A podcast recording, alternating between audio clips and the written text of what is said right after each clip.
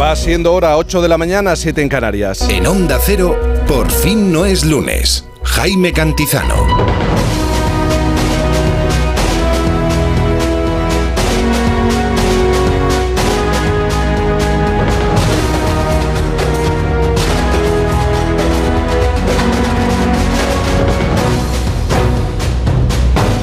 Buenos días, ¿cómo se encuentra? Bienvenidos. Esto es Por fin no es lunes. No se refugie, ya no lo puede hacer en el frío. Porque ha dejado de existir. Bueno, ya no existía antes.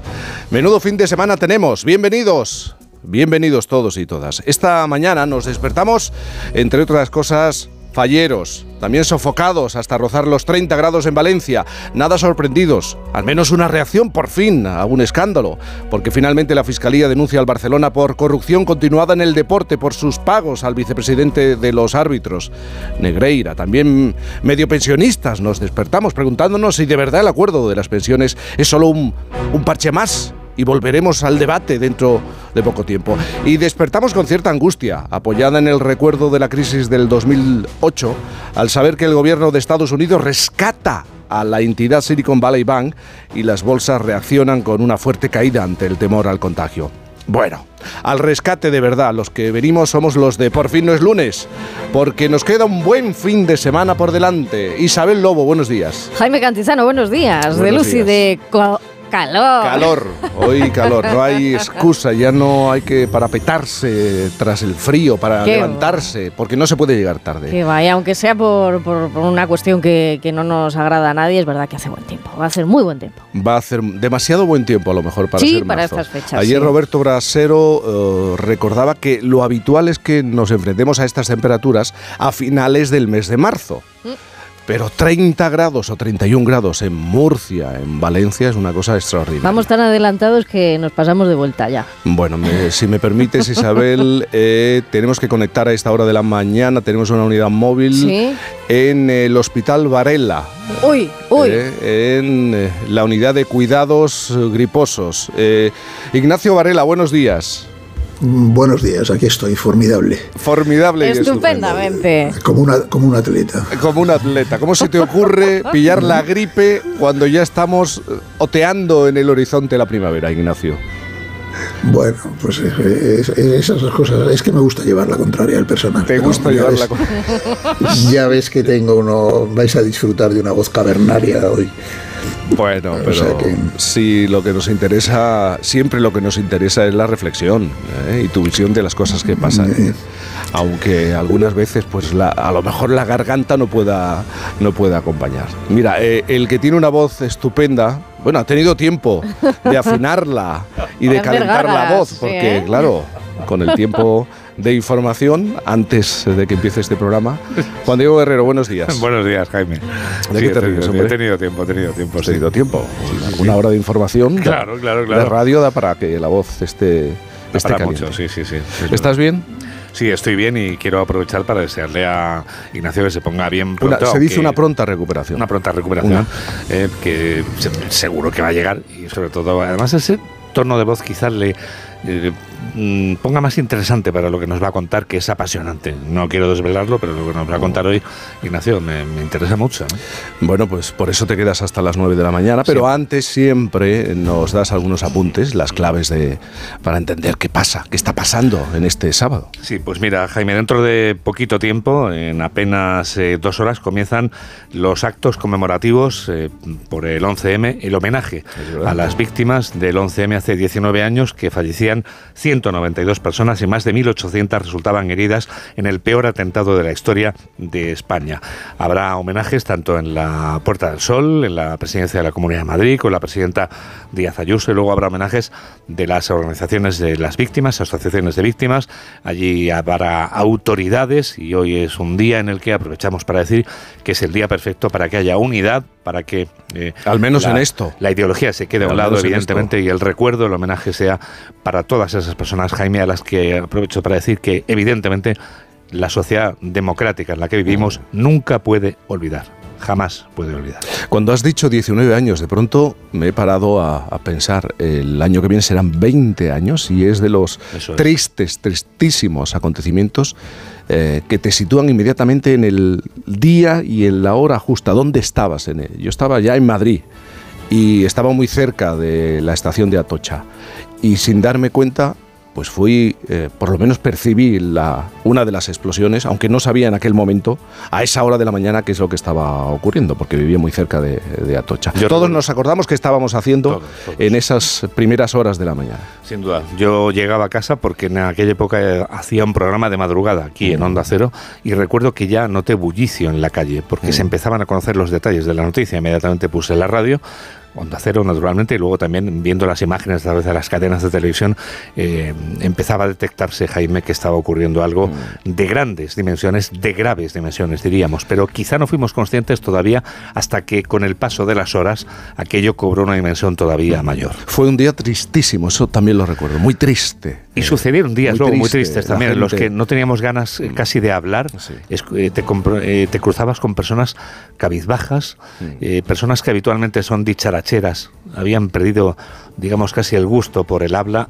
Tú mismo eh, sentías a veces que querías no elevar el tono o Mm. no decir ciertas cosas. esa sensación pasó. Una psicóloga que recuerdo que venía, Vanessa, Vanessa que venía Mm. mucho al programa, nos decía que teníamos que pasar el duelo y que aquello era natural que el dolor era natural, que el silencio, que el pesar era Mm. un proceso natural como cuando pierdes a un ser querido y que la sociedad necesitaba eh, apaciguar ese dolor con el paso del tiempo.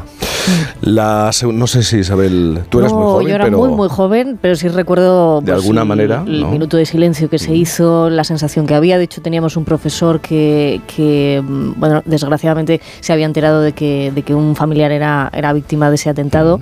Y luego a lo largo del tiempo, cuando ya eh, en la carrera y más adelante, sí percibí que hubo un- unos años en los que se invertía mucho en que eh, los más jóvenes escucháramos a familiares de víctimas y entendiéramos la situación de, de un ataque como ese. Eso me parecía importantísimo para precisamente lo que decíais, no olvidar nunca. Ignacio, eh, algo que, que decir sobre este Bueno, recuerdo, yo- este momento. Yo en ese momento, como te puedes imaginar, pues estaba nada menos que conduciendo una campaña electoral. Sí, claro. Porque faltaban tres días para unas elecciones generales. Y es de esos días en que te ves obligado a trabajar justamente cuando lo que menos te apetece es trabajar, lógicamente. Y además del impacto brutal del atentado, pues mm, recordamos esa fecha porque los meses posteriores también fueron profundamente desagradables y dieron paso a uno de esos periodos de crispación brutal que a veces se apoderan de la política española. ¿no? Cierto, cierto.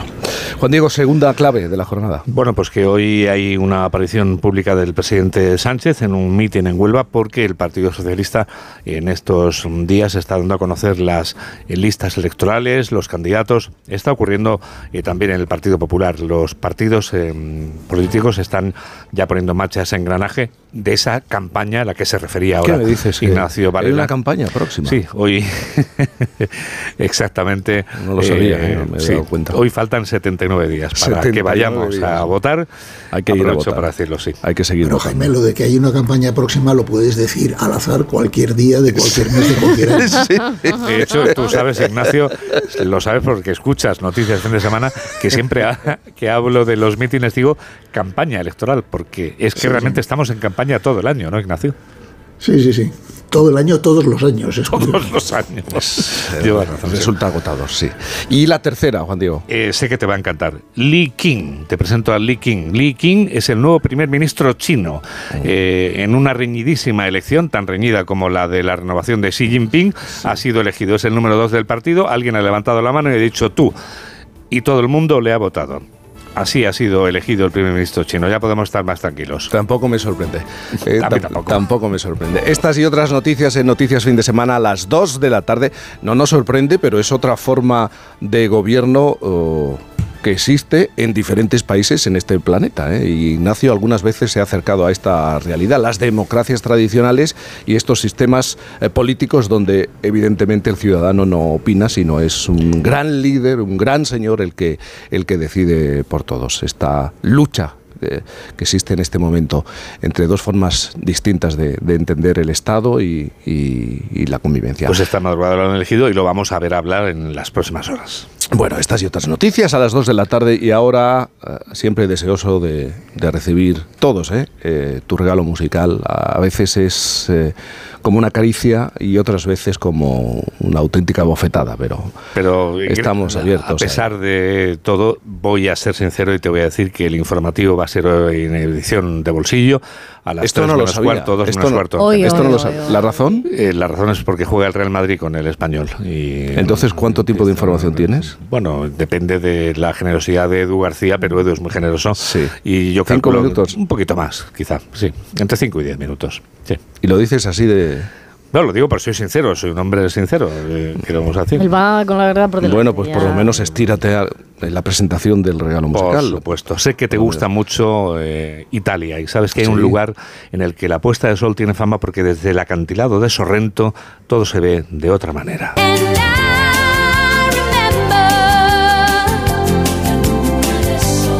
Esos coros dicen en castellano la luna de Sorrento, que es a la que le canta la australiana Tina Arena.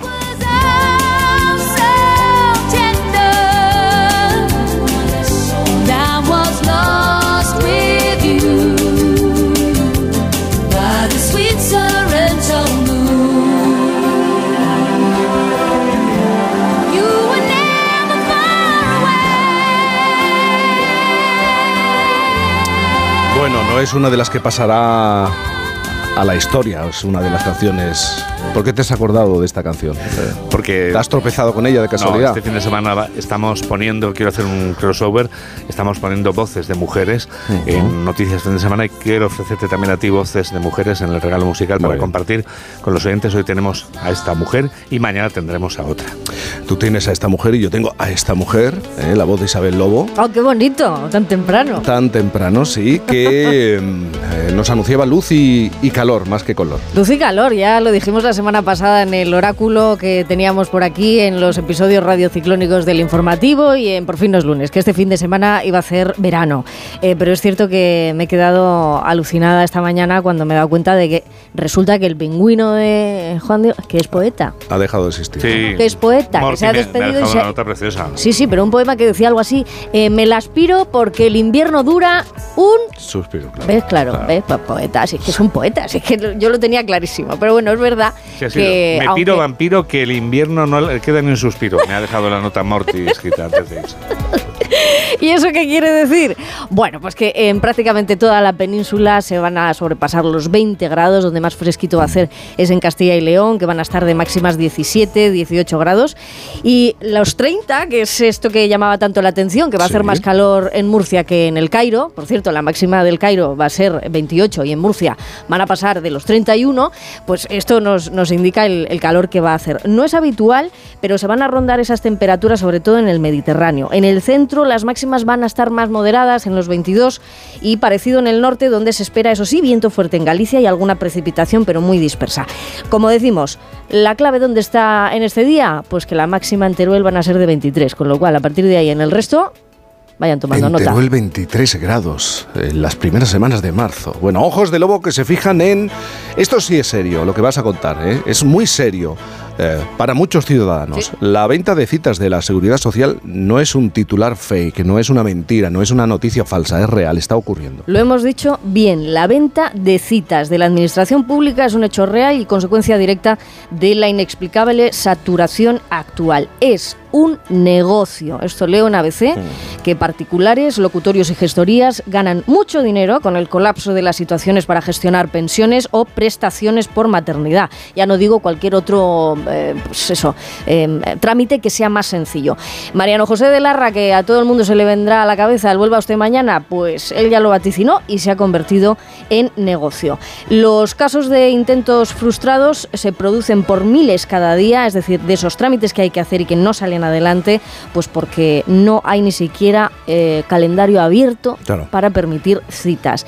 ¿Qué están aprovechando? Pues la gente que está haciendo esto está aprovechando, está colapsando todas las citas con incluso mecanismos de hackeo. ¿Cómo se pone seria la cosa? Pues se pone seria cuando este negocio está mutando a situaciones delictivas, y esto informan los medios locales de Alicante, Allí la Policía Nacional ya va detrás de una red de hackers que lo que están haciendo es eh, colapsar todas las páginas de... Se quedan con las citas, ¿no? Y luego las venden, pues eso, al módico precio de 10, 15, 20, 50, 60 euros la gestión. Estoy seguro que muchos oyentes nos pueden contar, eh, nos pueden hablar de lo que están sufriendo y han sufrido. Eh, todo se complica con la llegada de la pandemia, con los trámites desde casa, pero no es excusa. Ha habido tiempo para que el sistema funcione y para que el ciudadano pueda acudir a, la ventanilla. Bueno, hay niños que han nacido hace dos años que no están en la seguridad social. Por no hablar de la situación en la justicia de nuestro país, el retraso que se van a producir, que se está produciendo ya en numerosos juicios. De hecho, hay otro problema añadido, permíteme Jaime, la huelga de letrados de justicia, que lleva ya un tiempo sin que el ministerio consiga ponerse de acuerdo con los huelguistas, está complicando tanto las cosas que hay bodas bodas que no se pueden celebrar, pero muchas bodas que no se pueden celebrar. Y decenas de miles de juicios. Que Para algunos es un alivio ¿eh? que no se celebre la, boda, a lo mejor su propia boda, ¿eh? puede ser un alivio. Ah, sí, ¿tú eh, crees? El retraso. No le desvíe, no le desvíe. Pero bueno, no lo van a contar. La, coartada es perfecta. No lo van a contar. la coartada es perfecta, decirle a tu churri, mira, es que no, no, podemos. bueno, plantar lentejas. Mira que nos lo has repetido muchas veces, Isabel, y ahora resulta que las lentejas nos van a sobrevivir. O van a estar muy cerca de hacerlo. Eh, la única lenteja ultra resistente al cambio climático crece salvaje en Sierra Nevada. Es un eh, modelo de inteligencia artificial el que ha ayudado a localizar entre 300 especies de legumbres, las 16 más fuertes, y entre ellas, sí señoras y señores, la única que ha demostrado ser la más valiosa frente a las condiciones del futuro es una lentejina, que parece así como muy inocente ella, pero bueno, tiene una ventaja muy muy grande. Y a pesar de la ventaja tecnológica con la que se ha contado, el trabajo no ha estado exento de su parte laboriosa y artesanal por el laboratorio del Instituto de Alimentación Sostenible del CSIC. ¿eh? Nuestra alimentación o se adapta o pereceremos. Así que quédense con este nombre de la superlenteja que crece salvaje en la cumbre de Sierra Nevada porque está ahí dentro de los límites del Parque Nacional. Y ahora la cuestión es, pues eso, que aunque en apariencia sea un hierbajo más, pues tiene un altísimo valor y va a haber que hacer alguna que otra gestión para protegerla. Muy bien, estoy acordándome de una noticia. En el mes de diciembre el CSIC envió semillas de almendro a Ucrania, dos variedades ultra resistentes, para que allí se desarrollen y, crezcan. La floración del almendro, ahora que estamos en este periodo. ¿Y a qué suena? ¿A qué suena una coronación? A ver, esto es un préstamo de los míos musicales, porque claro, la coronación la tenemos ya aquí casi que a la vuelta de tal, sí. muy próxima. La de, mayo, en mayo llega ya. Sí, el rey Carlos III, que será eso, lleva un, un encargo importante, un encargo personal de una decena de composiciones musicales para el desarrollo de, ese acto tan importante de su coronación. Sí, pero no van a estar ni Elton John ni otros grandes artistas que han dicho que pasan olímpicamente. No, y aquí va el aquí va el préstamo. Es decir, yo he puesto las orejas en alto, he escuchado muchas de las referencias que él ha ido adelantando, como Andrew Lloyd Webber, que es uno de los compositores, vamos, el rey Midas del teatro musical internacional. Eh, este tío fue el que hizo Jesucristo Superstar, Evita Katz o, o Fantasma de la Ópera. También va a encargar una marcha de la coronación a Patrick Doyle, que este es el compositor de la banda sonora de Harry Potter. Nos vamos haciendo una idea de cómo puede sonar. A ver si va a encargar un programa de radio a Jaime Cantizano. Fíjate, sigue con las orejas en alto porque en honor a su padre ha encargado otra cosa así como sonido gregoriano, bizantino. Habrá pianistas, arpistas, eh, coristas, eh, cito también fanfarrias, esto dice la, la nota de prensa. Así que haciendo ese barrido de orejas he conseguido sacarle la idea al rey Carlos III de Inglaterra. Una cosa que solamente van a poder oír aquí en Por fin no es lunes es un minuto que resumirá el sonido banda sonora de esa coronación que durará chorro mil horas.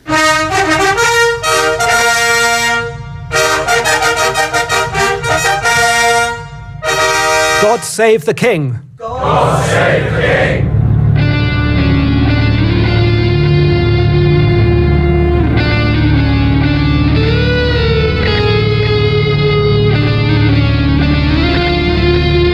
Dedication and its devotion.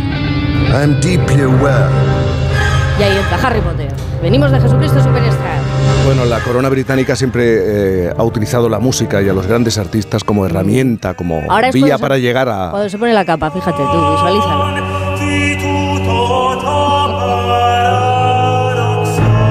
Ahí es cuando sale volando, ¿no? Sí, es como... Pero todavía nos queda, todavía nos queda. Tiene buen gusto, he de decir, ¿eh? Todo lo que suena tiene buen gusto y las referencias son muy, muy, muy, muy buenas, ¿eh? Muy buenas. 8.19, las 7.19 en Canarias.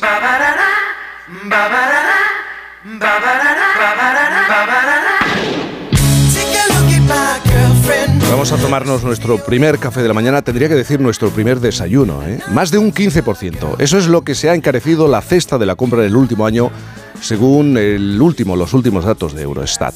El IPC alimentario se ha ido de las manos en Europa por el incremento de costes, la subida de la energía, la guerra de Ucrania, las malas cosechas. También se apunta a los márgenes de beneficio de los supermercados. Esta semana el gobierno de Francia anunciaba que publicará mensualmente lo que ganan los supermercados, lo que ha provocado evidentemente una carrera de rebajas en la alimentación. Independientemente de las soluciones políticas que se tomen en España y en el resto del continente para atajar este problema, los consumidores ya estamos cambiando nuestros hábitos de consumo alimentario y no solo por el encarecimiento de la cesta de la compra, también la pandemia y el teletrabajo han cambiado nuestra forma de comprar y nuestra manera de comer. ¿Cómo? ¿De qué manera? Pues de eso vamos a hablar y se lo vamos a preguntar a nuestro siguiente invitado, porque tenemos ya los datos eh, presentados en el estudio Alimentación en la Sociedad del siglo XXI post-pandemia, decisión alimentaria de la Fundación Mafre y de la Universidad CEU San Pablo. Gregorio Varela es catedrático de nutrición de la Universidad CEU San Pablo e investigador principal de este trabajo. Además, eh, arroja conclusiones muy llamativas, como que cada vez eh, dedicamos más tiempo a la cocina, que nos ponemos buena nota como cocinillas, Ah, eso que, sí, sí. que cada vez cocinamos más solos y viendo, comemos más solos y viendo una pantalla, o que cada vez son más los que desayunan de pie. Vamos a saludar a Gregorio. Gregorio, buenos días. Hola, buenos días, Jaime. Buenos días. Eh, primero vamos a acudir al supermercado para saber cómo están cambiando nuestros hábitos. ¿Cómo compramos eh, fundamentalmente comida a los españoles? ¿Qué es lo que estamos haciendo en el súper en este momento? Bueno, en primer lugar, lo que estamos haciendo en una buena proporción pues es cambiar de establecimiento entre principios de mes y final de mes. Eh, lo hemos hecho siempre, quizá, ¿no? Pero era más por capricho, pero ahora es una es algo más habitual y además cambiamos también pues más los tipos de alimentos. Esto evidentemente es una consecuencia sobre todo de, de, de la crisis económica, ¿no? Eso que supone, pues eh, en- fundamentalmente, pues que ne- tenemos tendencia a buscar productos eh, más económicos, más ofertas, más promociones y eso puede también implicar el consumir pues menos producto fresco y también ha cambiado un poco el tipo de establecimiento, ¿no? Buscamos menos el mercado tradicional y más pues eh, los supermercados de barrio o, o no de barrio pero de este tipo de establecimientos ¿no? ahí siempre me gusta a mí comentar si me permites Sí, que, que, bueno evidentemente en todos los sitios se puede comprar muy bien desde el punto de vista de decisión alimentaria pero realmente lo que lo que es la sociabilidad no el poder charlar hablar normalmente es más fácil en un mercado tradicional. Yo soy un convencido de eso no y en eso también se está perdiendo un poco. Por tanto estamos cambiando en lo que compramos y también en la forma de cómo lo hacemos no y fíjate ya también que si hablamos pues de un fenómeno creciente como es la compra online pues eh, vamos un poquitín hacia lo que a mí me gusta denominar la, la compra silenciosa y la alimentación silenciosa. Hoy hemos podido comprar online o hemos ido al supermercado, pero incluso no, no hemos tenido ni que hablar con la cajera porque pasamos los códigos de barras, luego pues probablemente eso, desayunamos solos, vamos al comedor de la empresa o de la universidad, nos ponemos nuestra bandeja, auriculares y tampoco nos relacionamos y aún encima pues en la cena en muchas ocasiones, sobre todo los más jóvenes, hacen lo mismo, priorizan pantalla sobre compartir. Entonces ese no es el modelo eh, tradicional de estilo de vida mediterráneo que, que si me permites creo que, que tú bien conoces por, Sí, por tu tierra ¿no? sí, y que yo también sí, la frecuento. Eh, y a la hora de elegir un producto, cualquier producto, lo que tiene mayor peso es el, el precio o, o miramos otras cosas. Eh, ahora mismo nosotros lo que hemos observado es que fundamentalmente nos fijamos en la fecha de caducidad, el precio efectivamente, las promociones y menos, desde luego, en lo que es el etiquetado nutricional, que sigue siendo complicado, yo lo entiendo, y engorroso es una asignatura pendiente. No nos fijamos tampoco mucho en lo que llamamos valor añadido para entendernos, pues el que un alimento se le haya incorporado calcio, se le haya quitado a lo mejor algún componente y tampoco desde luego nos estamos fijando mucho en aspectos de sostenibilidad. Eh, no es un buen momento eh, para la sostenibilidad porque efectivamente cuando eh, priorizamos lo que es el precio, sobre todo en la población más vulnerable, pues queda en un segundo plano, ¿no? Aspecto de sostenibilidad, ¿no? Que también nos interesa ni mucho, claro, como hemos visto en este estudio. Bueno, hemos paseado, hemos ido al supermercado, volvemos a casa, nos ponemos a cocinar y a mí me llama mucho la atención que nos veamos como buenos cocinillas. Esta, esta percepción ¿no? que tenemos. Eh, un poco sobrado, yo creo que en ese sentido, Demasiada confianza en, en, y hacer una tortilla es una gran proeza. Pero así se manifiestan los españoles, ¿no? Eh, en este estudio. Sí, nos damos prácticamente un notable eh, de, nota en ese sentido. O sea, nos, nos, mostramos bastante capacitados, más los grupos de edad, o sea, más las personas mayores, menos los jóvenes más las mujeres, menos los hombres. Y otra cosa distinta es si nos gusta cocinar, que ahí hemos perdido gusto por cocinar eh, ahora frente a, por ejemplo, el año 2017, que también hicimos un estudio similar al que hemos presentado ahora, ¿no? O sea, cocinamos eh, más, nos damos una nota alta, pero eso no significa tampoco que, nos guste más, ¿eh? nos gusta un poquito menos.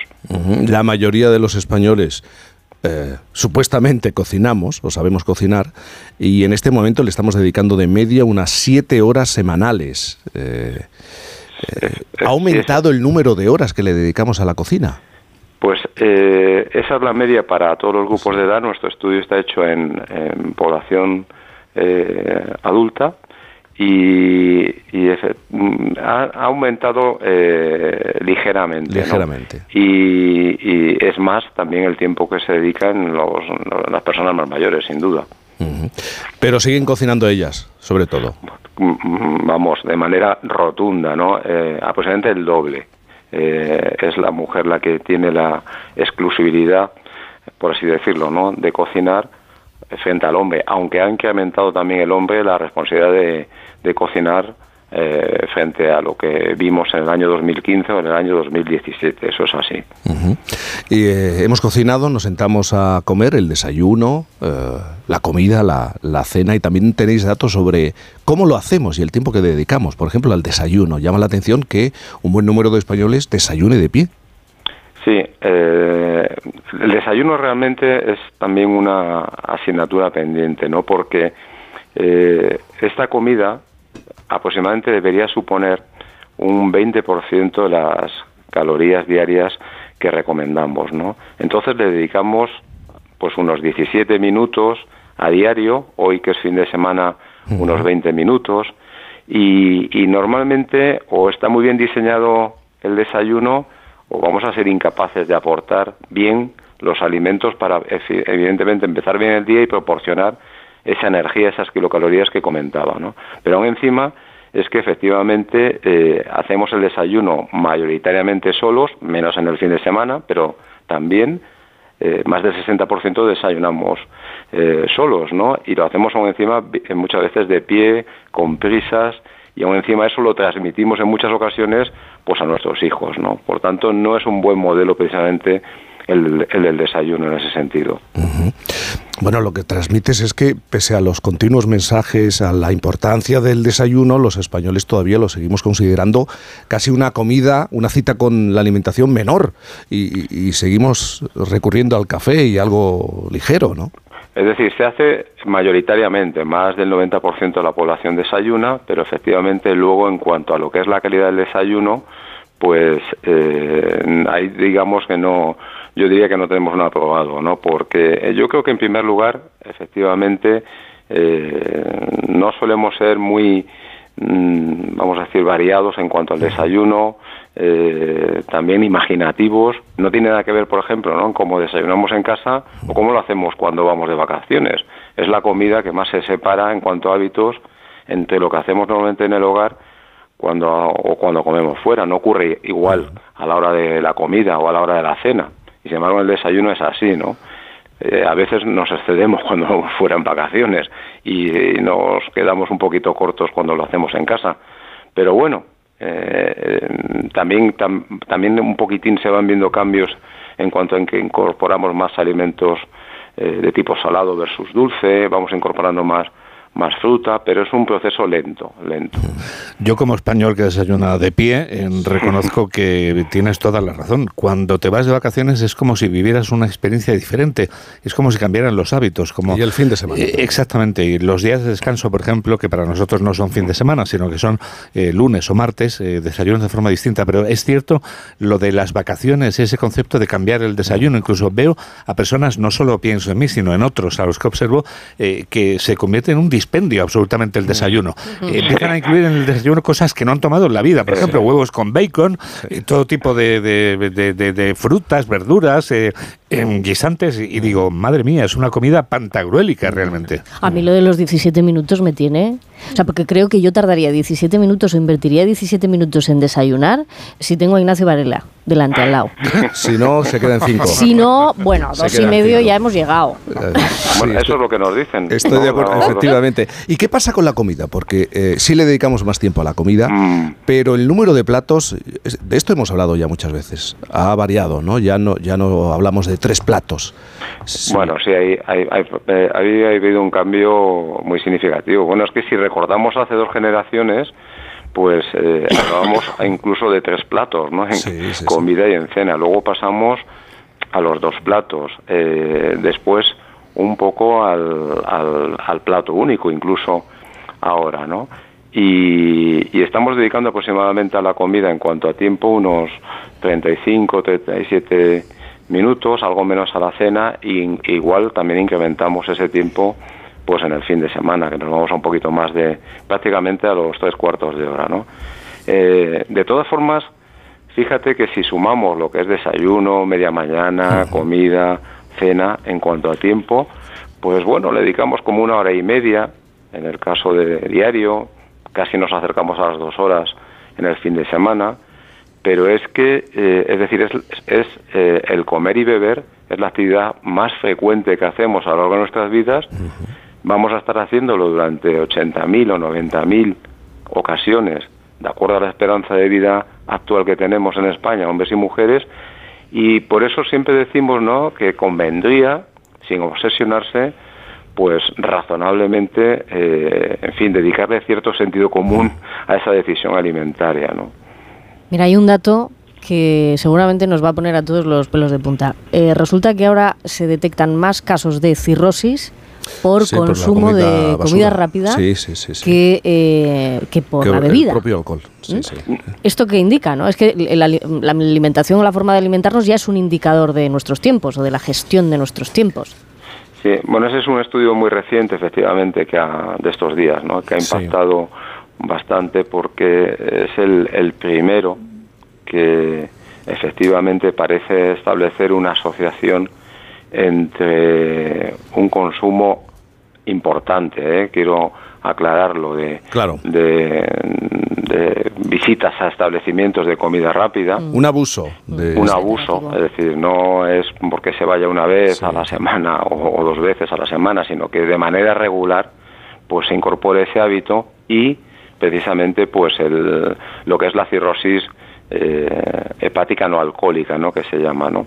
Y claro, pues ese es un problema, además en muchas ocasiones asociado a problemas de obesidad o diabetes en sí, entonces por eso conviene, por supuesto, pues que cada vez tengamos más información nutricional, conviene que el etiquetado nutricional pues nos vayamos acostumbrando a leerlo. Sé que no, no sé que muchas veces no es fácil, pero eso nos va a dar una información buena también sobre también los establecimientos cada vez están incorporando más pues información nutricional y, y bueno, pues yo siempre digo, ¿no? Cuando podamos recurramos al producto fresco que desde luego vamos a acertar casi siempre, mucho más. Y en la, y en la comida y en la cena estamos recurriendo a, a disfrutar de una serie, de, de, una película, estamos utilizando, comemos eh, viendo eh, Pues una película, una serie, un dispositivo. Sí, que, acompaña. Bueno, a mí, a mí eh, sí me preocupa realmente en, este ámbito que, comentas, por un lado, ¿no? Lo que hemos encontrado, de, en primer lugar, de que el, creciente porcentaje de personas que comen solas, ¿eh? Eh, más del 60% en el desayuno que antes ya hemos comentado, pero es que una de, de cada cuatro comen solas en la comida y prácticamente igual, un poquito menos en la cena y sobre todo que se ha incrementado prácticamente el doble a lo que ocurría en el año 2015. El doble. el doble con respecto al año 2015 de personas que comen solas, ¿no? Entonces esto me podría decir, bueno, ¿y qué importancia tiene? Eh, bueno, está claro, ¿no? Que en una sociedad cada vez más sola, de soledad, pues parece que también afecta lo que son eh, los hábitos eh, en cómo comemos, ¿no? Y lo cierto, verdad, es que en nuestro ámbito mediterráneo lo tradicional es compartir, discutir, reír, charlar a la hora de la comida, ¿no? El, el comiendo se entiende la gente, pues yo creo que lo entendemos todos y eso se va perdiendo en, en cierta medida, ¿no? Y, pero es que además, que eso podrían ser aspectos sociales puramente, es que sabemos que cuando se comparte habitualmente la comida, la calidad nutricional de la dieta es mejor y es de manera más importante en, los más jóvenes y no digamos en los más mayores. No hay mejor momento para una persona mayor precisamente que poder compartir pues esa comida, esa cena, como yo siempre se lo digo a mis estudiantes, ¿no? Si tenéis la suerte de tener a vuestros abuelos y abuelas, por favor, mm. por favor, compartir y disfrutar la comida porque les vais a estar haciendo un favor también en cuanto a una mejor calidad de la dieta. Y eso es preocupante, pero es como encima de que comamos más solos, cuando comemos compartiendo esa comida, es que conversamos menos. Es decir, pues estamos efectivamente priorizando, pues a lo mejor a través de un, dispositivo, electrónico o viendo la televisión. Entonces no son buenos eh, resultados los que hemos obtenido en ese sentido, no menor sociabilidad y, y, la verdad es que no ese es el ámbito mediterráneo que tantas alegrías nos ha dado en el pasado. Una pregunta más que tiene que ver con el teletrabajo. Eh, y eso que en España parece que ha habido un cierto repliegue, ¿no? Se impuso durante la pandemia, el confinamiento, durante eh, los dos primeros años, parece que avanzaba en nuestro país y ha habido un cierto repliegue. De nuevo volvemos a, lo presencial, a estar en las empresas, pero el teletrabajo llegó y se instaló eh, para muchos trabajadores. También ha influido en nuestra manera de comer. sin duda. Eh, lo que nosotros hemos encontrado es que eh, tiene en general aspectos positivos. Por ejemplo, pues las, personas que teletrabajan están consumiendo más fruta, más verdura, más legumbres. Antes hacíais mención a, esa lenteja mm. derivada de la inteligencia artificial y el consumo de legumbres ha disminuido. Es una también de, nuestras eh, grandes siempre peticiones, ¿no? Que la gente consuma más legumbres, pues las que las personas que teletrabajan toman más legumbres, toman menos alimento o abusan menos de los alimentos fritos, toman menos precocinados, menos bebidas alcohólicas, cocinan más, comen más en familia, también ven más televisión, o sea, pero en general el balance es muy positivo. Pero también debo hacer una matización, y es que claro, las personas que están habitualmente teletrabajando pues son personas con un nivel educativo más elevado, un nivel socioeconómico más elevado, de, de municipios mayores, es decir, no estamos hablando en general de población que nos suele preocupar más, que suele ser también más vulnerable desde el punto de vista de la alimentación y la nutrición. Pues este es el panorama que refleja este estudio alimentación en la sociedad del siglo XXI pospandemia, decisión alimentaria de la Fundación Mafre y la Universidad CEU San Pablo. Yo no sé si Ignacio, después de... Ignacio conocía este estudio. Eh, si quieres eh, decir algo sobre lo que nos ha contado Gregorio. Sí, yo me lo, me lo leí eh, y en realidad es un estudio que es un reflejo de nuestra sociedad actual, esta sociedad en la que cada vez somos más cada vez estamos más conectados y cada vez estamos más solos. ¿no? Y es curioso, pero yo mm, algún día hablamos aquí y quería comentarlo mm. con nuestro entrevistado, si la, la crisis económica que estamos viviendo, sobre todo la crisis de precios, no nos está conduciendo a una nueva pandemia alimentaria, en el sentido de que la calidad, eh, desde el punto de vista sanitario de nuestra alimentación, en los dos o tres últimos años ha tenido un, descenso tremendo, ¿no? Mm, bueno, muchas gracias. La calidad sanitaria eh, no, porque realmente tenemos que, yo creo, lanzar el mensaje de que está garantizada, ¿no? Vivimos en un país privilegiado en ese sentido de garantizar la seguridad de los alimentos. Otra cosa es la accesibilidad, ¿no?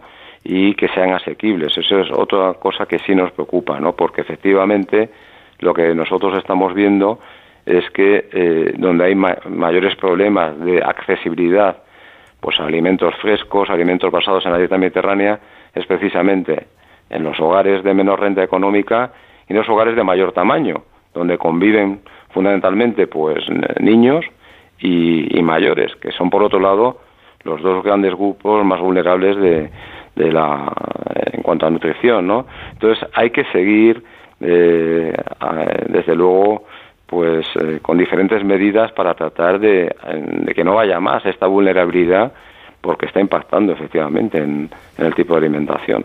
Gregorio Varela, catedrático de nutrición de la Universidad CEU San Pablo, eh, investigador principal de este trabajo. Gracias por estar esta mañana con nosotros. Gracias y, buen desayuno. Eso es, muchas gracias y a disfrutar con moderación en el fin de semana. Gracias. los alimentos. Y muy buenos días. Hacemos una pequeña pausa y enseguida la reflexión tiene que ver con, con el uso de, del idioma. ¿eh? en algunos territorios y por parte de algunos, el uso que quieren realizar y la intención que ponen en ese uso. En un momento aquí en Por fin no es lunes. Por fin no es lunes. Llegar a casa es un momentazo, pero es lógico y normal que pienses algo así. Lo que más me preocupa cuando pienso en mi casa son los y si... ¿Y si entra alguien? ¿Y si ha pasado algo? Pues para eso necesitas Securitas Direct, porque su alarma cuenta con sensores en puertas y ventanas por si entra alguien, respondiendo en 20 segundos avisando a la policía. Porque tú sabes lo que te preocupa y ellos saben cómo solucionarlo. Llama ahora al 900-272-272 o entra en securitasdirect.es. Buenos días. El número premiado en el sorteo del cuponazo celebrado ayer ha sido 59.383.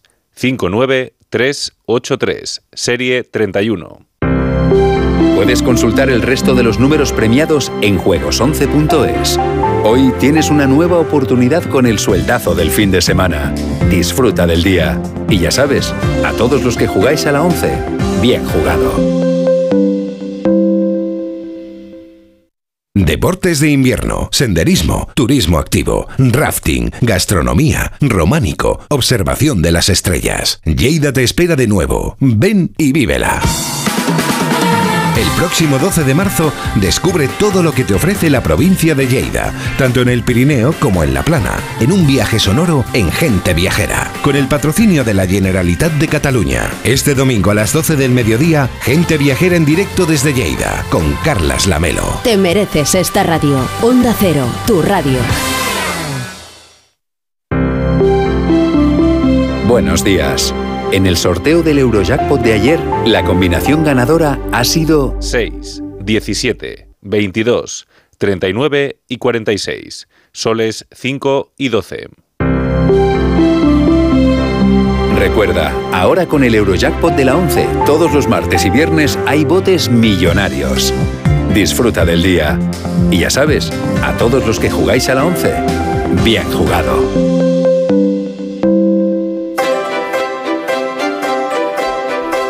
Esta semana ha tenido un gran eco el llamamiento del Ayuntamiento de Salt en la provincia de Girona, en el que pide que durante tres semanas los habitantes de esa localidad respondan siempre en catalán a todo el mundo, aunque les hablen en otro idioma, especialmente en castellano. Claro, a lo mejor no ponen tantas pegas y se les habla en inglés, en, en rumano, en moldavo, no sé. Se buscaría así suprimir la costumbre de cambiar de uno a otro idioma, que se considera un mal hábito ¿Qué ha pasado? Que otros alcaldes se han sumado a esta propuesta. Al hilo de esta noticia, Ignacio Varela quiere hoy hablar sobre el nacionalismo y sobre el bilingüismo y comentar cuánto hay de verdad y cuánto de impostura en estas declaraciones, Ignacio. Sí, mira, la experiencia me ha convencido de que el nacionalismo es un peligro para la humanidad, pero también de que nunca hay que tomarse completamente en serio lo que dicen los nacionalistas, fundamentalmente porque ellos son los primeros que no se lo creen.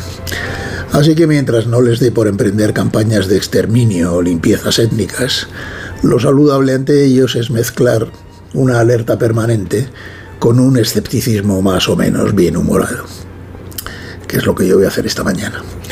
El ayuntamiento de Salt quiere someter a sus vecinos a una terapia conductista de tres semanas para quitarles la mala costumbre de contestar en castellano cuando alguien les habla en castellano.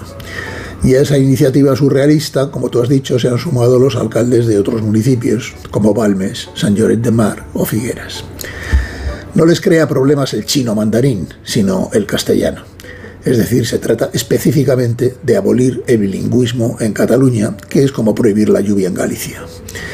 Ello invitaría a que yo ahora me pusiera muy serio y hablara de la xenofobia, la cultura de la división y la exclusión, el totalitarismo cultural y todas estas cosas.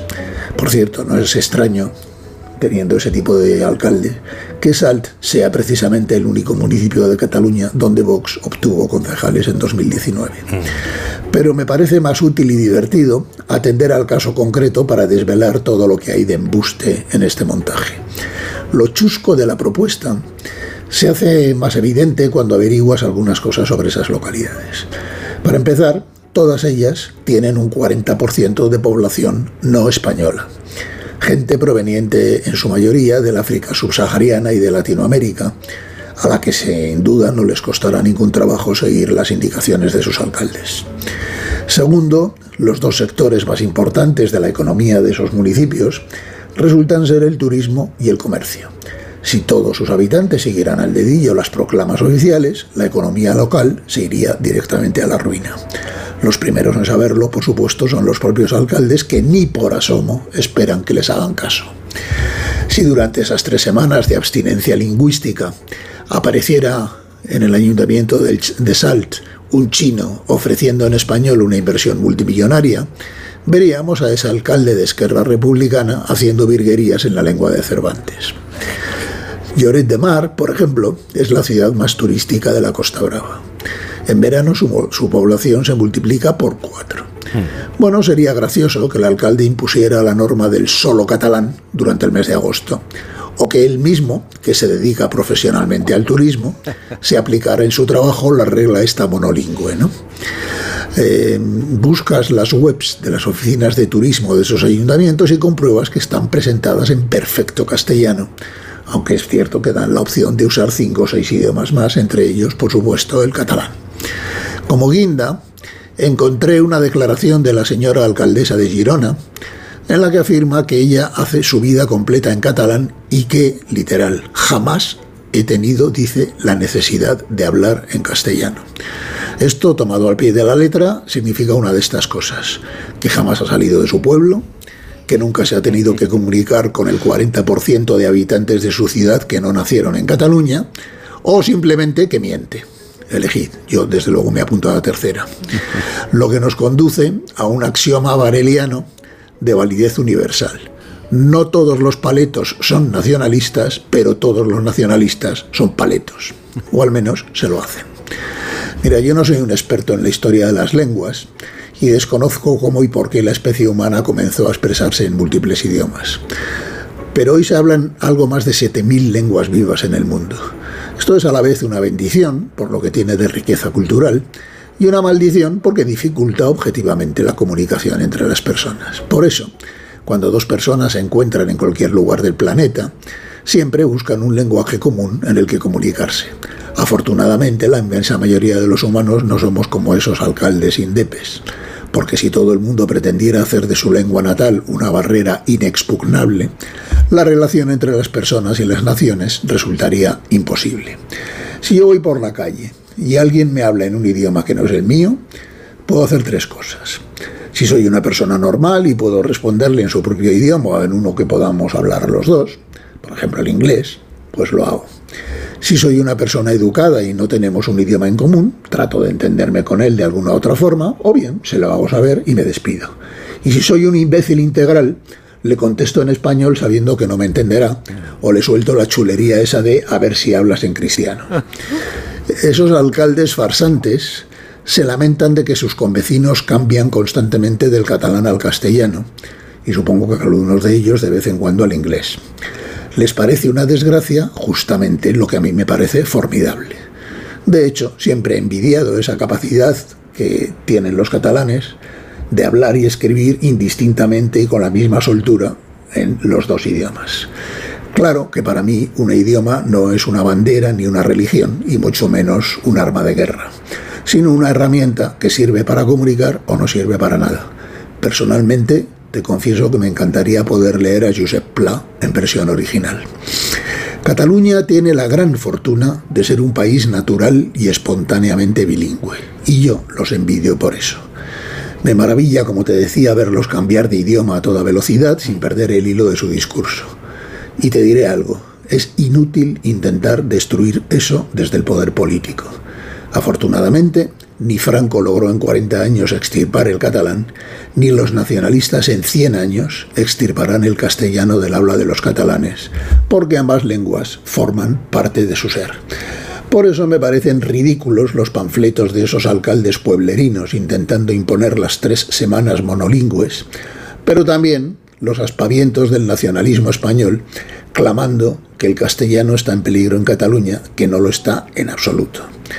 Y también me parece estúpido por ambos bandos inventarse una competición entre el español, que es una de las tres o cuatro lenguas globales, lenguas globales que hay en el mundo, con un muy estimable idioma local como el catalán. Las dos lenguas son igual de dignas, pero juegan en ligas distintas, como lo hacen con toda naturalidad el inglés y el gaélico, sin que allí nadie se haga lío por eso. Y todo lo demás es demagogia cateta, Jaime. Un amigo mío siempre dice, querido, hay que viajar más, ¿eh? hay que salir más ¿eh? y conocer el mundo. Decían que el nacionalismo se quita viajando. Efectivamente. Pero, vamos, ojalá fuera tan sencillo, desgraciadamente no es así, ¿no? Pero bueno, eh, es una buena medicina en todo caso, es una buena terapia. Pero como tú dices, es que eh, una inmensa mayoría de catalanes se desenvuelven con naturalidad eh, con el español y el catalán y van pasando y vas por Barcelona y entras en un lugar y, pasan con... Yo, no he tenido nunca ningún problema. ¿eh? ¿No crees que es una fortuna, como ha dicho Ignacio, poder hablar cuantos más idiomas mejor y que sean herramientas de comunicación, que es uno de ellos son. ¿Cuánto nos gustaría a los aquí presentes ahora mismo en este programa hablar más idiomas de los que hablamos? Sería maravilloso. Sí creo, fíjate, que en los centros escolares de otros puntos del país, en otras regiones, sí se debería abrir la puerta a, que los estudiantes conocieran el catalán, conocieran el, eh, el, resto de lenguas oficiales del Estado. Claro, acercarles más esa realidad, porque también puede ser interesante que un andaluz de pronto quiera aprender o conocer algo del catalán, ¿no, Ignacio? Sí, sí, sin duda. Son idiomas tan españoles como cualquier otro. Pero mm, es que sabes lo que pasa, que yo tengo desde hace muchos años la convicción de que el conflicto lingüístico en Cataluña o sea, hay conflictos que nacen en la sociedad y que los políticos saben o no saben resolver. Pero luego hay políticos que los que lo, hay conflictos que los políticos le crean a la sociedad. Es un conflicto interesado, ¿verdad, Ignacio? Y yo, claro, yo siempre he tenido la sensación de que el conflicto lingüístico en Cataluña no es un conflicto que nazca de la sociedad, sino que es un conflicto que nace de los despachos de los políticos y que se lo intentan inocular a la sociedad. Y además es inútil porque es que no lo van a conseguir. O sea, Cataluña es una sociedad bilingüe de nacimiento, viene así de fábrica y esa gran fortuna tiene, si es que yo los envidio por eso. A mí de todo esto lo que más me ha gustado es eh, que nunca lo había escuchado de un, de un, idioma, de una lengua, decir que, que es un mal hábito. En cualquier acepción que tú busques lengua o idioma, es un mal hábito que se puede quitar, ¿no? El dejar de hablar español. Un como, virus. Sí, como morderte las uñas, te puedes dejar. Te puedes dejar del español como... Se, puede medicar, ¿no? Vas al médico y te receta algo fumar, para que se te pase. Sí, esto lo han dicho. Nos acercamos a las... Pero, pero, luego tiene la cosa hipócrita, ¿no? Porque esto te lo dice un alcalde, claro. ¿verdad? Que que durante tres meses al año se le llena, primero que él se dedica profesionalmente al turismo y luego que durante tres meses al año se le llena la ciudad de guiris. ¿no? Entonces, por favor, la próxima vez que decrete esta norma de los tres semanas eh, monolingües, del 15 al 30 de agosto, a ver, a ver qué pasa. Hay que recuperar el, eh, el esperanto. Eh, hay que recuperar el esperanto. ¿Por qué no ya lo tenemos. El, el esperanto es el inglés, por Dios. ¿no? Sí. Oye, Ignacio, por cierto, eh, volviendo al tema del desayuno, ¿has desayunado bien hoy? Tienes que desayunar y comer No, he, mejor. desayunado, he desayunado lamentablemente. Lamentablemente, es que lo sospechaba, lo sospechaba. Por cierto, antes estabais hablando de esto del desayuno, de la, de la gente de, de- de las vacaciones que desayuna desaforadamente, y eso tiene mucho que ver con la institución nefanda del buffet.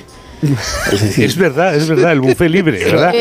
el buffet libre que significa que te da igual porque te va a costar lo Es mismo. una condición humana, ¿eh? el buffet comer libre. naturalmente, comer lo que te apetece, que llenarte dos o tres bandejas de cosas eh, absolutamente dispares entre sí y tal. Y entonces yo recuerdo cuando pusieron el primer buffet en Madrid, que fue en Galerías Preciado, que ya ha dejado de existir. Qué maravilla. Y, y que veías eh, y valía 25 pesetas y por 25 pesetas te podías comer lo que quisieras.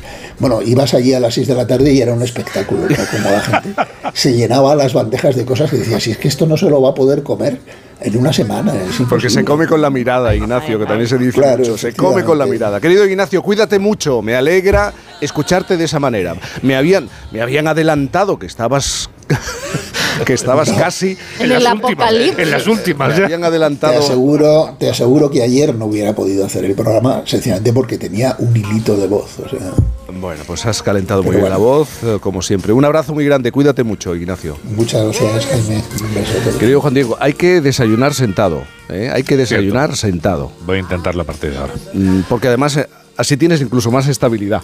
También. ¿eh? Sentado. Y- y no me caigo. Y no te, y no te caes. Eso es muy, eso es muy importante. Eh, te escuchamos.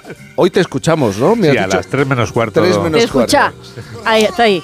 Ahora Está ahí. llegan las noticias a Onda Cero. Por fin no es lunes. Un anuncio de línea directa con el micrófono averiado suena así y uno con el micrófono sustituido suena así. Con el seguro de coche de línea directa tienes coche de sustitución también en caso de avería. Cámbiate y te bajamos el precio de tu seguro de coche, sí o sí. Ven directo a lineadirecta.com o llama al 917-700-700. El valor de ser directo. Consulta condiciones. Onda Cero. ¿Quién ha decidido que la tecnología sirva para mantenernos inmóviles? Con la gama sub de Kia, la tecnología te mueve. Aprovecha las condiciones especiales hasta el 20 de marzo. Consulta condiciones en kia.com. Kia. Movement that inspires. Ven a Takay Motor, concesionario oficial Kia en Fuenlabrada, Móstoles y Alcorcón o visítanos en takaymotor.com. Descubre la revolución de la movilidad en Madrid. Descubre el nuevo Bicimat. 7.500 bicicletas eléctricas, 611 estaciones y ahora llegaremos a todos los distritos. Pruébalo gratis hasta el 31 de julio. EMT, Ayuntamiento de Madrid. Un día eres joven y de repente, cada año que pasa te empieza a escocer y a escocer y a escocer. Xavi Franquesa llega a Madrid con su monólogo Escocia. Tras cuatro temporadas de éxitos en Barcelona y con una puntuación de 9,6 en Atrápalo, Xavi Franquesa presenta Escocia en la sala de humor Fuencanal de Madrid. A partir del 24 de marzo descubrirás que no es que te estés haciendo mayor, sino que tu vida se ha convertido en una lucha cara de perro contra el envejecimiento. Compra tu entrada en atrápalo.com y no te pierdas el estreno de Escocia de Xavi Franquesa en Madrid. ¿Cuántos años lleva en la radio este hombre? Llevará unos dos hornos miele. Los electrodomésticos Miele duran tanto que parece que otras cosas duran muchísimo menos. Descubre los electrodomésticos diseñados para durar 20 años en distribuidores oficiales y en las tiendas Miele en Madrid, Las Rozas y Alcobendas. Ana, qué mala casualidad encontrarnos precisamente en un hospital. Hola Juan. Pues sí, sí es mala coincidencia. Es por mi marido que se resbaló en la bañera y se ha dado un golpe muy fuerte en la rodilla. Vaya por Dios, nosotros ese problema ya no lo tenemos. Hace tiempo llamamos a Duchamanía y cambiamos la bañera por un plato de ducha. Hazme caso, llama a Duchamanía y evitarás este tipo de accidentes. En Madrid, Paseo del Molino 6, 91 468 4907 y duchamanía.es. ¿Sabes qué tiene de especial la música de Schubert para ser uno de los reyes del romanticismo? Ven el domingo al Auditorio Nacional y descúbrelo en Por qué es especial. El domingo a las once y media de la mañana, ¿Por qué es especial? con la Orquesta Camerata Musicalis. Disfruta de la mejor música clásica explicada para todos los públicos. Entradas disponibles en cameratamusicalis.com. Atención, el grupo La Madreña presenta Cachopo and Go, un nuevo enclave en el mercado de Chamberí para disfrutar del mejor cachopo, además de otros muchos deliciosos platos de la cocina asturiana, para tomar allí o para llevar a casa. Cachopo and Go, más de 10 cachopos diferentes elaborados con las mejores materias primas. Llévese a casa el plato estrella de Asturias, Cachopo and Go en el mercado de Chamberí, lamadrena.com.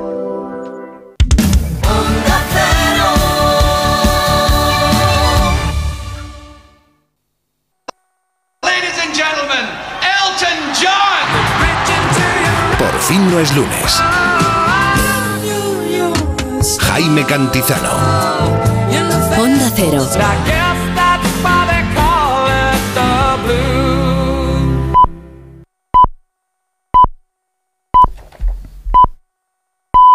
Son las 9 de la mañana a las 8 en Canarias. Noticias en Onda Cero. Buenos días, Madrid. Recuerda este sábado los atentados del 11 de marzo de 2004, en los que la explosión de 11 bombas colocadas en cuatro trenes por una célula yihadista mataron a 192 personas y dejaron más de 1.800 viajeros heridos. Hoy, asociaciones de víctimas, políticos, agentes sociales, ciudadanos y familiares de los fallecidos conmemorarán en esta ocasión el 19 aniversario de los atentados con diversos actos desde primera hora de esta mañana, informa Carlos León. Sí, en total cuatro actos de recuerdo de los atentados que costaron la vida a 192 personas, 11 bombas colocadas en cuatro trenes de cercanías. El primer acto será a las 10 en la sede de la Presidencia de la Comunidad de Madrid, en la Puerta del Sol, acto para recordar a las víctimas, como ha asegurado la presidenta Isabel Díaz Ayuso. Un día durísimo para todos los españoles, también para los madrileños. Sobre todo lo que vamos a hacer es recordar a aquellas personas que fallecieron, a sus familias, a las personas que han quedado con secuelas. Queremos que sea un día de unidad, normalmente además lo es y yo lo agradezco. A las 11, acto de la asociación 11M afectados por el terrorismo en la estación de Atocha. A las 12, en el Bosque del Recuerdo del Parque del Retiro, en conmemoración del Día Europeo de Víctimas del Terrorismo. Y a las 6 de la tarde, último acto en la estación de cercanías de Santa Eugenia. El Gobierno de coalición ha cerrado un acuerdo sobre la reforma de las pensiones que incluye varias medidas para mejorar los ingresos. Se impone una cuota de solidaridad a los sueldos más altos y se permite mantener el periodo de cómputo en 25 años en una reforma que ha sido consensuada con Bruselas. Caridad García. El Gobierno reforzará el sistema de ingresos de la Seguridad Social a costa de los salarios más altos con tres medidas esenciales.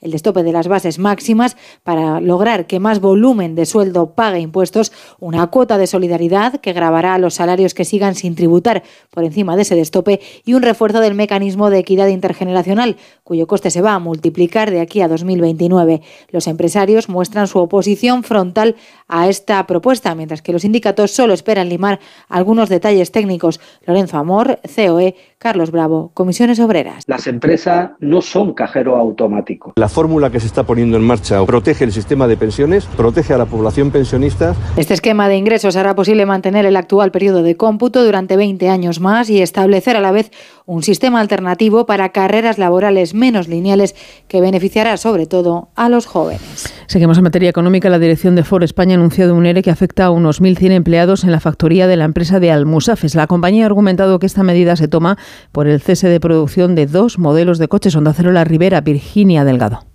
El presidente del comité de empresa, José Luis Parra de UGT, ha manifestado que un volumen tan grande de trabajadores va a dificultar garantizar la voluntariedad del 100% de las bajas. Una negociación que va a ser muy complicada porque con esas cifras es complicado que podamos asegurar que el 100% de las salidas puedan ser voluntarias con acompañamientos hacia la jubilación o bajas incentivadas. Y ahora es a la empresa a la que le toca comprometerse a que no haya ni un solo despido traumático. Desde STM, su portavoz Daniel Portillo ha mostrado su malestar porque no esperaban que fuera serán tantos los empleados afectados por el ERE. Es un dato dramático, siempre hemos esperado fuera un dato inferior. Esperamos que en el plazo que nos han dado de 30 días se pueda alcanzar un acuerdo que sea tan beneficioso para que la gente se presente voluntaria. Este ERE obedece a la menor carga de trabajo que supondrá la producción de vehículos eléctricos. La próxima reunión para abordar la negociación de las condiciones del ERE será el 16 de marzo.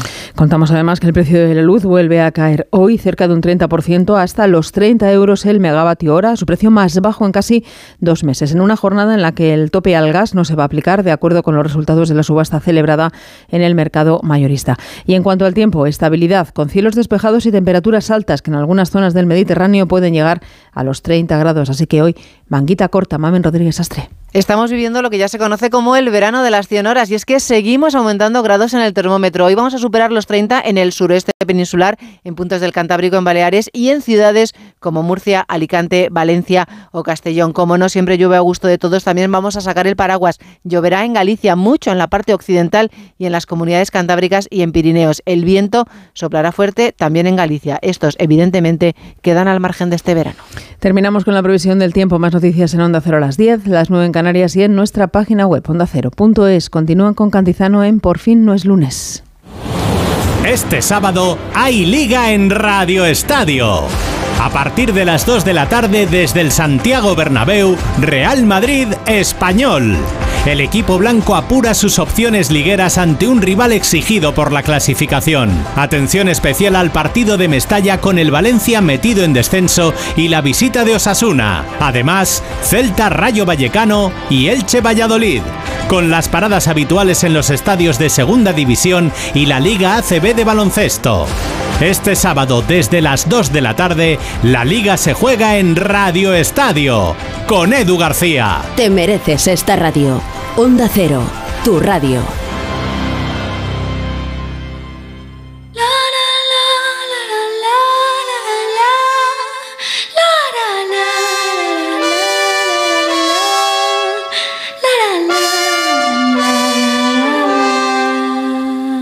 Cantizano.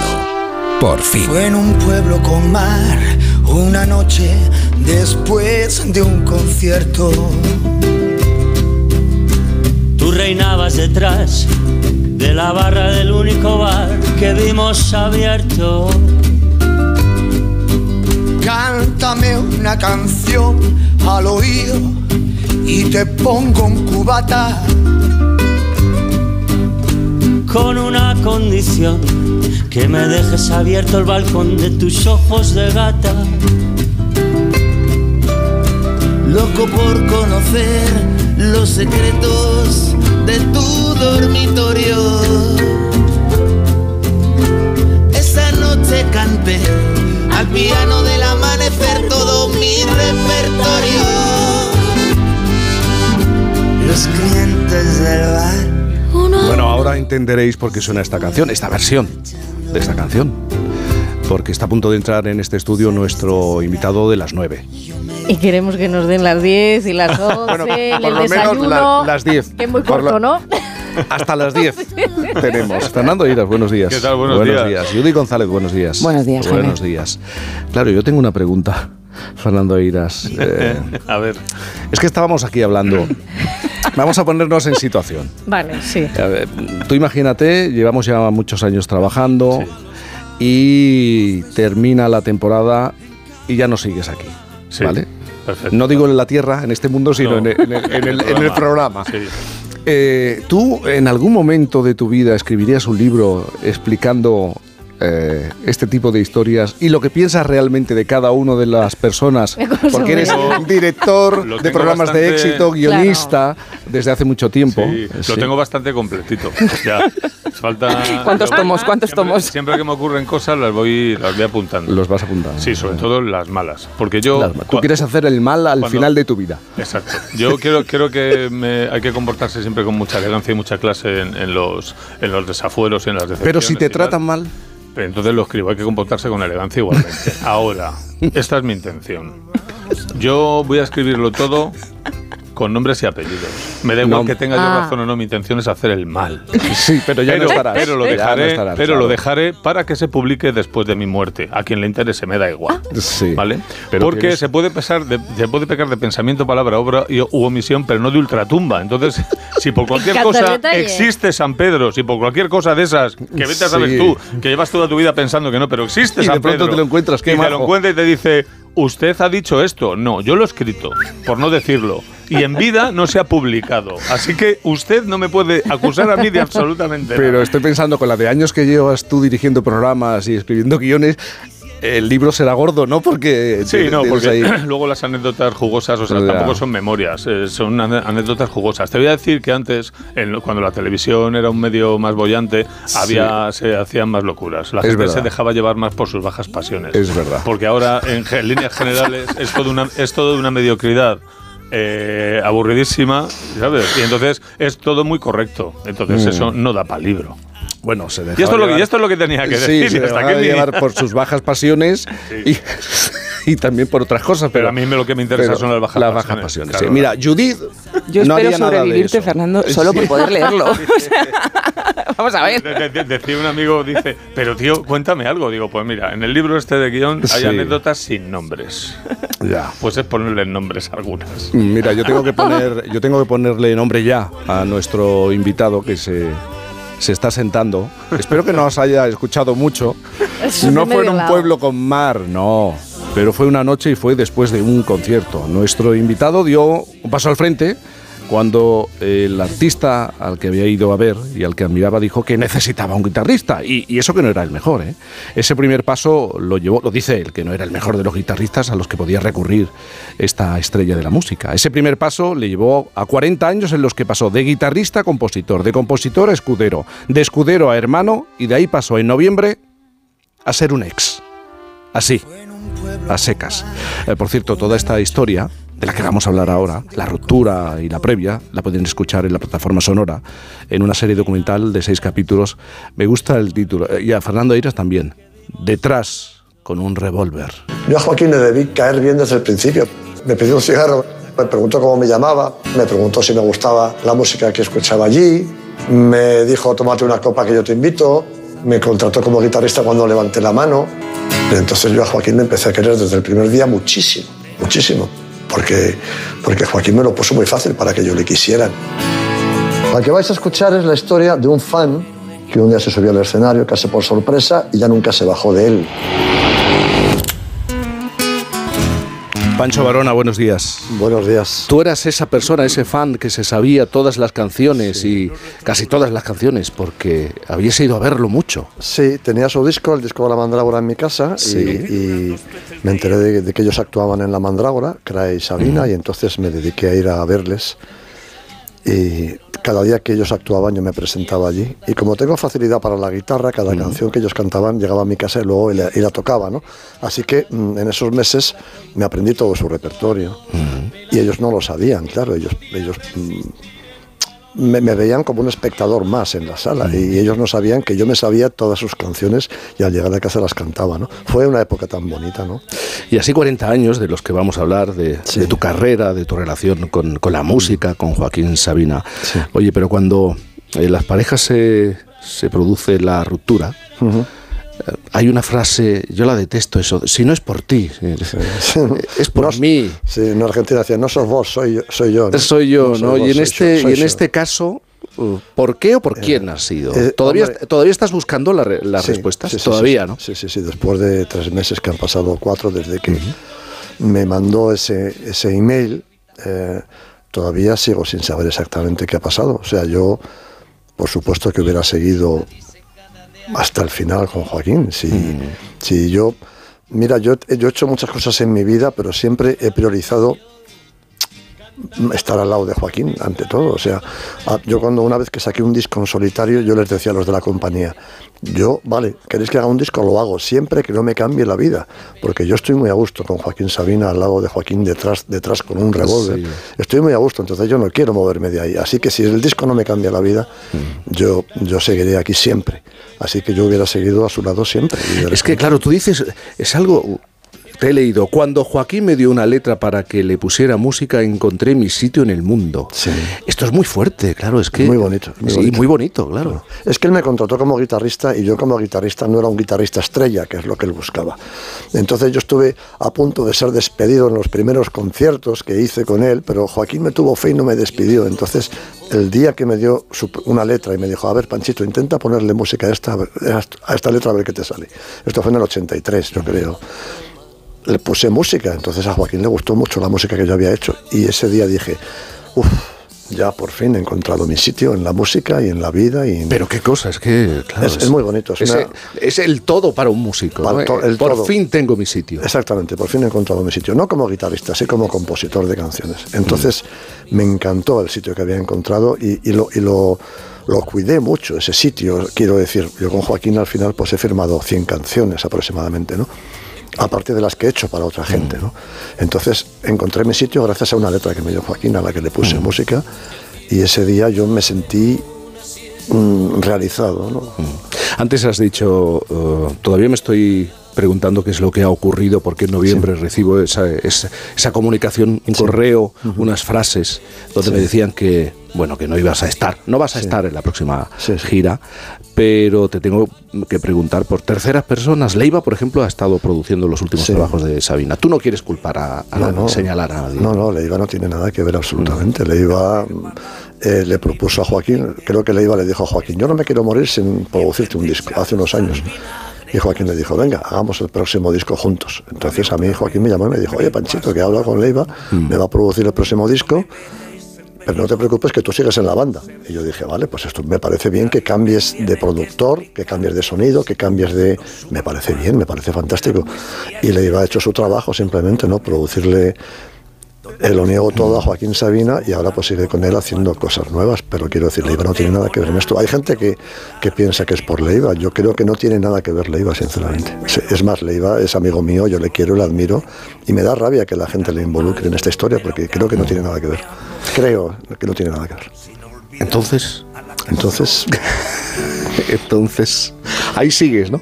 Ahí sigo, Ahí- claro. ahí es sigues. que La banda, claro. algunos sí, integrantes. ha habido, ha habido cosas, ha habido desencuentros con la banda, con tres personas de la banda, no con la banda, la- porque la banda son seis. y Yo he tenido desencuentros con tres personas. Y es verdad que eh, por unos problemas de agenda entre su manager, la que era manager de nuestra banda, y mi manager personal, por, ah, mm, por desencuentros, por problemas de agenda, pues al final hubo tiranteces en los camerinos y, y discutimos y tal y cual.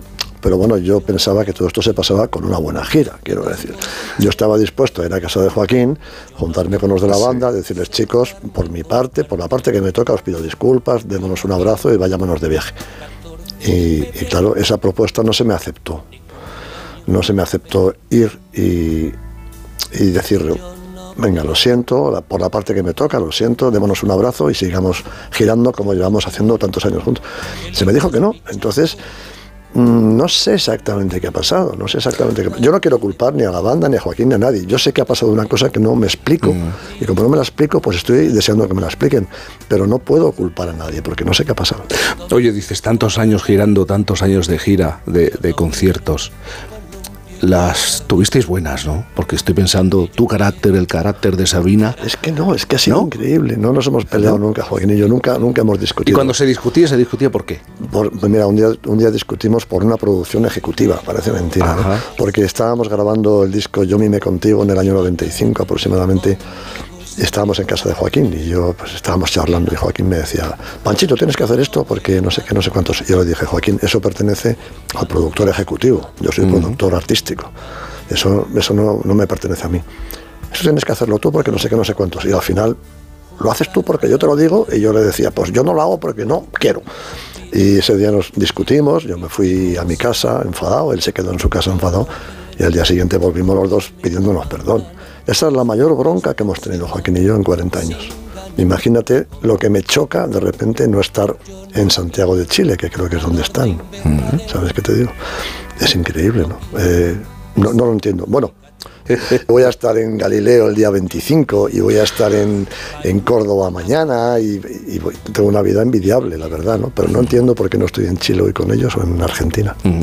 Antes eh, has explicado, hemos explicado que tú te sabías, tú ibas a ver a Sabina. ah, pasabas mucho por aquel local. Era el número 42 de Cava Baja, ibas a Cava Baja. Sí, Y- exactamente la Cava Baja. Eh, Sí, un, claro, un Sabina que estaba, todavía no era el Sabina que fue después, con el paso de- del tiempo, y que no tenía ni para tabaco.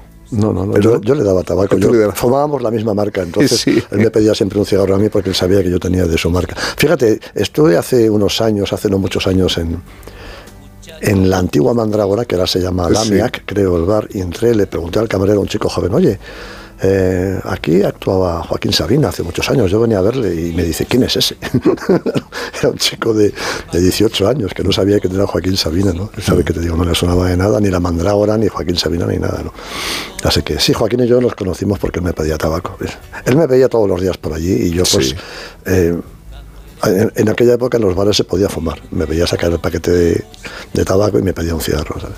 Y así pues empezamos a saludarnos. Hombre, ¿qué tal te va? ¿Y, y qué vais a hacer hoy? ¿Qué vais a cantar hoy? No sé qué y tal. Y, y te quedas luego y tomamos una copa después del concierto, me decía. Efectivamente. ¿Y cómo era vuestra manera de funcionar? Es decir, ¿cómo al final acababan naciendo las canciones que Sí. luego todos hemos cantado y Sí, conocido? sí, estas preguntas me encanta contestarlas, porque es lo que me gusta más que me pregunten, ¿sabes? ¿Cómo hacíamos las canciones? Nosotros, eh, hay, much- hay mucha gente que hace primero las músicas y a eso le Sí, pone letra. sí, sí, sí. Nosotros funcionábamos totalmente al revés. Hasta que no teníamos una letra de Joaquín, parte de una letra o la letra entera terminada, no podíamos ponerle música porque queríamos que Joaquín tuviera libertad máxima para escribir lo que quisiera. En cambio, si le Que das la música no le condicionara Claro, de ninguna exactamente. manera. si ¿no? tú le das antes la música, a él le condiciona. Tiene que medir, eh, tienen que ser heptasílabos, tienen que ser eh, A, B, B, A, yo qué sé. Tiene que tener una estructura. En cambio, si le dejas libertad a un letrista genial como él, entonces las letras siempre serán mucho más hermosas si le das libertad total. Así que siempre funcionábamos primero las letras y luego le poníamos música a eso. Esas músicas las solía empezar yo casi siempre. Las músicas ah, sobre letras que me daba Joaquín. Cuando llegaba un momento en que yo me atascaba y no sabía seguir igual, llamaba a Antonio García y digo, Antonio, que me he atrancado aquí, échame una mano. Antonio venía a mi casa y entre los dos la terminábamos. Esa era la forma más habitual de, de- de componer, de trabajar. Pero me estás diciendo que se pueden componer canciones incluso en un taxi yendo a una farmacia para buscar un medicamento para la hija. Ah, sí, sí, sí, la del, la del pirata cojo. Esa, esa letra, esa letra Joaquín la iba terminando en el coche mientras íbamos buscando por lavapiés una farmacia de guardia, porque su niña Carmela tenía mucha fiebre. Entonces tuvimos que salir en busca de una farmacia de guardia porque nos llamaron a casa porque la niña estaba mala y Joaquín y yo nos fuimos en, en mi coche buscando una farmacia de guardia mientras Joaquín seguía escribiendo la letra yo iba buscando una farmacia de guardia por la calle ¿no? era muy muy bonito ¿no? y mm, conseguimos el medicamento se lo dimos a la, a la niña y nos volvimos a mi casa para seguir componiendo la del pirata cojo Eh, los mejores años fueron los años 90. Es que yo tengo una vida tan bonita que es que para mí los mejores años están siendo estos también. ¿Sí? ¿Por qué? Porque yo he encontrado una estabilidad, una, una, una, una madurez, un, un saber qué hacer, un, un sitio también en la vida, porque claro, los 80, los 90 yo encontré mi sitio como músico, pero en la vida mm, nunca sabes lo que te va a deparar, ¿no? Ahora yo ya sí, ya estoy situ- situado, ubicado, sé perfectamente cuál es mi pasado, mi presente y creo que sé cuál es mi futuro. Entonces, para mí este momento de mi vida es hermoso, en el que yo madrugo muchísimo, me levanto a las 6 de la mañana feliz diciendo, joder, qué bien voy a ver amanecer. Y en los años Porque 90 antes- era antes todo lo contrario. Entonces, a mí me gusta más esta vida que llevo ahora, aunque la otra tenía la composición de las canciones. Lo que pasa es que la madrugada era muy productiva para vosotros. Sí, sí, sí, sí, sí. O sea, eh, eh, totalmente, totalmente cierto. De día es dificilísimo componer una canción, pero, pero mm, tiene otros encantos. Yo de día ahora, en vez de componer, estoy volviendo a componer otra vez, pero de día me gusta viajar, coger el coche, irme eso, a Córdoba, irme a La Coruña, irme a, ¿sabes qué te digo? Entonces, yo he pasado épocas en mi vida, una en la que componía constantemente, otra en la que producía discos constantemente, vivía en un estudio de grabación prácticamente, y ahora llevo una vida en la que me gusta viajar para ir a contar cosas a los sitios. Entonces es como la tercera etapa dentro de mi vida. ¿Y ya- ya has superado eso que en determinado momento denominaste el síndrome eh, Busquets? Sí, no, no me encanta el síndrome de Ah, Busquets. Me encanta, joder, trabajar para, para, para que Messi se luzca, me parece maravilloso. Yo, yo, yo he sido director musical de la banda de Sabina todos estos años, muchos años, y me encantaba que todo estuviera perfecto para que cuando él llegara fuera feliz en el escenario o en el estudio o donde fuera. Y creo que lo hemos conseguido porque la, la carrera de Joaquín ha sido muy bonita, muy larga y muy hermosa. ¿no? Entonces yo me he preocupado de que todo estuviera en su sitio, ¿sabes? El estudio de grabación, el escenario, los ensayos, eh, las canciones. eh. Ha sido un trabajo maravilloso para mí de, de- de peón de brega. Maravilloso trabajo. Yo no sé si tú tienes esa sensación, a mí me pasa, ¿eh? Bueno, yo estoy en los 50 este, este año. Bueno, eres un eres un bebé. Ya, ya, ya, ya.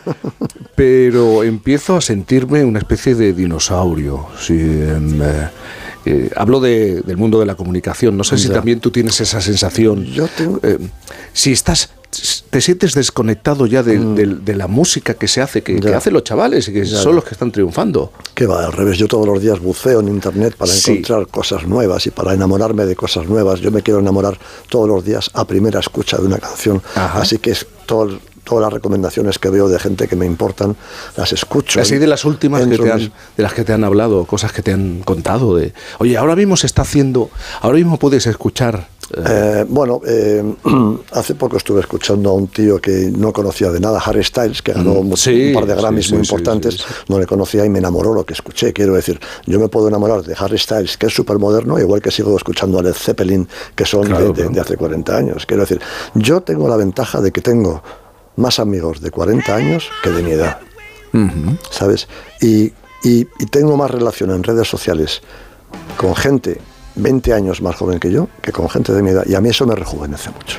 Tengo muchos amigos músicos que están pasando los 35, los 40, los 45 y me encanta moverme con esa gente y hablar con esa gente y charlar de música y de la vida con esa gente. tú no eres de los que dice, es que lo que se hace ahora es que es todo eh, por una máquina, Mm, eh, ya. es todo el mismo estilo, es todo, eso no. Yo sigo diciendo que me gusta más la música que se hacía antes, pero también respeto. Pero eso total- significa también que cumplimos años, ¿eh? Pues Por ocurrir, supuesto, ¿eh? por supuesto, por supuesto, pero es que esa música para mí es insuperable, pero yo sigo intentando enamorarme todos los días de cosas nuevas, entonces lo consigo muchas veces. Escucho bandas españolas que me gustan, de repente escuché el otro día unas chicas que se llaman Bala, que me gusta mucho lo que hacen, que son muy duras, o Calavento, que son un dúo maravilloso que hace, yo qué sé, o Santero y los Muchachos. Hay bandas que me gustan mucho, españolas, mucho. Es- soy amigo y sigo mucho a Vetusta Morla, a Lobo of Lesbian, Ujú. somos amigos y soy fan de ellos, de la música que hacen.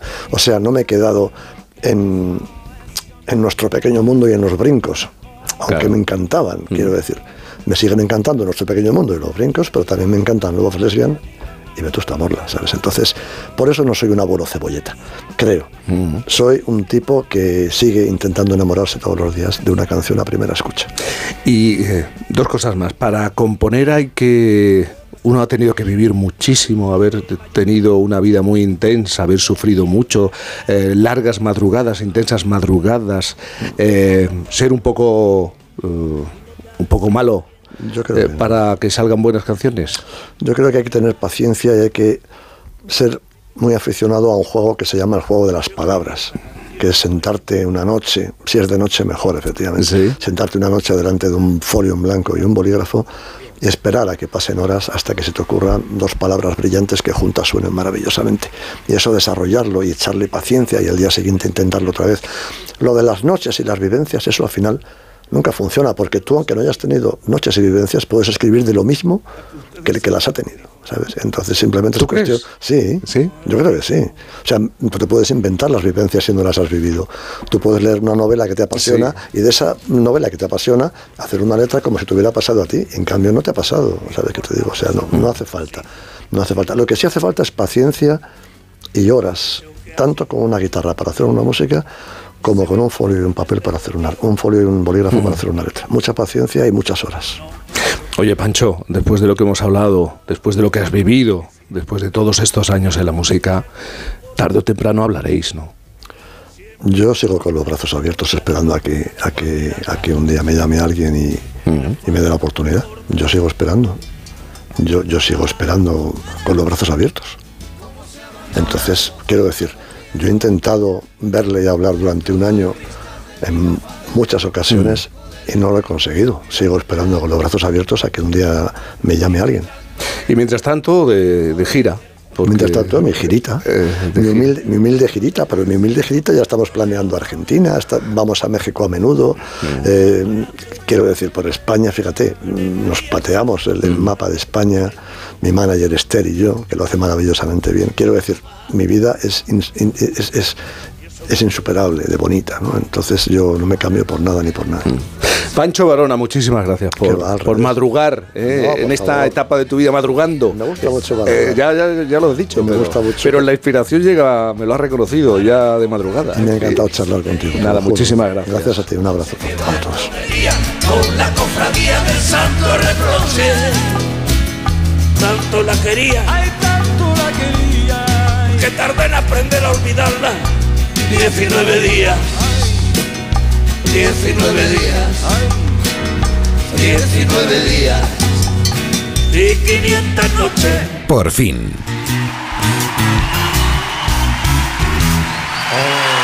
Cantizano. Con las lentillas, el polvo, los ordenadores, notamos los ojos secos, nos pican. La solución es Devisión Lágrimas. Devisión alivia la irritación y sequedad ocular. Devisión Lágrimas. Este producto cumple con la normativa vigente de producto sanitario. Mallorca inspira en cualquier época del año. Es tierra de contrastes, costa e interior. Serra de Tramontana, patrimonio mundial. Mallorca es gastronomía y paraíso del deporte. Encuentra más razones para visitarnos en mallorca.es. Fundación Mallorca Turismo, Consell de Mallorca. Llegar a casa es un momentazo, pero es lógico y normal que pienses algo así. Lo que más me preocupa cuando pienso en mi casa son los y si... ¿Y si entra alguien? ¿Y si ha pasado algo? Pues para eso necesitas Securitas Direct, porque su alarma cuenta con sensores en puertas y ventanas por si entra alguien, respondiendo en 20 segundos avisando a la policía. Porque tú sabes lo que te preocupa y ellos saben cómo solucionarlo. Llama ahora al 900-272-272 o entra en securitasdirect.es. ¿Quién ha decidido que la tecnología sirva para mantenernos inmóviles? Con la gama sub de Kia, la tecnología te mueve. Aprovecha las condiciones especiales hasta el 20 de marzo. Consulta condiciones en kia.com. Kia. Movement that inspires. Ven a Takai Motor, concesionario oficial Kia en Fuenlabrada, Móstoles y Alcorcón o visítanos en takaymotor.com. En Ibismed tratamos las hemorroides desde la causa, por eso te garantizamos que no volverán a reproducirse nunca más. Ibismed cuenta con la única técnica pionera en el mundo para la solución definitiva a las hemorroides, sin dolor, sin postoperatorio y sin complicaciones, ya que no es necesario ni tocar ni tratar la zona anal. Ibismed, el único tratamiento indoloro y definitivo para las hemorroides. Más información en ibismed.es y en el 91 431 5411. Descubre la revolución de la movilidad en Madrid. Descubre el nuevo Bicimat. 7.500 bicicletas eléctricas, 611 estaciones y ahora llegaremos a todos los distritos. Pruébalo gratis hasta el 31 de julio. EMT, Ayuntamiento de Madrid. Aprovecha el sol instalando paneles solares en tu vivienda o negocio. Los agentes energéticos de FENIE Energía te ofrecen asesoramiento, un estudio de la instalación y te ayudan con la financiación y subvenciones. Almacena los excedentes con tu monedero solar. Entra en fenieenergia.es y recibe una oferta personalizada. Un día eres joven y de repente, cada año que pasa te empieza a escocer y a escocer y a escocer. Xavi Franquesa llega a Madrid con su monólogo Escocia. Tras cuatro temporadas de éxitos en Barcelona y con una puntuación de 9,6 en Atrápalo, Xavi Franquesa presenta Escocia en la sala de humor Fuencanal de Madrid. A partir del 24 de marzo descubrirás que no es que te estés haciendo mayor, sino que tu vida se ha convertido en una lucha cara de perro contra el envejecimiento. Compra tu entrada en atrápalo.com y no te pierdas el estreno de Escocia de Xavi Franquesa en Madrid. Solucionesconhipoteca.com. Préstamos desde 10.000 hasta 3 millones de euros. ¿Necesita liquidez? ¿Necesita dinero hasta la venta de su casa? ¿Necesita un préstamo para cancelar deudas o un embargo? Solucionesconhipoteca.com. 91 639 9407. Préstamos desde 10.000 hasta 3 millones de euros. Solucionesconhipoteca.com. Grupo Eneas. Se amplía la vigésimo segunda jornada de la fabada asturiana en el restaurante Cauzapín y en el restaurante Carlos Tartiere Tartiere. Disfrute una de las delicias más preciadas de la cocina asturiana sin salir de Madrid. A elegir entre más de 10 platos de fabada diferentes. Continúa la jornada de la fabada asturiana en la calle Menorca 33 y 35. Restaurante carlostartiere.com y couzapin.es.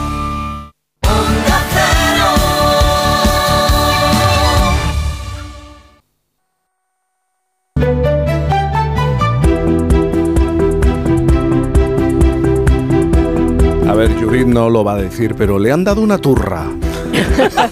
le han dado una turra esta semana. ¿eh? Le han dado una turra con el tema de eh, la tilde del sol. Eh, no lo vas a reconocer, ¿no? Te han dado una turra La llevo en tremenda. sí. Al final, fíjate, se anunciaba tormenta y no ha sido para Y al tanto. final ni llueve ni nada. Ni llueve ni nada. El parto qué de los desilusión. montes. ¿Tiene- ¿Tienes algo que decir sobre eh, la conclusión final, eh, Judith? Eh, No, no, yo creo que no hay nada más que añadir. Lo concluido bien concluido está, ¿no? Es que no, no- quieres, si no volvemos. no quieres pisar otra vez ese charco. Bueno, pues te vas a meter en otro, ¿no? Creo yo. Mira, este miércoles, día 8 de marzo, hemos celebrado un año más el Día Internacional de la Mujer y nuestra filóloga quiere aprovechar para hablarnos de un tema que hemos tocado de pasada en otras ocasiones, pero del que no nos hemos ocupado con más profundidad en esta, en esta sección. Venga, vamos al charco. El lenguaje inclusivo, Judith Oh. González. Y- Lenguaje inclusivo. Venga, Venga. ¿quién dijo miedo? Venga, vamos a. Es que yo creo que eh, esta es una primera cosa, ¿sabes, Jaime? Que una puede eh, hablar de la evolución del castellano, no sé, de fallos y de aciertos en nuestra manera de expresarnos, del latín y del griego, de lo divino y lo humano, y no pasa nada. Pero cuando hablas de lenguaje inclusivo, ahí, ahí empiezan a pasar cosas. Vaya que sí, vaya que sí. Es así, es así, ¿no? O sea, el lenguaje inclusivo, digamos que no deja indiferente eh, a nadie y es de estos temas que despierta tantas pasiones como odios. Vaya, casi, casi una segunda tilde del solo que tenemos aquí, ¿no? Sí, es verdad. Casi, casi tanto como eso. Casi, casi, ¿verdad? Entonces, eh, a mí esto, ¿sabéis? Es eh, algo que me provoca, eh, ¿cómo diría yo? Un primer punto de pesadumbre con este tema. Que haya personas que, por definición, estén en contra y cualquier propuesta les parezca mal, y que haya personas que, por axioma, estén a favor y cualquier fuego de artificio les parezca bien. Me da rabia porque unos y otros cometen, en mi opinión, la misma torpeza, que es juzgar sin desgranar, sin analizar. Y oye, ¿cómo vamos a expresarnos bien si ni siquiera nos molestamos en distinguir o en separar el polvo de la paja? ¿no? Bueno, es que te estoy escuchando a ti, más bien este asunto te entristece.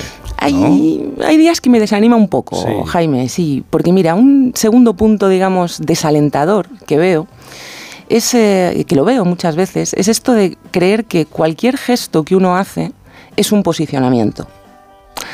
En muchos contextos, pongamos que te añaden a un grupo de WhatsApp de un cole, que ya sé que son complicados, pero bueno, pongamos. Y entonces parece que si saludas a todos y a todas, ya has conseguido que medio AMPA te deteste, ¿no? Que crean saber, digamos, eh, no sé, Así pero esto pasa, ¿sí o no? Esto Pasa, ¿no? digo. Entonces, de pronto es como que te miran con recelo, oye, porque a saber qué educación va a pensar este que hay que darle a los niños, ¿no? O sea, todo esto lo hacemos como muy en automático. Entonces yo con casos así siempre eh, pienso en el cantar del miocid. Pienso cuando el Cid llega a Burgos, Anda. Claro. cuando el Cid llega a Burgos, en su acompaña 70 pendones, e si el lover mulleres e varones, burgueses e burguesas, por las finiestras sone. Podemos discutir la adaptación del cantar, ¿eh? que estoy abierta a ello. Pero con la fecha de Menéndez Pidal, ahí tenemos una prueba de que más o menos en 1140 ya desdoblábamos el género como una forma de cortesía. Y hoy nos llevamos las manos a la cabeza por esto. Hombre, todos conocemos el verso este de qué buen vasallo si hubiese buen señor, ¿no? Pues este que os he citado está justo dos líneas antes de ese que no sabemos todos. es el verso 16b del cantar. Claro, ¿quiere decir esto que como tenemos ejemplos desde tan antiguo, podemos hablar siempre así y desdoblarlo todo? Pues no. Pero desdoblar algunas cosas, como los saludos o los campos que rellenamos en un formulario, el la abajo firmante, no me parece a mí que sea un delito capital. Al contrario, que tampoco creo yo que tenemos a lo mejor las mujeres que pasarnos la vida entera firmando cosas que parece que están escritas para otra persona. Es decir, distintas soluciones que podemos combinar sin fanatismos. Eso es, claro, Jaime. En la gramática hay muchas opciones válidas, ¿vale? Para que quien quiera pueda combinarlas con ritmo. ¿Habéis visto la película de Mejor Imposible? ¿Os Sí, acordáis claro. de, de aquella película en la que Jack Nicholson hace de escritor obsesivo y maniático? Hay un momento en el que lo pasa fatal porque tiene que salir de casa y él no puede pisar Pisar, cuando camina las juntas entre las baldosas, ¿no? Pues ahí tenemos el otro extremo, gente que es así, pero con el masculino genérico. Lo van evitando a lo largo de todo, todo el texto, como Jack Nicholson evita pisar las líneas entre las baldosas, ¿no? Y este es mi tercer punto de pesadumbre con este tema. Creer que todo el lenguaje inclusivo se reduce a poner una O o una A. Yo eh, colecciono titulares de prensa, digamos, que no emplean ninguna forma de masculino y que aún así, en mi opinión, son terribles. Recuerdo uno, dos mujeres caminan juntas por el espacio por primera vez. Una era Cristina Koch y la otra Jessica Meir, ingeniera y bióloga marina, ambas astronautas. Y no caminaban por el espacio. Estuvieron reemplazando un control de carga de las baterías solares de la Estación Espacial Internacional en una, aero- en una operación que llevó como unas siete horas. O sea que no fue un paseo, digamos, por el centro comercial, ¿vale? Algunos medios titularon incluso de aquella que dos mujeres caminaban solas por el espacio. Perdón, pero es que si son dos, es imposible que estén solas, ¿no? Vemos un poco el, el sesgo, ¿no? Sí, sí, sí. No Pero- estaban tuteladas. Eh, pero, pero a mí me desanima incluso que cuando estamos a favor del lenguaje inclusivo busquemos más provocar, eligiendo un sustantivo colorido, que flaco favor hace eso, que combatir estos sesgos del lenguaje que muchas veces se nos cuelan ¿no? por muchos sitios. Algunos, por fortuna, yo creo que se van superando. Aunque haya quien crea que el lenguaje inclusivo es un invento de ayer, la lengua evoluciona siempre puliendo los aspectos que la sociedad considera que son más viejunos. El tiempo es el mejor censor. Y esto es algo que quizá, ya que estamos, también podríamos decirles a los editores de Roald Dahl, que las hojas, las de los árboles y las de los libros, se caen con el tiempo y que las que aguantan, por algo será. Pero a lo que voy, que me despisto, es que hasta hace no mucho escribíamos biografías y semblanzas con cosas como Ramón María del Valle Inclán, casado con Josefina Blanco, mujer de la que le nacieron cuatro hijos. A él, ¿no? Quiero decir, ¿por dónde? Hasta algo, efectivamente, Isabel, tan femenino como dar a luz, se contaba como algo que le sucedía a los hombres, ¿no? Al hombre le nacían los hijos. Por las orejas. Yo creo, ¿no? Que decir, pues no sé, cualquier forma como mujer con la que tuvo cuatro hijos nos suena hoy mucho más natural, ¿no? Son cambios en la lengua que suceden, algunos, como este, sin afectar a la gramática y que evidencian grandes cambios en la sociedad, yo es importantísimo esto que está contando, que no es solamente cómo acaba la palabra, ¿no? Sino las construcciones enteras. Pero es que te estoy escuchando y te estoy viendo y a ti te debe amargar algo más, ¿no? ¿Eh? Tienes un punto ahí de amargor en este tema. Ay, ¿eh? he venido hoy a Eh, poner al día mis sí, rencores. Un pocito de rencor. Mis rencores. poquillo, creo yo. Una tacita, Es que veo que nos olvidamos también de que las palabras, oye, ya lo explicó esto muy bien Sosir, son la unión de un significante y de un significado. Unido a la cadena fónica que pronunciamos están los referentes que visualizamos o que tenemos en la cabeza. Al decir barco, por poner un ejemplo, Cristóbal Colón no imaginaba un crucero Pullmantur, oye, porque en su época pues todos los referentes eran barcos a vela, ¿no? Entonces, yo entiendo la preocupación por la cadena fónica, por la palabra, por la O o por la A, desde luego que la entiendo, ¿eh? pero también deberían importarnos, y mucho, que con las palabras haya referentes femeninos. Pensaréis, pero para activar esos referentes femeninos yo necesito un sustantivo en femenino. Ok, ok, esto ayuda. Pero también ayuda a cuidar el tratamiento que le damos a las informaciones, evitar titulares como el de las astronautas. Ayuda a tener espacio en los medios públicos, ayuda a reconocer los logros y muchas cosas más. Con eso es más fácil imaginar un referente femenino, incluso con palabras en masculino. Igual que es fácil ver un velero o un crucero al decir barco, porque cada día vemos efectivamente muchos tipos de barcos en el mar.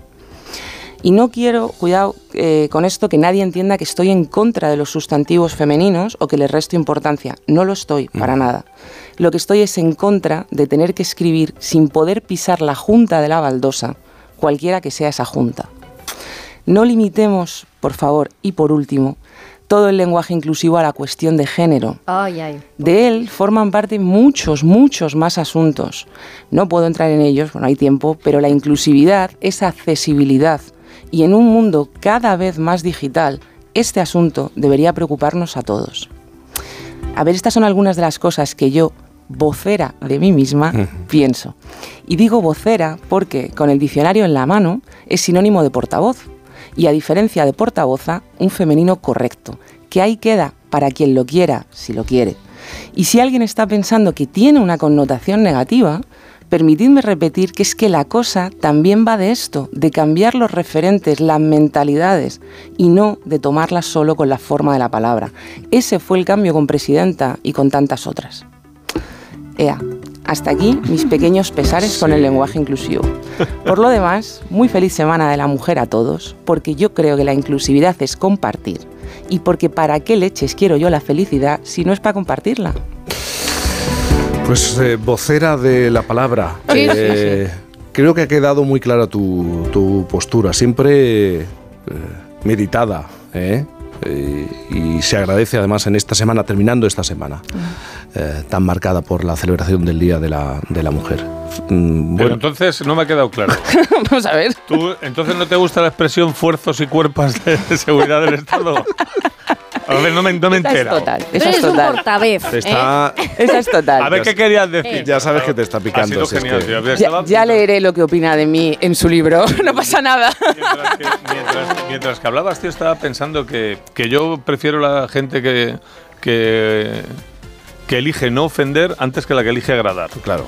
Me parece mucho más confiable, ¿sabes? Entonces, sobre todo porque cuando eliges agradar, si no eres muy ducho, puedes cometer errores como fuerzas y cuerpos de la seguridad del Estado. Pero que no, no es una crítica a la persona que lo pronunció, sino que realmente te tiras a la piscina sin, sin Ujú. flotado. Y puede que esté muy profunda y te pegues ahí un- Un una guadilla curiosa.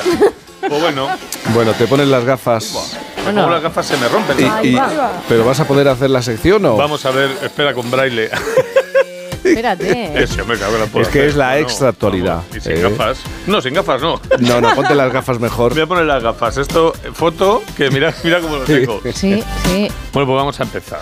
Eh, seguimos a vueltas con los nombres de entidades curiosos. No es el lenguaje inclusivo, pero casi. Con el naming, que se llama ahora, ¿no? El siguiente nombre nos lo manda una oyente llamada Blanca González y pertenece a un centro parroquial italiano, un centro parroquiale. ¿Preparados? Bueno. Pues tras el exitoso nombre, tras el éxito de nombres como Sobaco Holding y vino espumoso Silvano Follador, llega Centro Parroquiale Don Pepino Contento. Hay un cura que se llama Pepino Contento en Italia. Es verdad que Pepino se dice de otra manera, creo que es Chetriolo, pero no podría en ningún caso abrir una sucursal en ningún país Aquí de habla no. hispana. ¿Vale? No voy a hacer ningún comentario, yo creo que ya todos tenéis el chiste en la cabeza. Y de las dos grandes tramas corruptas que están siendo investigadas, abrimos la actualidad con la más folclórica. El Huffington Post. Primeras palabras de Tito Berni tras saltar el caso mediador. No soy consumidor de prostitución. Ni de cocaína, pese a lo que muestran las fotos. Le ha falta decir que no estaba allí, que estaba rezando en Pepino Contento, echando jaculatorias. Eh, a mí, em, esta autoexculpación del Tito Berni, pese a las pruebas, me recuerda a algo que me, me hizo mucha gracia. Eh, sucedió en México. ¿no? Un gober- el gobernador del estado de Puebla fue acusado de raptar y torturar a Lidia Cacho, que es una periodista que ahora mismo vive, vive en España. ¿no? La entrevistamos Y- aquí. Sí, Claro, vale, pues sí, sí. Entonces él se llamaba Miguel Marín, creo recordar. Cuando el fiscal eh, en el juicio le puso a este gobernador un audio donde se escuchaba su voz, le preguntó, em, eh, ¿esto que acabamos de escuchar reconoce, reconoce que es su voz? Y él soltó. Sí es mi voz, pero no soy yo. Porque la voz es lo que tiene, amigos. Un día la pierdes y tú estás afónico y la voz está por ahí torturando periodistas. ¿me entiendes en fin, lo, no- lo normal. Bueno, cambiamos de tema. Inteligencia artificial. Venga. Están bien unidos. 20 minutos. La inteligencia artificial del chat GPT obtiene un 8,36 en la EBAU. Me flipa. Un grupo de profesores del Instituto de Enseñanza Secundaria Virgen del Carmen de Jaén han probado la capacidad de la inteligencia artificial ChatGPT, que es la más básica y elemental, poniéndole un examen de selectividad y está obtenido una media de 8,36 sobre 14. No es la leche, pero habría probado. Bueno. Lo que hay que tener en cuenta es que visto el tiempo que tiene la inteligencia artificial Está ChatGPT, aprendiendo, está comparada aprendiendo. con una persona Claro. de 18 años, sería como si un bebé de 3 meses hubiera Sí, sacado un 8,36 sí, sí. en la EBAU. Isabel, con lo cual me no- hace pensar. No le toques el tema porque esta mañana estaba encendida más que Judith Hombre. con, con sus cuestiones. Es que es el nuevo rincón del cafre, o sea. del, ya del está. vago, por los deberes. Sí, sí, claro, claro, chavales. por supuesto. Pero es que, eh, perdóname, Sí. eh, sigo para adelante. Sí. ChatGPT Verás, sabe más verás. Que personas como los gemeliers. Ah, Juntos los dos. ¿Entiendes lo que te digo? Es decir, que. O sea, que podrías ir a pasapalabra con el móvil y chat GPT porque harías mejor papel que los gemeliers. Que voy a recordar uno de sus momentos estelares en pasapalabra. Eh, por favor, volver a ir. O sea, quiero decir, anda, Hay- alegrarnos los la vida. clásicos, hay que recuperar. Vale. Pues entonces, el enunciado de una pregunta para Jesús, uno de los gemeliers fue: con la P, parte cóncava de la mano donde se doblan los dedos. Ibai responde: puño, que es el que me estoy mordiendo ahora mismo. El concursante casi la palma, claro, porque tú vas a concursar a pasapalabra Y te toca. y te ponen a los gemeliers de famosos y dices, de aquí, de aquí, de aquí no salgo. ¿Para qué he venido? De aquí no salgo, macho. En fin, bueno, Vaya y pasamos... tienes con las gafas. No te preocupes, que hay cosas, cosas, cosas, hay cosas que me han dado más guerra y he salido vivo. Y pasamos a hablar de gastronomía. préstamelas a mí. Solo boadilla.es. Las mañanitas gana el taco de oro Dubai 2023. El restaurante Las Mañanitas de Boadilla del Monte, Madrid, ha ganado el premio Taco de Oro 2023, que es un galardón que conceden los cocineros mexicanos al mejor restaurante mexicano en el extranjero. O sea que muy bien. ¿Os gusta la cocina mexicana? Sí, mucho. Sí. ¿Sabéis lo que es el pito? El pito no. El pito no. El pito es una flor arborífera comestible de la zona de Veracruz y acaba de comenzar su temporada, la temporada del pito. Es un manjar y quiero que escuchéis el comienzo de esta receta con pito de un cocinero mexicano que se ha hecho viral. Ahí va. Llegó la temporada de comer pito, así que acompáñenme, vamos al monte.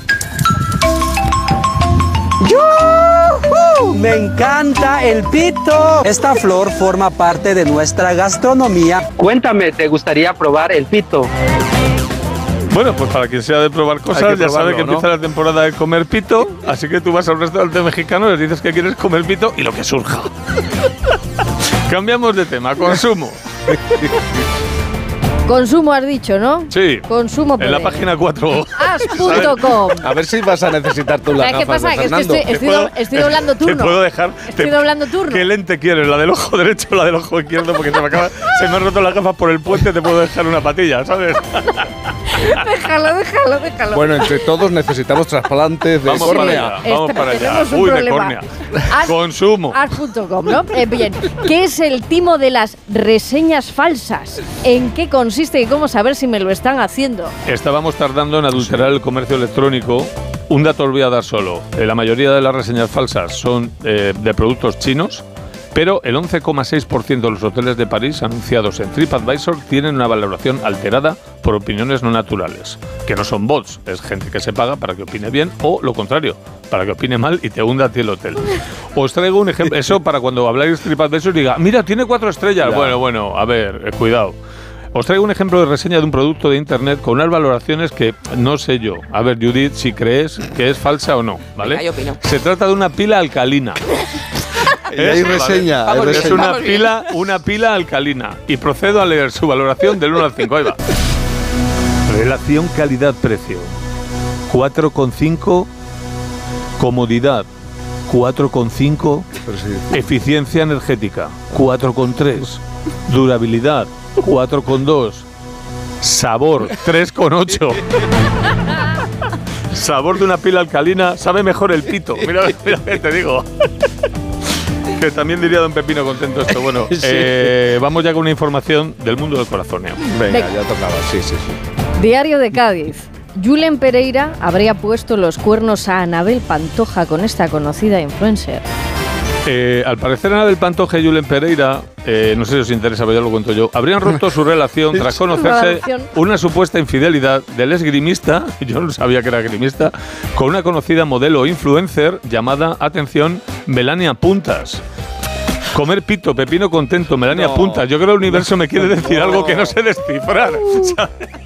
El universo me quiere decir algo que no sé descifrar. Bueno, no ganamos para no conduce el me universo conduce, por, un camino. Me está enseñando el camino, no sé hacia dónde, pero yo voy. Nos ganam- no ganamos para infidelidades, decía, sobre todo los cornudos, ¿no? Y, y hablando de esto, se ha hecho pública en las redes una nota de despecho aparecida en un corcho. No sabemos si de un instituto o de una oficina, en la que una enamorada deja lo de Shakira en juego de niñas. Atentos. Hola, Pedro. Te hablo por aquí porque no tienes la vergüenza de cogerme el teléfono. Quiero que sepas que no me molesta que te acostaras con mi amiga Andrea. ¿Sabes por qué? Porque yo estuve con tu amigo Luis el 17 de octubre de 2022. Debo decirte que fue él quien me pegó la candidiasis. No, Te mentí cuando dije que era una infección. Ja, ja, ja.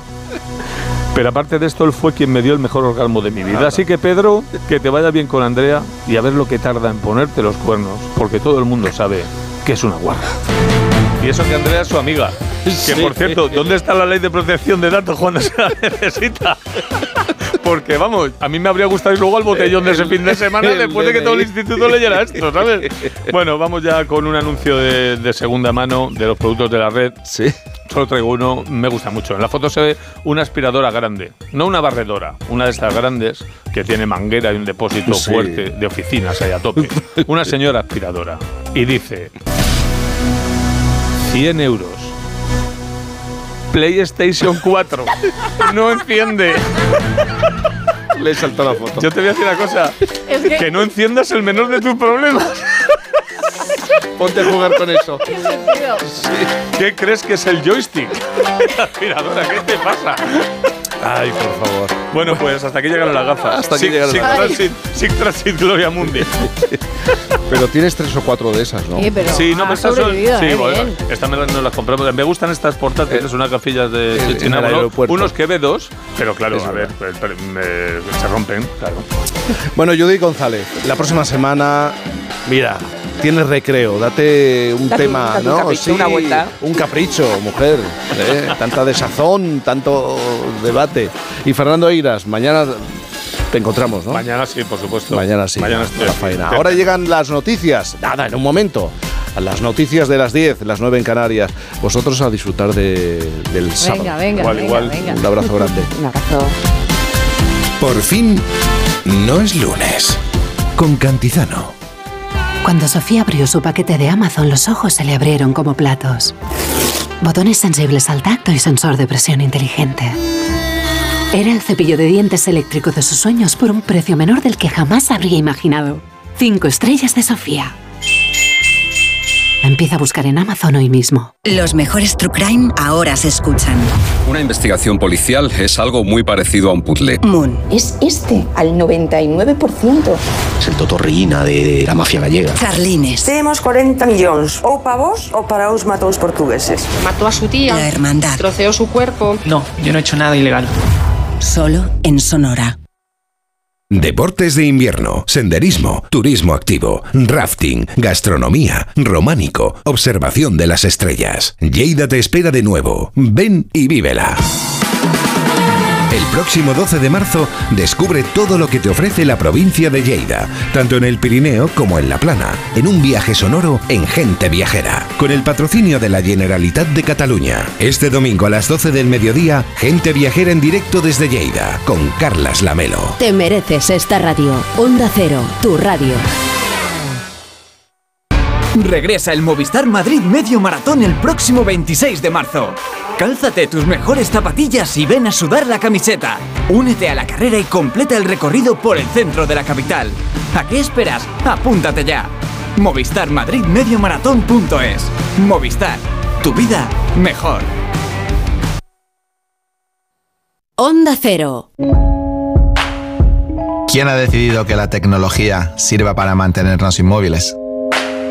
Con la gama SUV de Kia, la tecnología te mueve. Aprovecha las condiciones especiales hasta el 20 de marzo. Consulta condiciones en kia.com. Kia, movement that inspires. Ven a Takay Motor, concesionario oficial Kia en Fuenlabrada, Móstoles y Alcorcón o visítanos en takaymotor.com. ¿Quieres ahorrar a full? Solo hasta el 12 de marzo en Hipermercados Carrefour tienes la cinta de lomo de cerdo origen España en trozos a solo 4 euros con 39 el kilo. Carrefour, aquí poder elegir es poder ahorrar. ¿Tienes experiencia laboral pero no tienes un título oficial que la reconozca? Ahora puedes acreditarla y mejorar tus posibilidades de empleo y promoción laboral. Inscríbete en el procedimiento de reconocimiento de las competencias profesionales de la Comunidad de Madrid. Infórmate en comunidad.madrid o llamando al 012. Tu trabajo se merece un título. Campaña financiada por el Ministerio de Educación y Formación Profesional y por la Unión Europea Next Generation. Comunidad de Madrid. Ven a Menorca, escapa de la rutina y conecta con la naturaleza, con la cultura, con la gastronomía, porque el lujo reside en disfrutar de lo auténtico, en disfrutar de las pequeñas cosas. Ya puedes disfrutar tu vuelo directo a Menorca con Iberia Express. Menorca, la isla de los pequeños placeres. Todos nacemos con un qué, un algo que si se descubre y potencia a tiempo puede marcar la diferencia en tu carrera profesional. Nuestro objetivo es ayudarte a encontrar y desarrollar tu qué. Por eso ofrecemos una experiencia que combina nuestros MBAs, másters y grados con un plan de desarrollo profesional. Infórmate en eaemadrid.com. EAE Business School Madrid, where true potential comes true. Prepárate para las ofertas de Ahorra Más. Haz hueco en la nevera, porque la vas a llenar entera. Y es que nuestras ofertas son muy, muy fuertes. Como el bacalao fresco, por solo 8,95 euros el kilo.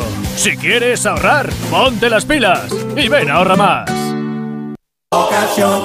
Te compra tu coche, te compra tu carro, te compra tu buga. Te compra tu furgo, te compra tu auto, caravan. ¿Te han hecho una oferta? Te la mejoramos. Has oído bien. Mejor precio garantizado y compromiso de pago en 24 horas. Ven a vernos. Clínica Oliver y Alcázar. Especialistas en implantes para pacientes con muy poco hueso. Cirugía mínimamente invasiva con prótesis definitiva en un mes como máximo. Diagnóstico gratuito y financiación. Consulte su caso en el 91 564 6686 o a través de la página web oliverialcázar.com. Más de 30 años de experiencia. 98.0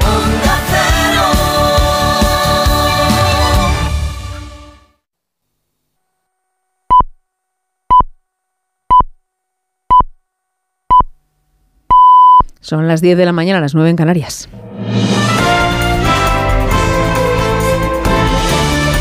Noticias en Onda Cero. Buenos días. Hasta ahora estaba previsto que comience el primer acto de recuerdo de los atentados del 11M que costaron la vida a 192 personas con la colocación de 11 bombas en cuatro trenes de cercanías en Madrid. La cita es en la sede de la Presidencia de la Comunidad de Madrid, en la Puerta del Sol. Acto, como ha dicho la presidenta Isabel Díaz Ayuso, para no olvidar a las víctimas. Es un día durísimo para todos los españoles, eh, también para los madrileños y sobre todo lo que vamos a hacer es recordar a aquellas personas que fallecieron, a sus familias, a las personas que han quedado con secuelas y queremos que sea un día de unidad, normalmente además lo es y yo lo agradezco y queremos estar todos juntos, así lo haremos nuevamente, todas las administraciones, todos los partidos.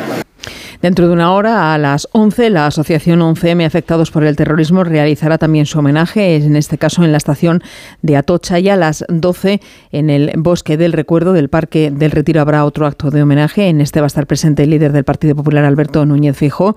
Después, a las 6 de la tarde, ya será el último acto de recuerdo en la estación de cercanías de Santa Eugenia. Este sábado, además, el presidente del Gobierno clausura en Huelva la Convención Municipal de los Socialistas Andaluces. Pedro Sánchez ha valorado el acuerdo sobre la reforma de pensiones alcanzada en las últimas horas. Consensuado con Bruselas, este nuevo pacto incluye una cuota de solidaridad a los sueldos más altos y se permite mantener el periodo de cómputo en 25 años va a garantizar el poder adquisitivo de los pensionistas, va a reforzar la equidad, la equidad del sistema y finalmente lo que va a hacer es garantizar la sostenibilidad del sistema público de pensiones para las próximas décadas. En definitiva, lo que estamos haciendo, gracias al acuerdo y al consenso eh, con las instituciones comunitarias y lógicamente también esperamos con los agentes sociales, lo que estamos haciendo es dar seguridad y estabilidad a nuestros mayores y a sus jubilaciones presentes y futuras.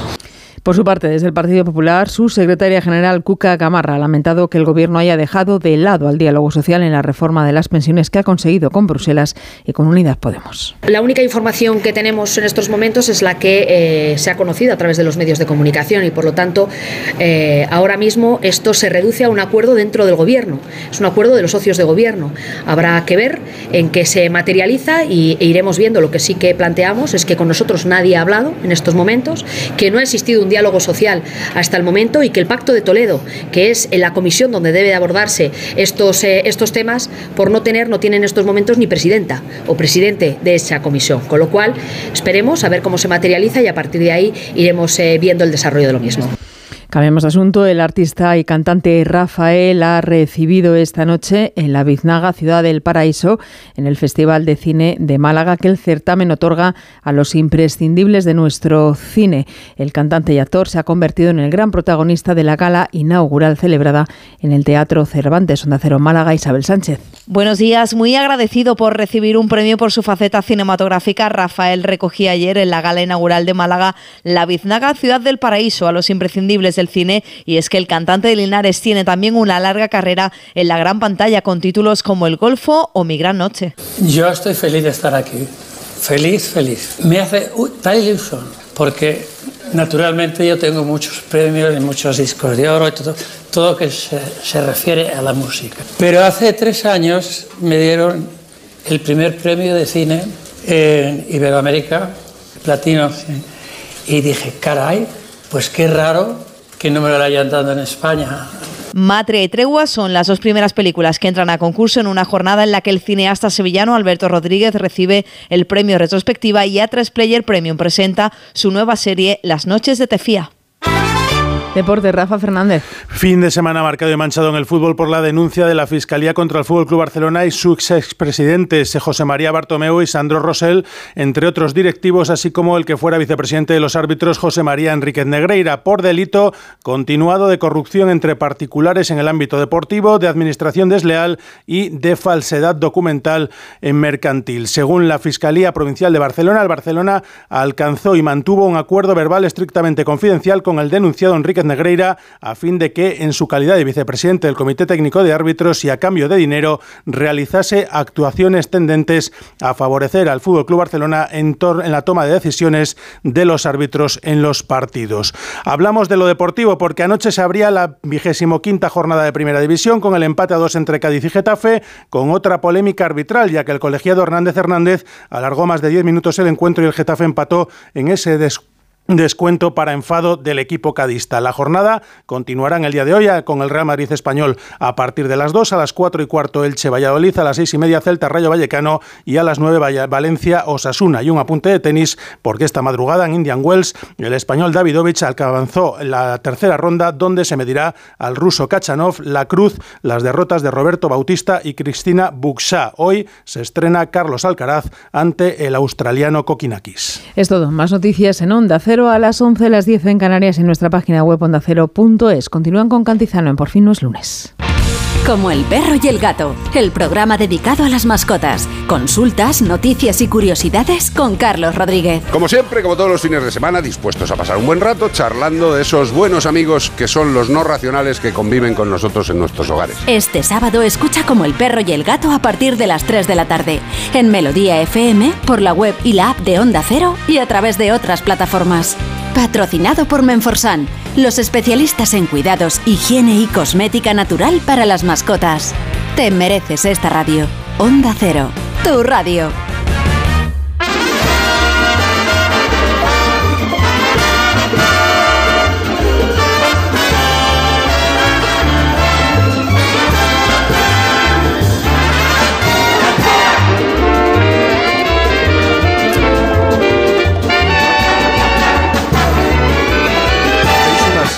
De verdad, hacéis unas cosas tan extrañas. Tú con un sándwich de, de qué era, de, de, mortadela. Un sándwich de mortadela, pero de Boloña. Eh, Todavía hay gente que come mortadela. Todavía, sí, sí, sí. todavía Esto- hay gente que come mortadela. Esto siempre se dijo de, de Boris, Pantoja, ¿qué ¿no? Que comían el Qué sándwich de mortadela ese del mundo cantora. Pero yo creo que no sé si lo estabas haciendo Pero como me da que no, no era mortadela italiana, ¿no? Lo que comían, sino un producto Era más. mortadela, mortadela, la, la mortadela esa que es un poquito más gruesa, la nuestra de toda la vida y que se hacía, es verdad, en bocadillo. Yo no lo llegué a probar, pero cuando vine a España eh, Sí, te llamaba la en- en- atención. en- entendí que existía como bocadillo. Ojito que hay muchos defensores de la mortadela, ¿eh? La Que primera, que la la mortadela primera. sigue existiendo. La mortadela es muy estupenda. sí, Bueno, sí. muy estupenda. Y la, y la, la fina así, esa boloñenísima, eh, es, es muy Esa es- divina. es otra cosa. Cuando, cuando la ponen así como desmigada, haciendo ro- rollo montañita, es muy interesante. Oye, mira, te he visto, porque yo estaba en la máquina del café y te he visto llegar. ¿Sabes? No, ¿sabes? Y me, a quién- y me has ofrecido un chocolate caliente. No, lo Hace has elegido años tú, que lo, lo he lo has elegido elegido yo, tú. ¿verdad? Yo Bueno, te he ofrecido un café, Está, está mono allí vestido así en este tono tan Sí, primaveral, en, sí, este, sí. en este nuevo vainilla. Pero de repente. te he visto aparecer y me has recordado en los andares a Sara Montiel, porque flotáis, flotáis. ¿Sabes Es que que, se yo- cumplen 10 años. Se cumplen de 10 años de su, fallecimiento, que se murió vestida y preparada en la puerta de su casa no esperando un taxi. Sí, sí, sí, esto sí lo sé yo, pues yo lo tengo muy claro. Porque unas, unos, unos meses Porque tú antes- quieres acabar también así, esperando un, acabar, es un me- trabajo. Me, me- me parece una despedida de, la, de, de- de es esta verdad, parte, de es esta verdad. dimensión absolutamente extraordinaria. Esperando un taxi para ir a trabajar. Estaba sentada en la puerta de su casa, que tenía ahí una silla, con el, y con el bolso a- a- puesto en el regazo, así, maquillada, preparada, lista para, para lo que fuera a hacer. Y le, vino, le sobrevino allí eh, la despedida, que me parece increíble. Muy ella. Tú sabes que ella eh, decidió hacer unas fotos para la revista Glamour y pidió hacer la foto conmigo. Esto fue algo como increíble en la vida Oh. porque mm, realmente, bueno, yo llegué a esa citación en el hotel, estaba Antonio que se había convertido ah, en, en su maquillador, Sí. peluquero y fotógrafo y él era el que iba a tomar la foto. Y entonces bueno, llegué y de repente eh, hubo como un momento como de espera porque Sara había decidido maquillarse ella misma. Y entonces, bueno, este fue como un momento de cierta tensión. De espera y vértigo. De espera y vértigo, porque claro, fue un momento de cierta tensión. Parece que desistió en algún momento de, de- de la situación, y entonces fue maquillada por otra persona, y entonces eso hizo que se alargara un poco la espera. Pero yo también entendí, bueno, oye, es ese momento increíble junto con Sara Montiel, que luego va a quedar guardado porque la foto existe, y ella es monísima en la foto, está, está acer- acercándose a mí, besándome, y me coge la cara entre sus manos. Entonces, por supuesto, yo aproveché para hablar un poquito con ella. Y entonces yo le pregunté qué, qué pensaba de Gregory Peck, porque en realidad su, su, su, su galán es Gary Cooper Sí. en Veracruz, ¿entiendes? Entonces me dijo que, que Gregory Peck tenía joroba. Que tiene- es que hablaba muy claro. Qué Hablaba muy más claro, hablaba muy clara y era, y era muy tremenda. Cuando yo la conocí, tremenda, cuando yo la sí. conocí de verdad, verdad, yo- mira, la foto es monísima, es verdad. Y ella está increíble. Y no sabes lo que tenía puesto. Me dijo, yo dije, pero Sara, tú me dijo, es todo mío, me dice. Entonces, entonces yo le digo, Y además lo claro, decía porque de tú- verdad. Claro, porque tú lo decía de verdad. Esto, esto obvio me dijo, bueno, esto es una, una, una- un- Nada, una- unos brillantes. Es una chaqueta de lentejuelas, bueno, las joyas de Sara eran míticas. Es una chaqueta de lentejuelas, es una cosa muy ochentas, pero no sabes lo actual que es hoy en día, me dijo de repente. Y entonces me dijo una cosa buenísima que me dijo, tú sabes que siempre se ha dicho que la lentejuela es noche, es teatro, es cabaret, pero yo lo veo muy día también. me encantó. Bueno. ¿sabes una cosa? Fue muy grande. La pena es que es eh, los últimos 10 años. Ese último es- acto, eh, sí. Quedara ese recuerdo. Pero de- yo, pero de- yo creo que te- tenemos que hacer un esfuerzo por Sí, no, por sí, no por eso tenerlo. estamos Es hablando Que en el fondo fue fantástico. Yo tengo la impresión de que ella se sentó, es- evidentemente consumiría mucha televisión como corresponde a su generación, y se sentó y vio que eso se estaba convirtiendo Que es en que una tocaba. fuente de empleo. O sea, que es, lo que, tocaba. Que se estaba convirtiendo en una fuente de empleo y entonces colaboró con su enorme experiencia. No te olvides que Sara Montiel, las películas de Sara Montiel eran escritas para Sara Montiel, al rollo película de Sara Montiel. Esa mujer, que es mi película favorita de Sara Montiel, después de La Violetera, es, una, es un guion de Antonio Gala, que Antonio Gala le dijo al director de esa película, que siempre me confundo el nombre porque creo que es Mario Gas, pero no, no sé, y entonces que le dijo, vamos a hacer una película de Sara Montiel a los Sara Montiel para Sara Montiel. Y entonces hicieron, hicieron esa mujer, esa mujer que comienza con unas monjas que están en un lugar en Filipinas que son asaltadas por unos guerrilleros, unos rebeldes. Pues muy Sara Montiel. Muy Sara Montiel. Claro. Y, luego, y, y luego ella termina siendo una cantante que, se, que aborda el Titanic y se tira al agua escapando del hundimiento del Titanic y pierde la voz. Es que es algo increíble. Pero- esa mujer es maravillosa. Mira, película. además, hay que eh, verla. Ella eh, tenía un compromiso político, Mm, eh, era además socialista, lo mostraba claramente. claro, era muy sorprendente encontrarte a una mujer que fumara. Pero fumar a puros. No, había ninguna otra sí. mujer que, que Y- encontrabas en España. Y que, ¿eh? se, y que se lo hubiera enseñado Ernest Hemingway, como lo contaba Efectivamente. ella, ¿entiendes? Esto todo así. Y, Bueno, es que eso es y arma- fue de las pocas artistas que no aceptó la invitación de Franco a una de las fiestas en, en Navidades. Le dijo así, le dijo no. sí. Igual que al destape ella- dijo, ella- no. ella- ella- Yo igual que al destape también no. dijo no, porque ya, ya, ya vio que realmente no le convenía, no le Su gustaba nada. reflexión la idea. era, quiero que me recuerden como oh, la estrella de las películas americanas. Ay. Exacto. Que se queden con ese recuerdo. Vestida. Vestida. Muy bien vestida, pero... Muy, muy bien vestida y muy bien enjollada. Esa entrevista que le hace Terence Mox, que era muy amigo de ella, eh, que, que de repente le dice, uy, Sara, pero te has puesto todo. y ella le dice, bueno, Terence, son pocas cosas. Le dice así, y se tiene puesto unos esmeraldones y unos diamantes y es todo como increíble. Y entonces Terence le dice, Sara, te ha ido muy bien en la vida, ¿no? Ese- eso lo podéis ver en los archivos de televisión española, maravilloso. totalmente. Me ha llamado es la- grande, es grande Sara y será siempre grande. Es lo que yo sentí cuando falleció, que fue, fue triste porque de repente pensabas, bueno, no sé, pudimos haber hablado más cosas, haber tenido Sí. más, más conversación, porque era una fuente de sabiduría extraordinaria del siglo XX, claramente.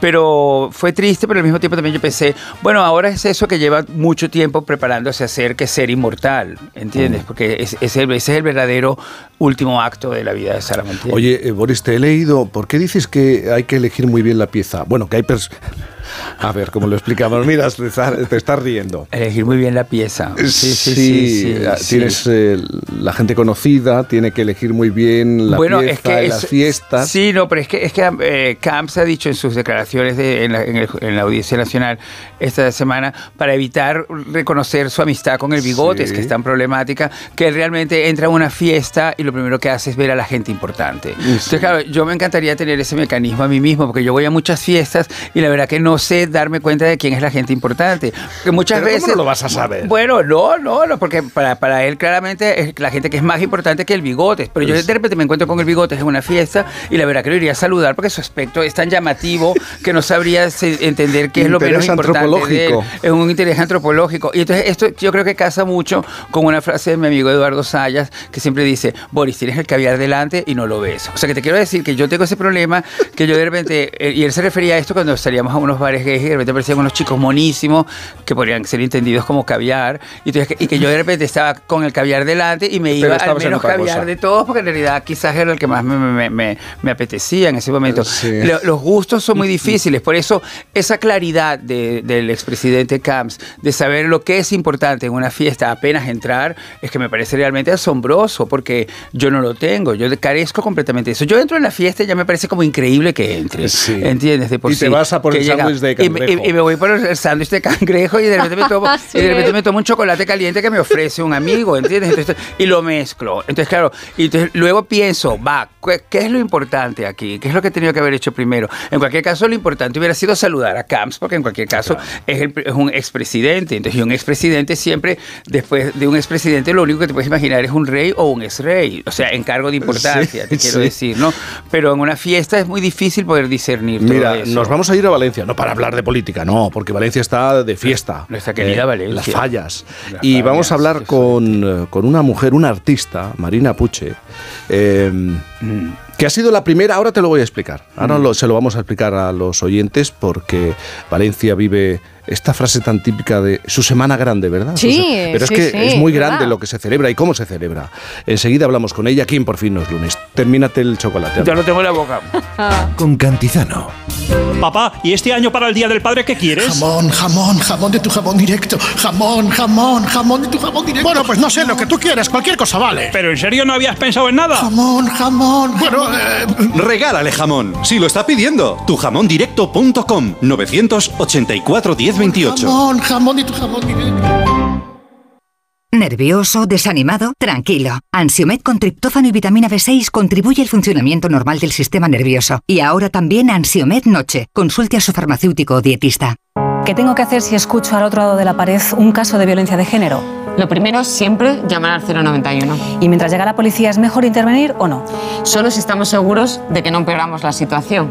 Y en todo caso, si podemos, socorrer a la víctima. Antena 3 Noticias y Fundación Mutua Madrileña. Contra el maltrato, tolerancia cero. A ver esa foto, decir patata. ¡Hijolusa! Es que decir patata es decir hijolusa. Para freír, guisar, asar o hacer al microondas. Entre nuestra gran variedad encontrarás la patata perfecta para tu plato, siempre con la misma calidad. Patatas hijolusa. El reto de comer bien cada día. Y de repente empiezo a ponerme nerviosa con el regalo. Ya lo tengo y quiero dárselo ya. Me acerco y pienso, ¿le gustará? Me fijo en cómo rompe el papel en sus ojos cuando lo ve. Y entonces le digo, felicidades, papá. Regalar siempre será más grande que cualquier regalo. Feliz Día del Padre. El corte inglés. Hablemos. Seguimos hablando de autoconsumo y de Factor Energía, que como vimos tiene su propio departamento de paneles solares. José, bienvenido. Gracias.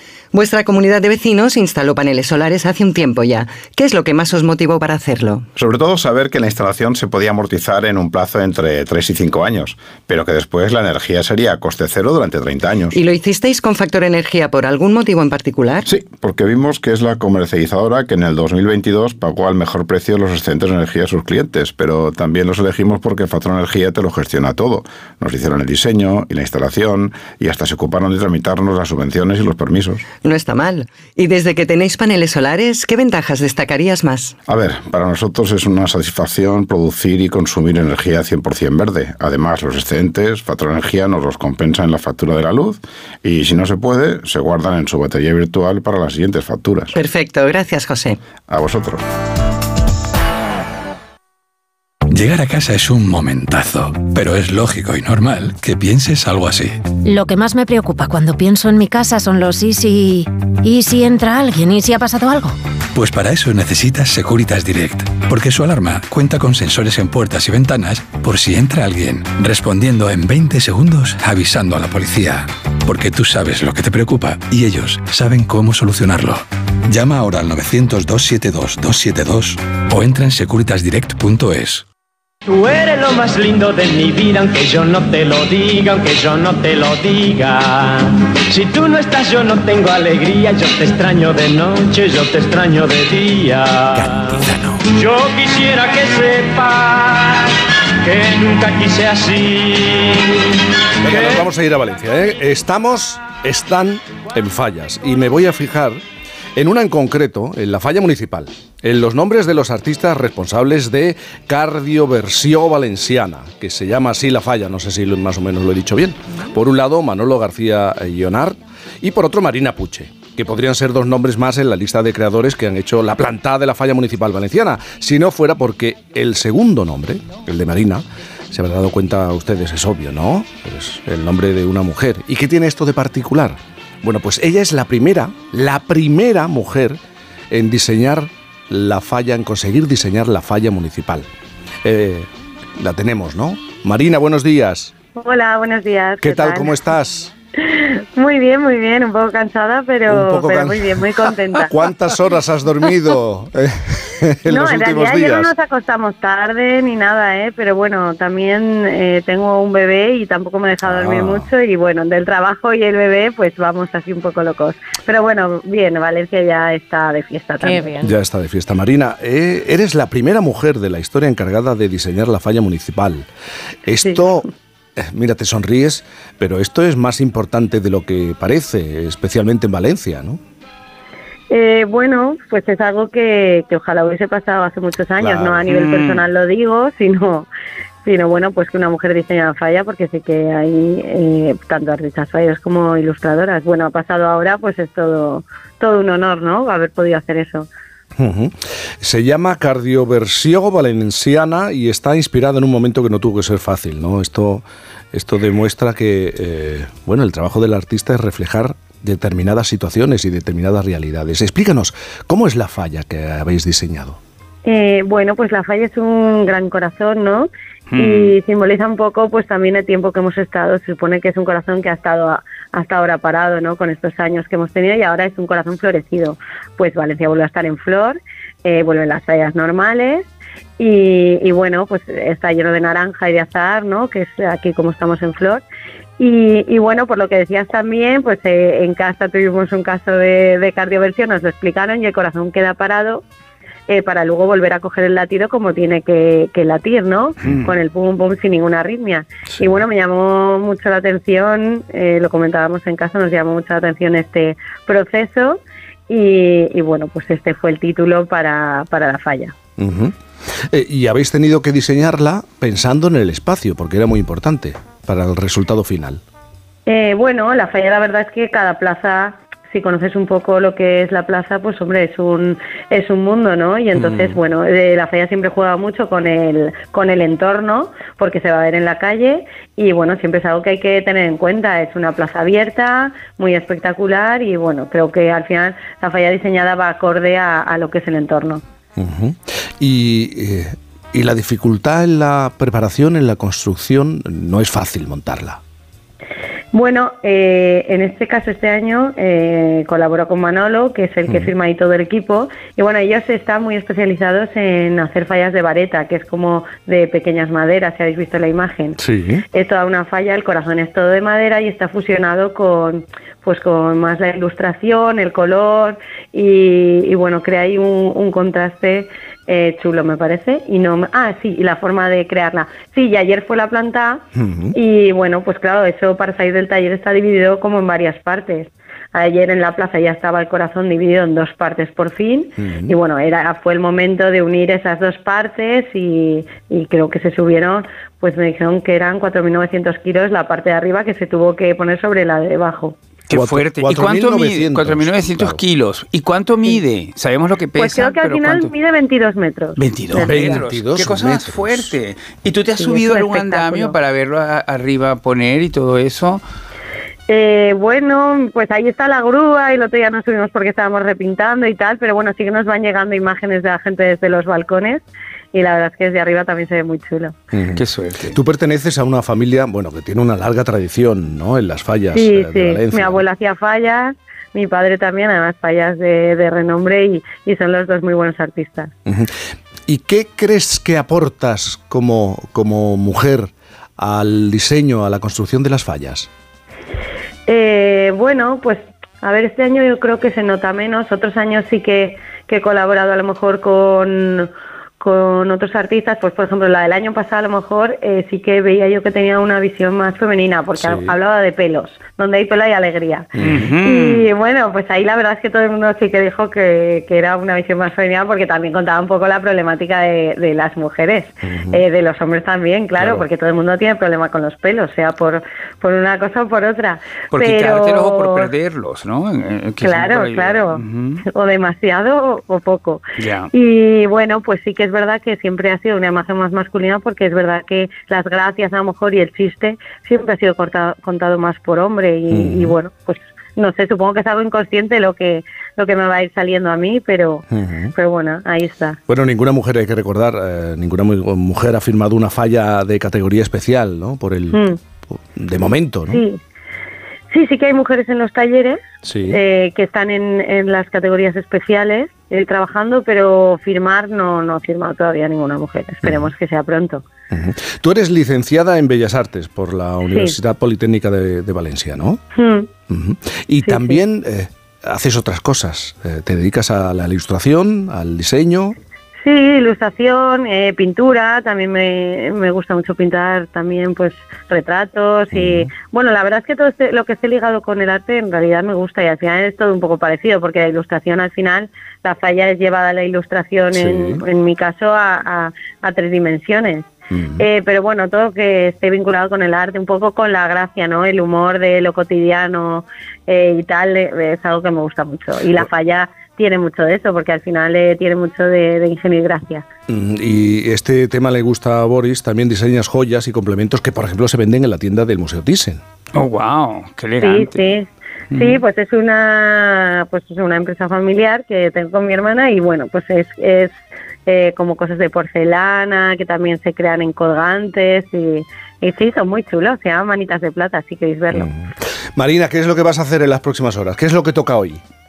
Pues mira, hoy toca, están cogidos los dos corazones, pero toca eh, que arriba de todo también va otra figura, otro ninot, y hoy se pondrá eso con la grúa y en el lateral también va otra figura. Y luego además la falla ha sido eh, colaborativa en el sentido que la gente ha enviado sus ideas a un email que hicimos de lo que te hace tener el corazón contento. Y hoy viene toda la gente que envió los emails eh, ahí a la plaza para que la vean y bueno, y, y se dirán también los seleccionados, que con los seleccionados se han hecho los niños debajo, las ideas. O sea que verás también personas de muchísimas edades, porque entiendo que en este proceso colaborativo también amplían las Claro, sí, lo bueno de la falla es que engloba mucho, tanto a nivel de las comisiones como, como a la hora de plantar. Eh, por supuesto, yo creo que hoy habrá de todas las edades, por los emails que leímos, seguro que sí. Pues 22 metros de falla, ¿no? Has dicho, 22 metros de falla. Y 4.000 kilos. Y más de 4.000 kilos. Vaya, qué fuerte, qué increíble, qué obra gigantesca. Marina, es una pasada. Eh, enhorabuena, muchísimas gracias por atendernos en, eh, en, un tiempo que es complicado, sobre todo para los valencianos, porque estáis, es que os faltan horas para celebrar y para vivir las fallas. Sí, sí, estamos en flor. Estáis en flor, qué bonito. Nosotros también lo intentamos, estar en flor, Marina. Un beso enorme. Gracias. muchas gracias. Hasta luego. ¿Tú estás en flor? Yo estoy en flor porque ayer vi precisamente un almendro en flor y ya me dio tanta emoción. Y ya dije, aunque yo, sabes que me gusta prolongar la idea del frío porque creo que el frío se está extinguiendo. Y. y, Pero tú que eres caribeño, prolongarla. Bueno, hombre, es, lo lógico. Yo creo que eso, eso, eso, eso, me hace sentir y entender todavía mucho más el cambio climático. Puede que el Caribe también deje de ser Caribe si las cosas siguen de esta manera. Entonces, no, no es para. A mí me parece que cuando se, se, cuando se acorta el frío, significa que se va alargar el calor, vamos a pasar más meses de calor. Pues yo estaba harto del frío y de no, febrero. No, hay que estar nunca harto del frío, porque es que el, frío está, en, está francamente en, un problema. Es como cierta masculinidad que también sabemos que está en problemas y en, y en una revolución silenciosa que quizás dura demasiado tiempo en silencio. Hacemos una pausa y continuamos. Por fin, no es lunes. Hablemos. Seguimos hablando de autoconsumo y de factor energía, que como vimos tiene su propio departamento de paneles solares. José, bienvenido. Gracias. Vuestra comunidad de vecinos instaló paneles solares hace un tiempo ya. ¿Qué es lo que más os motivó para hacerlo? Sobre todo saber que la instalación se podía amortizar en un plazo entre 3 y 5 años, pero que después la energía sería a coste cero durante 30 años. ¿Y lo hicisteis con factor energía por algún motivo en particular? Sí, porque vimos que es la comercializadora que en el 2022 pagó al mejor precio los excedentes de energía a sus clientes, pero también los elegimos porque Factor Energía te lo gestiona todo.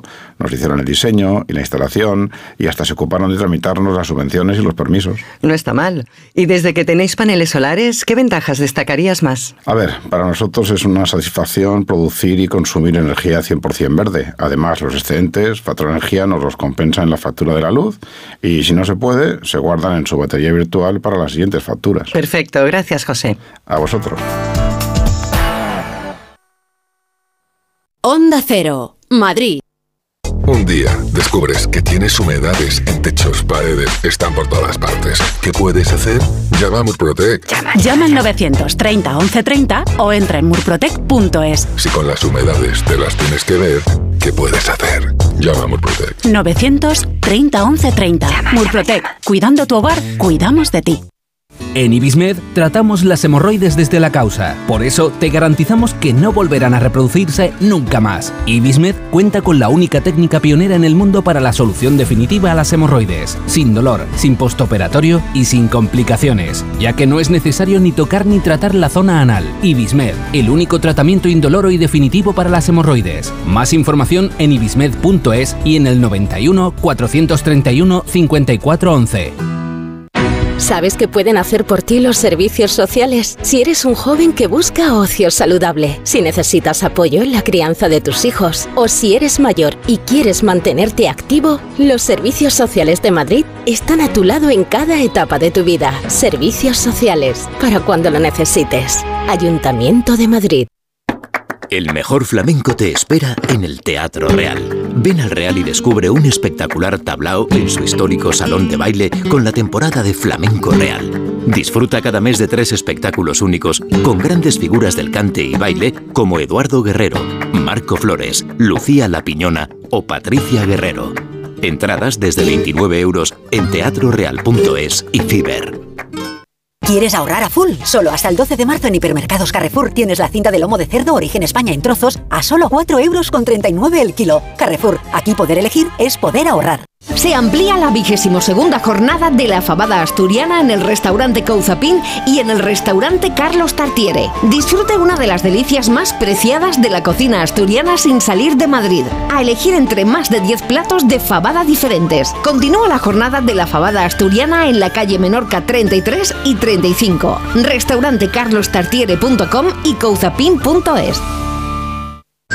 En marzo, ríete como nunca en la ópera. La nariz de Sostakovich se estrena en el Real con un ingenioso e hilarante espectáculo. Una divertidísima ópera en la que su protagonista descubrirá que su nariz ha desaparecido y cobrado vida propia. ¿Qué pasará mientras trata de encontrarla? Descúbrelo del 13 al 30 de marzo. Siete únicas funciones. Compra tus entradas desde 17 euros en teatroreal.es. Prepárate para las ofertas de Ahorra Más. Haz hueco en la nevera, porque la vas a llenar entera. Y es que nuestras ofertas son muy, muy fuertes. Como el bacalao fresco, por solo 8,95 euros el kilo. Si quieres ahorrar, ponte las pilas y ven a Ahorra Familia, entonces decidido el regalo de papá, ¿eh? Un móvil con una buena cámara para hacer lo que más le gusta, fotos y vídeos a sus nietos. En el parque, en tenis, en los cumpleaños, en la piscina, en ballet, en el ascensor.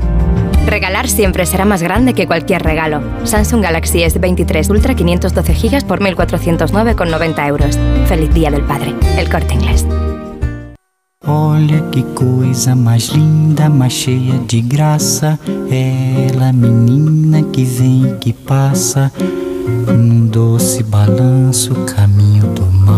¿Qué habláis? ¿Qué, qué habláis? ¿Qué tramáis? que nos vi- nos- nos vimos Viviana trabajando. Fernández, buenos días. Buen- muy buenos ¿Qué días, tramáis? familia. Comentando- No tramábamos, hablábamos de una grabación. De, de trabajo. Es que las grabaciones se han vuelto una locura porque graban todo, entonces que de repente estáis- puedes estar ocho horas grabando una cosa que luego no sabes si va a durar 20 Sí, minutos o dos horas y Lo media. como normal. Lo normal, es Lo- aterrador, es aterrador.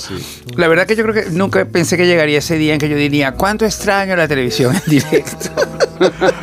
Porque ya no existe la televisión No en existe, directo, es es verdad. verdad. Todo está pregrabado. Existe el directo. Ya no existe el directo. En- en- Pero el, general. el- el directo en general, incluso con... con- Con todo, en directo Con- ya con no- alguien. con la gente, con las Sí. personas, con los amigos. Con las Nosotros ya nos vemos en las grabaciones, Boris y yo. Aquí en la Estáis radio. muy solicitados. Y si, es no, y si no en Instagram, es verdad. Y en Instagram alguna vez también. Entonces, claro, es así, la vida ahora es así, nada Oye, es en directo. Mira, está sonando, este 2023 se cumple 65 años de una canción que cambió la, la historia de la música popular y que yo creo que ubicó a Brasil dentro del panorama del mundo musical. Es esta, esta composición de Joao Gilberto, de Jobim, de Vinicius de Moraes, eh, Garota de Ipanema. Qué grande estas personas y qué grande Ipanema. Luego cuando caminas por las calles de Ipanema es como muy impactante porque vas sintiendo la canción Sí, y, te das y te que- deslizas, que, y todo es como una cadencia increíble y el, el- el Atlántico está ahí de repente eh, co- co- coges una boca calle y lo que hay es Atlántico, que es muy increíble. Y mucha gente guapa, ¿no? En la Hay playa mucha gente guapa y no tan guapa. ¿entiendes? Hay de todo, pero hay mucha todo. gente. Es, bueno, que a ti te Hay encanta mucha ese tipo de gente. cosas. Es como eso.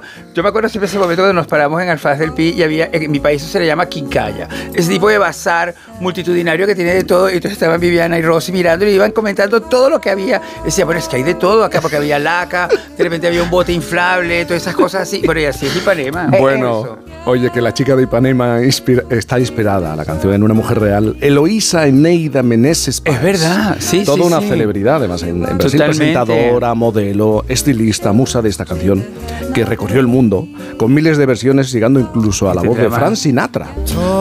Qué grande, Frank. Eterno. Eso, te- te- eterno y transculturización absoluta, porque se apoderó completamente del sonido y todo.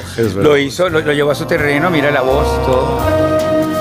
Esta es la excusa perfecta. Hemos utilizado esta canción para preguntarle a los oyentes. Mañana hablamos con los oyentes siempre en el tramo de 9 a 10 de la mañana y los escuchamos a través del WhatsApp para preguntarle por qué canción sonaba en ese momento concreto. Un momento que seguro recuerdan, eh, que vivieron intensamente, que fue emocionante o fue doloroso. ¿Qué canción sonaba en ese momento? ¿O por qué recuerdan? o asocian esa canción a un determinado momento. Eh, voy a recordarle a los oyentes 620 para que vayan enviando ya su nota de voz. 620-621-991, 620-621-991. ¿Qué canción sonaba en ese momento? Todos tenemos uno o varios momentos. Boris, tú tienes eh, tienes muchos momentos. Yo es que tengo y muchos muchas momentos canciones. y, y algunas son con dolor, la mayoría de ellas sin dolor.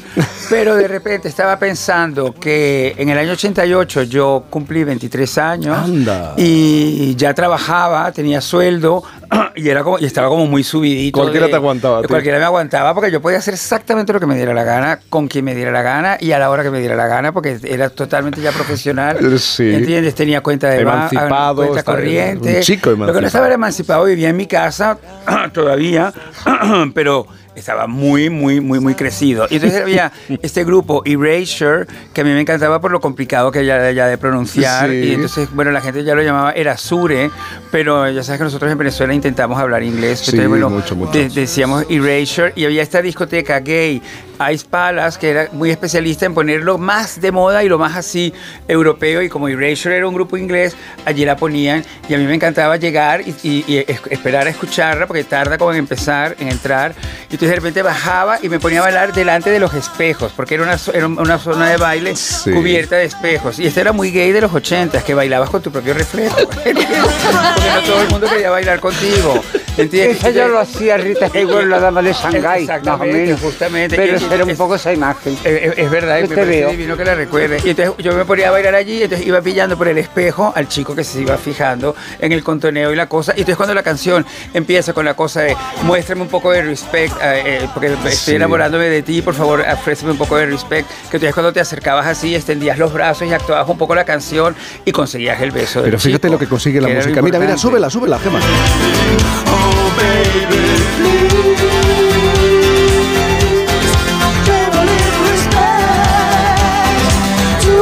te has ido a los 23 años? ¿A que te has ido a los Y me- 23 y me he ido a mí mismo creyéndome todo este show. Y haciendo que- falta un karaoke en este programa. Totalmente. Un karaoke y los espejos. También.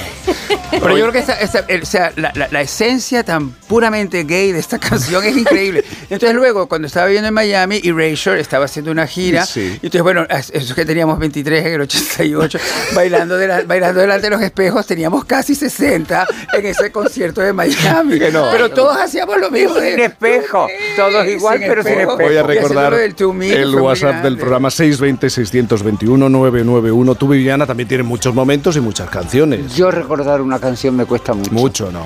Pero había una canción de una cantadora de Jerez. Que era de la chaqueta, que cantaba Voy a perder la cabeza por tu amor. Y esa versión Bueno, es que que después la ha hecho esa- Miguel Poveda como Sí. homenaje a la chaqueta. La chaqueta era una de esas cantadoras que empezó bailando. entró Hasta la paquera de. Jerez hi- hizo bueno, una pero, versión de... pero la paquera era la, la cantante por excelencia de las bulerías. Esta era una cantante que empezó más tarde, empezó bailando, Caracol la cogió en los canasteros y después yo la vi en, en La Venta al Gato, la veía mucho en La Venta al Gato. Y últimamente voy buscando permanentemente cosas de la chaqueta que haya grabadas en Canal Sur y demás. Y no creo que haya muchas cantadoras de flamenco que hayan cantado el cuplé y el bolero por bulerías como la chaqueta. Cuando yo creo que estás en mi poder. Bueno, este, este es Poveda, ¿no? Sí. Está- es que la chaqueta... No es fácil encontrar cosas de... Pero es una gran canción. Es Sí, una- pero de todas maneras, esa canción tengo, tengo este, digo, Yo te puedo seguir, eh, Viviana, por esa línea, porque una de las mías va un poco por ahí. eh. Bravo, bravo. me poco hombre, a mí me pones el 12 cascabeles eh, ¿Pero qué me dices? y abrazo a mi abuela ahora mismo. Pero- Bueno, claro, lo es que te- Claro, es que... me lo cantaba cada dos por tres, los Mi 12 madre cascabeles. cantaba incluso canciones que eran cuplés que yo no he oído nunca ni a las cantantes que eran de cuplé de aquella época, que era Sara Montiel, que ayer fue su cumpleaños. Oye, un beso, hemos Sara. hablado hace un momento. hablando de Pues De un ella, beso sí. a la gran Sara y Lilian de Celis, que decía, un muñequito quise comprarme, muy caprichosa, me fui a un bazar y un guapo mozo al despachar me dijo, señora, ¿qué va a comprar? Mira, y le dije, comprar quería cualquier muñeco para jugar y yo, señora, no serviría, Jesús, qué cosas hay que escuchar. Y sus ojos me miraban y su boca sonreía, ojos que me acariciaban y su boca que callaba. Qué Parece maravilla. que me decían. Bravo. 620 Qué maravilla, qué Me la cantaba mi madre. 621 991 que los oyentes vayan dejando su nota de voz ¿eh? Eh, y mañana hablamos con ellos Mm. y yo también hablaré de, de una o dos canciones todos tenemos una, Uy, una yo tengo. canción. yo- yo- yo- Seguro que tienes un repertorio montón, completo. Claro. Pero, pero, pero, pero en el fondo todas las canciones eran un poco como eh, de ligar directamente, era muy Tú importante. todo lo llevas a eso, Boris. No, no, bueno, lo que estaba cantando esta canción que estaba cantando ahora Viviana. Este tan 12, ca- divinamente, 12 cascabeles esa- no es para ligar, está, ¿A que no? está Pero ¿a qué es ligando el señor de la tienda y la señora que y el señor ella- él le pregunta que si él, él- él puede ser el muñeco que la señora quiere. O sea, es un poco todo, es un poco todo Pero, eh, pero es que envolvimiento ¿sabes lo- erótico. pero no, pero por ejemplo, mi padre escuchaba a, Pi- a Pinto, a Pepe Pinto, a Pepe Marchena, a Manolo Caracó, Mm. eh, a la niña Los Peines. Y mi madre, por contra, escuchaba copla, a Lola, Marifé. eh, Entonces, me crié ahí, pero muy poco, al nacer en Tánger, corriendo, mm, se apoderó de mí en la adolescencia la canción francesa Johnny Hallyday, Sylvie claro, François claro. Hardy, etcétera, etcétera. Y los chansonniers franceses, como era Gilbert Bécaud, et maintenant, que peux-je faire? Entonces, no sé yo a dónde agarrarme, Brel, eh, Aznavour. Entonces, Aznavour, que fue muy gay también, tuvo muchas canciones. Muchas, travesti, totalmente, Que era tremenda. totalmente. Bueno, y, Eh, y- y- y ayudó tantísimo a Liza Minnelli, más gay no se puede realmente. Bueno, claro, los vínculos es que todo nos lleva. Vínculos son increíbles. Bueno, Están, ahí están. Esta. Tin, tin, tin, tin. Ya la de Joselito, ¿no? la de... ¿Y este quién es? Bueno, no sé quién pero Joselito de toda la vida, ¿no? Bueno, no tienes que objetar, ¿no? No tienes que objetar, aunque Bueno, sea una hombre. versión que no es la de Joselito, A pero... mí la, de, la del ruiseñor es que tenía su no sé qué. Ya. así, súper- Pero sí, no, no, sobre esto nada que objetar. Bueno, nada. entonces, pero sobre otra cosa sí. ella seguro. sí, ella siempre se busca un motivo. A ver, es que mm, lo ponéis fácil, ¿eh? vais soltando aquí cosas, vais diciendo Mm. cosas, no adivináis nunca lo que es eh, el objeto que he Sí. elegido este año, No. mi favorito, no tenéis Este ni año me idea. tiene loca, ¿no? El sueñífero, ni idea, ¿no? El sueñífero, Pues yo me lo regaló Alaska, le tengo mucho cariño y es de muchos colores, pero nada. Cuando sepáis lo que es, no lo decís, pero de momento vamos a hablar, agarraos a la mesa, ¿eh? Estamos Donde estéis, agarrados, ¿eh? estamos agarrados. Subido un poquito más la radio. Objetos de deseo. Uy. A la otra.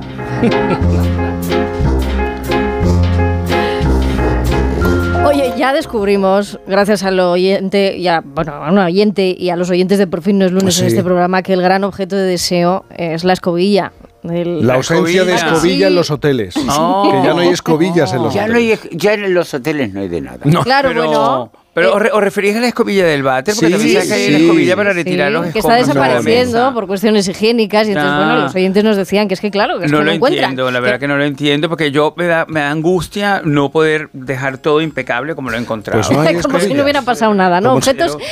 Que la Como si Boris no hubiera mucho. pasado por allí. Es que, es que no sé por qué a veces tengo la sensación de que de repente pueden extraer ADN o algo, ¿entiendes? Entonces, Bueno, es eso una es un paranoia, poco es una ya- paranoia un poco absurda, pero bueno, con la, con la edad las cosas se incrementan en direcciones que no te puedes ni imaginar. todavía. Bueno, me das entonces- una idea, ¿eh? Para hablar de objetos eh, que borran tu huella. Bueno, pues este es uno que, es- este es uno que es muy importante. Entonces, no, no- no entiendo cuál es la razón, la verdad. Bueno, no lo sabemos. Dicen que por cuestiones higiénicas cada vez está claro, desapareciendo más. claro, Pero bueno, yo me claro, quedé ahí. En, mi, en mi bucle objetando. Y entonces eh, intenté averiguar cuál era la historia de la, de la escobilla en cuestión, ¿no? Este utensilio. Y resulta que, aunque la única datación que encuentro es de 1932, o sea que tampoco es de hace tantísimo, Yo me acuerdo. no se le 90 encuentra. años, no se le 91 encuentra años. inventor, inve- inventora, eh, ingenio. Pero no, pero no será como la fregona, a lo mejor es del la mismo fregona es española. La fregona es española catalana. Bueno, eso es un mito que se puede, se puede desmentir. Uy, qué pero, no- debate. pero sí, sí, pero sí. Entonces, es de esos objetos que dices, ¿y a quién se lo, Y a lo a quién es se lo vendí a- yo? a lo- a lo mejor es romana, con las cosas que inventaron los romanos, ¿cómo lo van a inventar la escobilla? Pues no va nada desencaminado. Claro. Hay sitios todavía en España donde se usa el ritual romano, que luego os digo cómo se llama. Ujú. Pero en Venezuela hay una forma muy concreta de decirle a este objeto. ¿Cómo le dice? Me han chivado que se dice cepillo limpiapocetas. Estoy, es- Bueno, porque la poceta es el váter, que nosotros le hemos dado ese nombre. A lo mejor poceta tiene, eh, tiene alguna relación con la letrina y en algún momento la letrina pudo haber tenido ese nombre ¿entiendes? y nosotros lo trasladamos. Pero ya sabes que nosotros tenemos este idioma que no es nuestro y que eh, eh, es muy antiguo y que algunas cosas se quedaron y otras no. Bueno, pues para que lo sepas, hay que sorprenderse también de la poca literatura que hay sobre este objeto que os digo. Pero, por cierto, ya existe la escobilla eléctrica. Esto Oh, sí le podemos poner nombre, porque es de Yo eléctrico días. no quiero nada. No. Que hay ahora un robot que va limpiando por las casas y que resulta que te, que, que te, que te, que te espía. Sí, que te- sí. Sabe perfectamente. tomar imágenes. Sí, sí. Hombre, toma imágenes. imágenes. Ya ves tú qué cuadro. Estoy vendida. No puedo, no quiero. Pues nada, la, la escobilla eléctrica se la agradecéis a Emilio, que es un madrileño que ha inventado esta, esta chisma que probablemente eh, sea la que ocupe el lugar actual de las escobillas que están desapareciendo en muchos Pero hoteles. por, pero, por ejemplo, en los hoteles también yo creo que se está convirtiendo en objeto de observación el mando a distancia de las televisiones, porque nunca sabes realmente qué puede pasar con él. La- la ¿Pero qué quieres decir? El mando a distancia es un objeto muy, muy, Pero, muy ¿por qué peculiar. te inquieta un mando a distancia? Bueno, porque si hay este problema, si hay este problema higiénico con el, con el, con el, Con la de- escobilla. con la escobilla, pues también podría haber el mismo momento higiénico con el mando a distancia. Que un pasa- camino- que, que Sí, pasa sí, por las sí. manos de las personas Está que pasan por pasando esa habitación. Estás la tomando un camino un poco... Entonces, si tiene mando a distancia esta escobilla eléctrica y de repente dicen que no hay mando a distancia en la habitación, ¿cómo la puedes poner en acción? Pues manual de toda la Manual vida. de toda Ya la te vida, digo, sí. ya, ya, ya. dicho. Bueno, hasta aquí eh, el homenaje a nuestros oyentes, que ese es su objeto de deseo, nos lo confesaron la semana pasada. Pero hay objetos de deseo de los de tener ganas, ¿eh? Ujú. Como por ejemplo, Un esos objetos Un que nos ya. dio el surrealismo. Sí. ¿eh? Desde los inicios del surrealismo, que se inspiró en el diseño y en los objetos cotidianos, y lo que hizo fue alterar todos esos objetos y convertirlos en una cosa fantasiosa, onírica, irónica, en muchos casos, y para eso recuerdo el sofá del beso rojo. Exacto. Bueno, de Dalí, De- de Dalí. los labios rojos, que así De- se llamaba. lo- lo- porque son los labios rojos de May West. Sí, que además tenían que estar hechos Yo de un recuerdo que satén una vez me quité. específico. Una vez, voy a hacer un inciso breve, voy a intentar hacerlo. Me había puesto mucho, muchos em, pinchazos en la boca y me la estropeé. Tenía una boca estupenda y me la estropeé. Y entonces intenté quitármela y el día que fui a quitarme los puntos, la boca se me puso como el dichoso sofá. Y entonces yo La asociación. Para que no me vieran los coches de al lado, yo iba conduciendo sin mirar por frente. Con tus labios de Dalí. Con, los- con el sofá, con el Con sofá en la boca.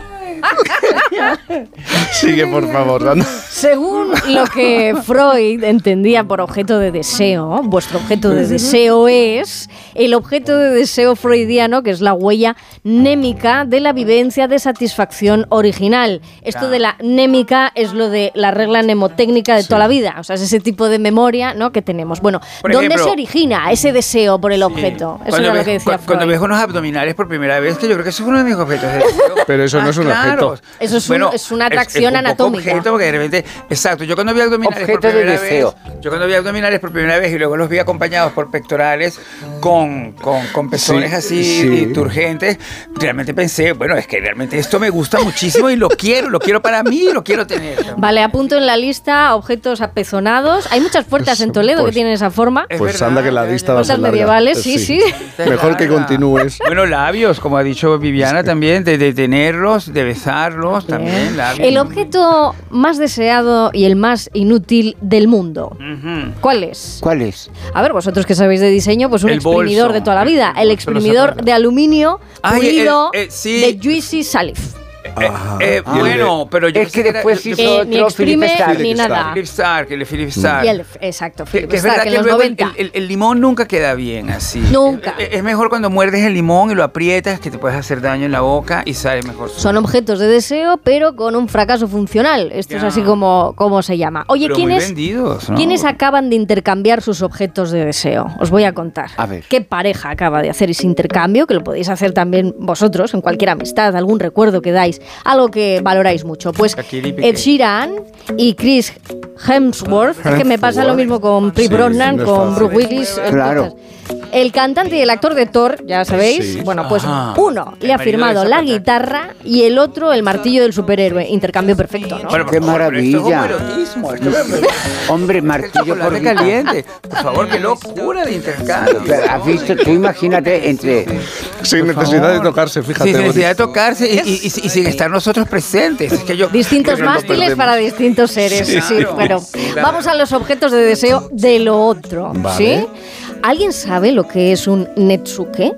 Netsuke, ¿no? Ni idea. Ahí es donde la suena japonés. rompe el esquema, ¿bien? Netsuke. Bueno, pues la escultura en miniatura del antiguo Japón. Claro. ¿Ves? Una artesanía, os digo, increíble que empezó, bueno, en el periodo Edo para anudar las cajas INRO, parece que hablo otro idioma, pero no es, eh, las cajas INRO al cinturón OBI. ¿Estas cajitas qué eran? Eran las cajitas tradicionales que se colgaban del fajín del kimono, Tenían como, un como super- bolsito, como el bolsito superpoderes. Sí, interior sí. eh, que se Vamos, llevaba vamos, en la era vamos, como- victoriana. Como, como el cinturón de Batman, ¿no? Que Muy el cinturón de parecido. Batman yo creo que Como una en esto. riñonera, sí, algo así, algo así. Bueno, pues ¿qué, El baticinturón. ¿Qué hacían estas esculturillas? Pues lo que hacían eran poder guardar sellos, dinero, tabaco, algún medicamento, alguna pastilla, Mm. objetos pequeñitos de necesidad eh, del día a día, de tu forma cotidiana. Bueno, ¿qué pasa cuando los eh, artesanos se van profesionalizando Sí. en el arte de esta escultura en miniatura y acaban siendo objetos de deseo sexual Los señores o los, los objetos, ya, ya. la escultura que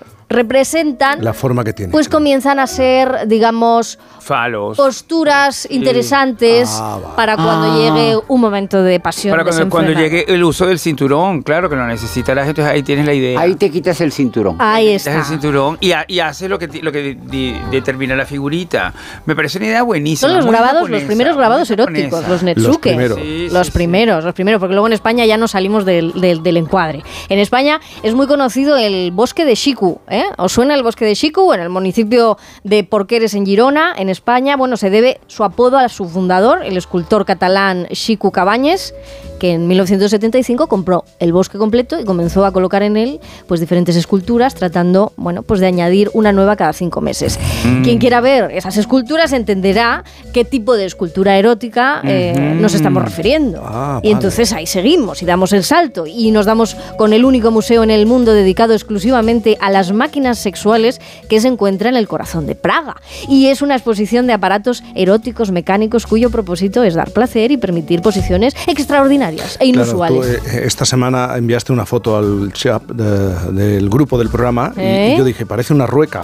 Sí, eh, eh, esta silla que está en el Museo del Sexo de Brasil, que me parece Guau. maravillosa. Y te sientas en ella y vas dando vueltas en la como la Ah, rueca. no, no, no, no. Es Ah. la primera, ¿cómo la podemos llamar? Es la primera bicicleta de autoplacer. Sí. Estimuladora. Sí, Pues tú te sientas, pedaleas y tienes una rueda delante con unas plumas muy sugerentes. Que te van a acariciar. Que- Pero qué maravilla. Ah, esto me encanta. deberíamos- Pero hay que ir a Brasil, Vivian. No, lo no, no, tenemos hay que comprarse casa. una bicicleta de esa ah, los- estática. por Y internet, la modificarla. compramos por Eso internet y nos la manden a casa. Si me dejáis claro. objetar un poco Venga. más, os diría que eh, fue la ET borracha la que se subió a esta silla ¿eh? Mm. con estas plumas y así llegó a la luna. por Y, supuesto. y- y- ya no quiso volver. Claro, ya para qué.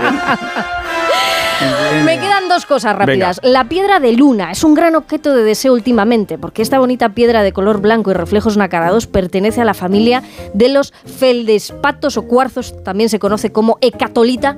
El feldespato. Yo Y tuve es un una piedra maravillosa Un amigo en Barcelona que absorbe me explicó energía. lo que era el feldespato. Se utiliza mucho precisamente en la construcción de muebles sanitarios. ¿Sabes? Esa- porcelana sí. del, del mueble sanitario que, que es tan famosa, eh, tiene nombre propio en España, dos nombres propios, pero que te quiero decir que se hace con el feldespato, que tienes que hacer una pequeña explosión en estas canteras y ¡paf! Aparece el feldespato. Todo esto me lo explicó este chico en ese lugar maravilloso, Luz de Gas en Barcelona. ¿Cómo llegaría él al feldespato? Bueno, no, y cómo llegó a mí. Cómo- Eso es. cómo llegó a mí, pero fue un momento maravilloso. Bueno, si tenéis una piedra de luna, que sepáis que os protege de un Y, es un y- todo esto, la noticia para justificar toda, toda esta objeción. Ay, oye, pues es que hay objetos de deseo que pueden contar toda una historia de amistad y este es el caso de Pablo Picasso y Camilo José Cela.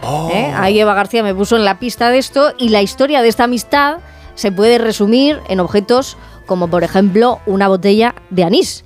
¿eh? Hay una exposición claro. en Padrón ahora mismo eh, que se está, vamos, que está, que está eh, abierta al público y que te va contando, pues, esos eh, elementos, objetos de intercambio entre amistad que, bueno, pues cuentan qué era lo que había detrás. En este caso, literatura y pintura unidas por un objeto. ¿Qué cosas, Isabel Lobo? Yo, Boris, soy, muy- eh, yo soy muy fan del anís, no puedo decir marcas, pero yo Sí. un carajillo de anís. Yo Sí. En la silla esta. Es ¿no? que Recuerdo En la silla ya. encanta. llevo, claro, esta hora te estoy observando, te estoy escuchando atentamente. ¿A ti qué te pasa?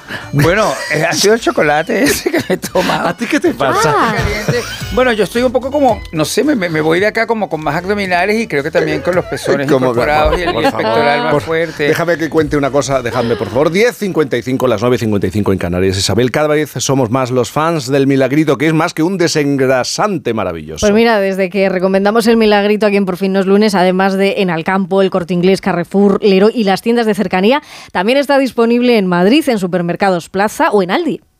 El milagrito se extiende, ¿eh? Quienes no utilicen el milagrito están regalando esfuerzo y perdiendo dinero. El milagrito es mucho más que un desengrasante y muy fácil de encontrar en el punto de venta. Muy habitual. fácil, muy fácil. El de la botella rosa, el milagrito. Yo cada vez que hablan del Eh, Espera, Viviana, que estamos todavía. Ah, estamos- pensaba que era para mí. Eh, para sí, sí, sí, no, para eliminar, para No existe el silencio, es hablar para uno. Es que sabes Que lo que nos pasa que me- yo la primera vez que te escuché el milagrito y era desengrasante, yo me vi un cuerpo de sílfide. Tengo que decir que no se les ocurra a nadie. Pues no se toma.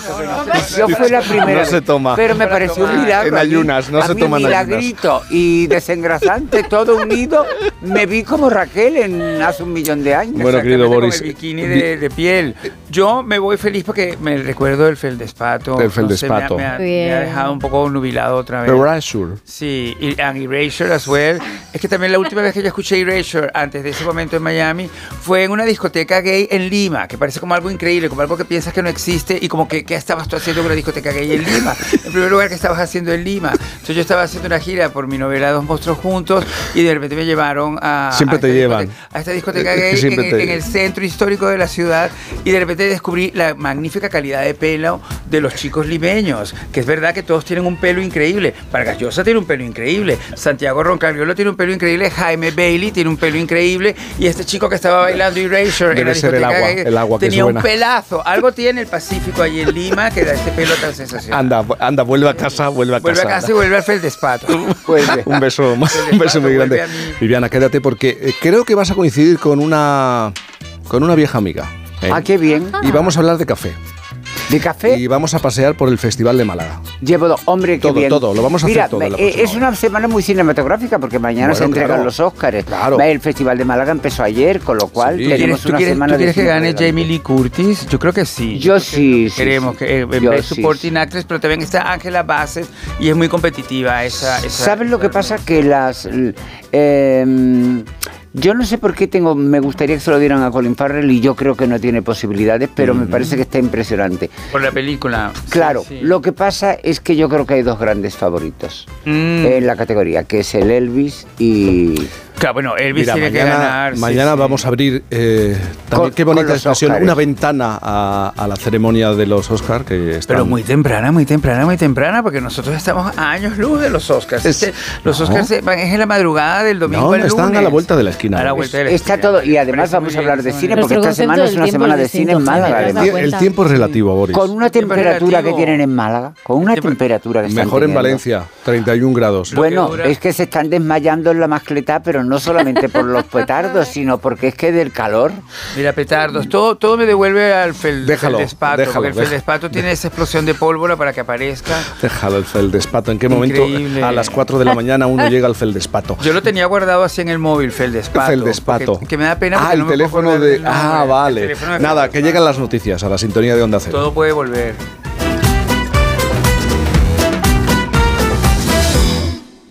Deportes de invierno, senderismo, turismo activo, rafting, gastronomía, románico, observación de las estrellas. Lleida te espera de nuevo. Ven y vívela. El próximo 12 de marzo descubre todo lo que te ofrece la provincia de Lleida, tanto en el Pirineo como en la Plana, en un viaje sonoro en Gente Viajera, con el patrocinio de la Generalitat de Cataluña. Este domingo a las 12 del mediodía, Gente Viajera en directo desde Lleida, con Carlas Lamelo. Te mereces esta radio. Onda Cero, tu radio. Mallorca inspira en cualquier época del año. Es tierra de contrastes, costa e interior. Serra de Tramontana, patrimonio mundial. Mallorca es gastronomía y paraíso del deporte. Encuentra más razones para visitarnos en mallorca.es. Fundació Mallorca Turisme, Consell de Mallorca. Son las 11 de la mañana, las 10 en Canarias.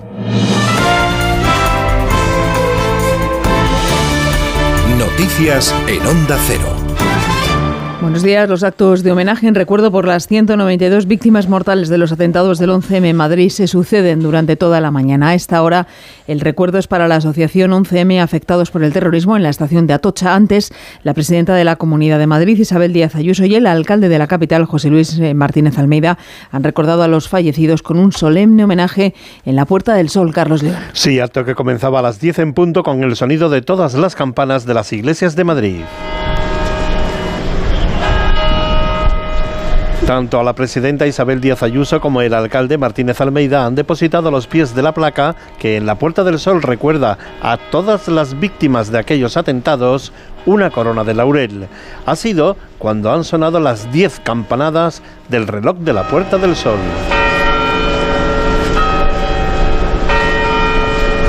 Y han estado acompañados por representantes de todos los grupos políticos, respaldados por tres asociaciones de, víctimas y han escuchado en silencio a la orquesta y coro de la Comunidad de Madrid. Un acto que terminaba con la interpretación del himno nacional. A través de un tuit, el presidente del Gobierno, Pedro Sánchez, ha reivindicado en este aniversario la fortaleza de la democracia ante cualquier fanatismo, extremismo, intolerancia y ha recordado a las víctimas del mayor atentado de la historia de España. Cambiamos de asunto. El secretario general de Junts, Jordi Turul, dice que su partido quiere actuar judicialmente hasta donde haga falta para que la operación Cataluña no quede en nada. Lo ha dicho en una entrevista en el diario elnacional.cat, donde ha asegurado que se están estudiando los pasos a dar a partir de ahora. Onda Cero, Cataluña y Robert Calvo. Considera que todas las informaciones que se están conociendo no pueden caer en saco roto y que hay que actuar de algún modo. Por eso, dice Turull, irán hasta el final en todas las instituciones. Judicialmente queremos actuar y en este sentido los abogados de Junts per Catalunya lo que están haciendo es estudiar cómo y de qué manera puede ser más efectivo que nosotros tengamos una intervención judicial en todas las instituciones hasta donde haga falta para que la operación Cataluña no quede en agua de borrajas. Por tanto, nosotros queremos tener un papel activo y lo tendremos político y judicial Política y judicial. Sobre los presupuestos de Cataluña para 2023, aprobados este viernes con el apoyo de Esquerra, PSC y los comunes, Turull asegura que el partido de Pere Aragonés se ha esforzado mucho más en llegar a acuerdos con los socialistas que con quien les dio la presidencia de la Generalitat. Abrimos además la crónica de sucesos en Málaga, donde la policía ha detenido a un fugitivo lituano buscado por tráfico de drogas. El detenido pertenecía a una organización criminal dedicada a la distribución de gran cantidad de hachís en Noruega. Ampliamos datos. Mamen Rodríguez Astre de la orden europea, los agentes realizaron un registro de su domicilio. Verónica Cibantos, portavoz, relata lo que encontraron. Interviniéndole dos vehículos de alta gama, tres relojes de lujo, varios dispositivos móviles, equipos informáticos y numerosa documentación relacionada con la investigación. Además de estos efectos intervenidos y tras realizar un estudio patrimonial del detenido, ha sido bloqueada cautelarmente la disposición tanto de una vivienda unifamiliar en la que residía el detenido, cuyo valor comercial ascendía a un total de un millón de euros, como la de cuatro vehículos de alta gama, así como el bloqueo preventivo de nueve cuentas bancarias. Al arrestado se le detuvo en Mijas y fue puesto a disposición de la Audiencia Nacional. Y un apunte más, un hombre de 28 años ha ingresado en prisión por el presunto feminicidio de su pareja en Sabadell en el 2021. Los hechos ocurrieron el 3 de agosto, pero aunque la policía le identificó como presunto autor, no llegó a detenerle porque se hallaba en paradero desconocido. Los Mossos le han detenido esta semana tras buscarlo por dos intentos de homicidio en enero de, del 2023 de este año en Hospitalet de Llobregat.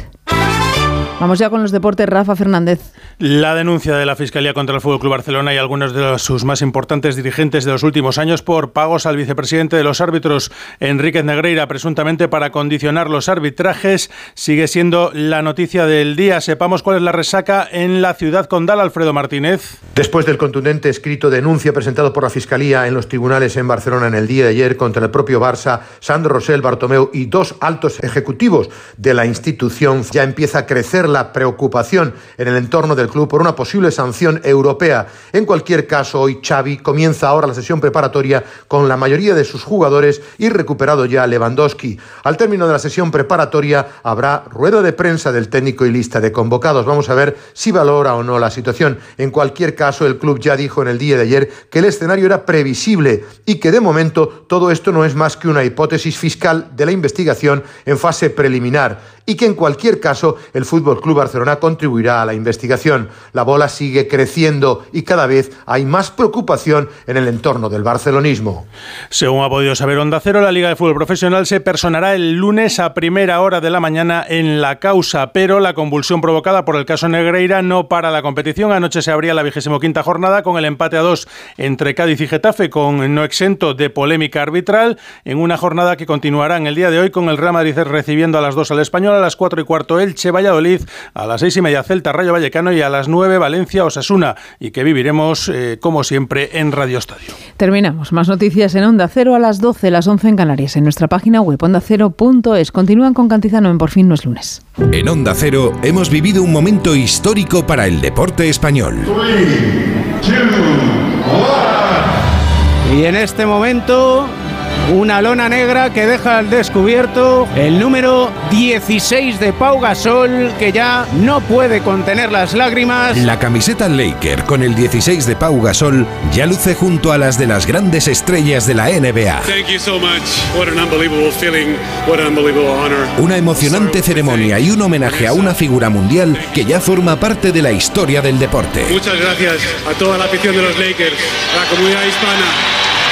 Gracias, de verdad, de corazón. Vive los grandes momentos del deporte en Onda Cero, tu radio.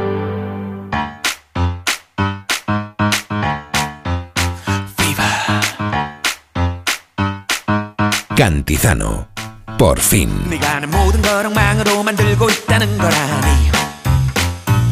너 때문에 아무것도 손에 잡히지를 않는데 어쩌니 집 밖으로 나온 지가 언젠데 왜 자꾸 집에 갈 생각만 하는데 오넌 도대체 어디서 나타난 거니 네가 날 바라볼 때 누가 눈이 맞을 때 달아올라 달아올라 달아올라 달아올라 잊지 마지막에 당하당하 네 입술이 닿을 때 Esta es la, la cuarta hora ya de por Sí, fin no sí, es sí, lunes. ya, ya, pasamos de las 11. Las 11.07, las 10.07 en Canarias. Enseguida vamos a viajar a Málaga. eh, tiene que hacer un calor allí, pero muy es que entraba Terral. 23 Entraba grados. Terral. Eh, Es un tiempo estupendo. Lo que Ahora pasa es que cuando a entra el Terral eh, hay un problema. Sobre todo, no ahora, que durante el día puedes pasear, ir a la playa y demás. Pero en cambio, a la hora de arreglarte la alfombra suele ser sobre las 8 de la tarde. Cuando tienes 20 años no hay problema. Pero cuando tienes 69, Sí, ¿qué tú con la humedad empiezas como a resquebrajarte. ¿Me entiendes? ¿Tú has visto esas películas de las momias que pasan de normal a 300.000 años? Sí, Pues sí. igual, la humedad, yo estoy muy en contra de la humedad. La humedad me viene muy mal. El pelo se te riza, eh, te empieza a sudar el cogote y se te hacen aquí como caracolillos debajo. Sí. Pero claro, salvo que tú vayas peinado de estrellita Castro, el caracol no tiene sentido.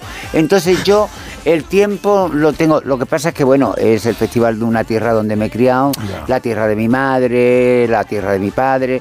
Entonces, bueno, mm, estamos en la edición 26 o Espérate, 27. mira, vamos a viajar a Málaga. Vamos allá.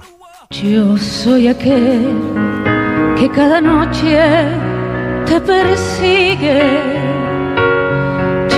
Soy aquel que por quererte ya no vive. El que te espera, el que te sueña, aquel que reza cada noche por tu amor. Querido Málaga, uno 70 creo. Así, así me, me- me midieron en la mili. Querida Málaga, mi querida Málaga, de tantos años, no sabes la tremenda ilusión que me hace este premio. A lo largo de los años he tenido la suerte de trabajar con grandísimos directores. Mario Camus, Vicente Escribá, Alex de la Iglesia, a ellos, a las maravillosas actrices y actores con, lo- con los que he tenido la suerte de compartir la pantalla y sobre todo, sobre todo a ustedes. Pues ese es Debo- Rafael. Se reconoce inmediatamente. eh. Emocionado sobre un escenario recibiendo la biznaga Ciudad del Paraíso, arrancó la vigésimo sexta edición del Festival de Málaga. El Teatro Cervantes acogió la gala de inauguración conducida por la periodista Elena Sánchez y la actriz Marta Azas y que contó con, con Que las estaban guapísimas, sí, de Vanessa Martín, de Miguel Poveda, de Natalia Lacunza y Diana Navarro que estaba sonando hace un momento. ¿Y del cine qué? Pues eh, también arrancó con cine, es lógico, por ejemplo con el debut de Elvira Lindo detrás de la cámara en Alguien que cuide de mí. Y mucho cine y también series de televisión es lo que vamos a poder ver en el Festival de Málaga hasta el próximo domingo 19 y nosotros lo vamos a contar aquí. Pero ¿quién lo cuenta? ¿Quién es la mejor contando qué es lo que ocurre desde hace ya mucho tiempo y se conoce al dedillo? Cualquier vericueto, cualquier- se conocen las reglas, todo se lo... Isabel Sánchez, buenos días. ¿Qué tal, Jaime? Muy buenos días. Yo ya estaba colorada, ¿eh? porque No, como calla, dice claro. Viviana, aquí hace un calor que no podéis ni imaginar, pero me has puesto más roja todavía. Pero, Jaime, ¿qué pero- tal? pero espérate, la- a las 11 de la mañana y ya no puedes con tu cuerpo, ya no puedes con el calor. Calor horroroso, Sí. de verdad. Estamos hoy con un airecito que hace que Ese para que podáis airecito que te digo yo que es el terrac, eso, Ay, ay, eso te sí, mata, justo, por justo Dios. Ahí, ahí la has dado. Y entonces, claro, nos hemos venido a la terraza del Málaga Palacio para dar un poquito de envidia, Mm. aunque sea contando lo que nosotros estamos viendo. Nos hemos tenido que meter en la parte de adentro para que podáis escuchar mejor y no escuchéis el viento. Y madre mía la que nos está cayendo, Jaime. Pero Y- y todo ayer el que mundo cayó- ha destacado Sí. la luz de Málaga. Es una de las Ah. cosas que más están destacando en este festival. Ayer esa espectacular Biznaga Ciudad del Paraíso. Es a los imprescindibles del cine. Y es una idea que tuvo este festival hace ya unos años de reconocer, bueno, a esas personas que a lo mejor no por un papel protagonista, ni a lo mejor Ujú. por ser un director espectacular, se pueden llevar ese premio, pero sí se quiere reconocer a personas como por ejemplo Rafael. Lo curioso Sí. que un cantante de esa categoría con la cantidad de premios que tiene por el mundo de la música, le sigan todavía haciendo ilusión los premios, sobre todo porque es el primero que tiene en España vinculado a su carrera cinematográfica. Yo estoy feliz de estar aquí.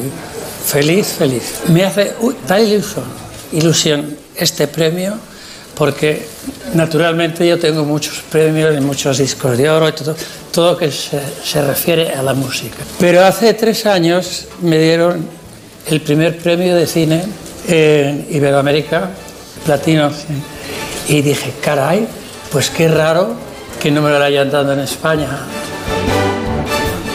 Rafael, en esta edición, por cierto, podemos hablar de, eh, de que se ha convertido, va a ser la más concurrida de la historia, ¿no, Isabel? 20 películas compiten en la sección oficial, pero hay muchísimas más secciones a lo largo de estos 10 días. 232 audiovisuales, que además muchos de ellos se van repitiendo. Cada vez más escenarios de la ciudad que forman parte de este festival de una manera u otra. Se buscan salas, se buscan teatros, para que todo el mundo y toda la ciudad de Málaga esté involucrada de una manera u otra en un festival. Han llegado un 20% más de producciones de nuestro cine para que el jurado revise y para que el jurado eh, decida en cuál sección finalmente eh, aparece cada una de las películas. 12 españolas y 8 latinoamericanas son las que compiten por esas biznagas, pero como les digo, hay audiovisuales de todo tipo y hay documentales, presentaciones, proyectos, mesas redondas. Todo el día se puede estar disfrutando del cine aquí en Málaga.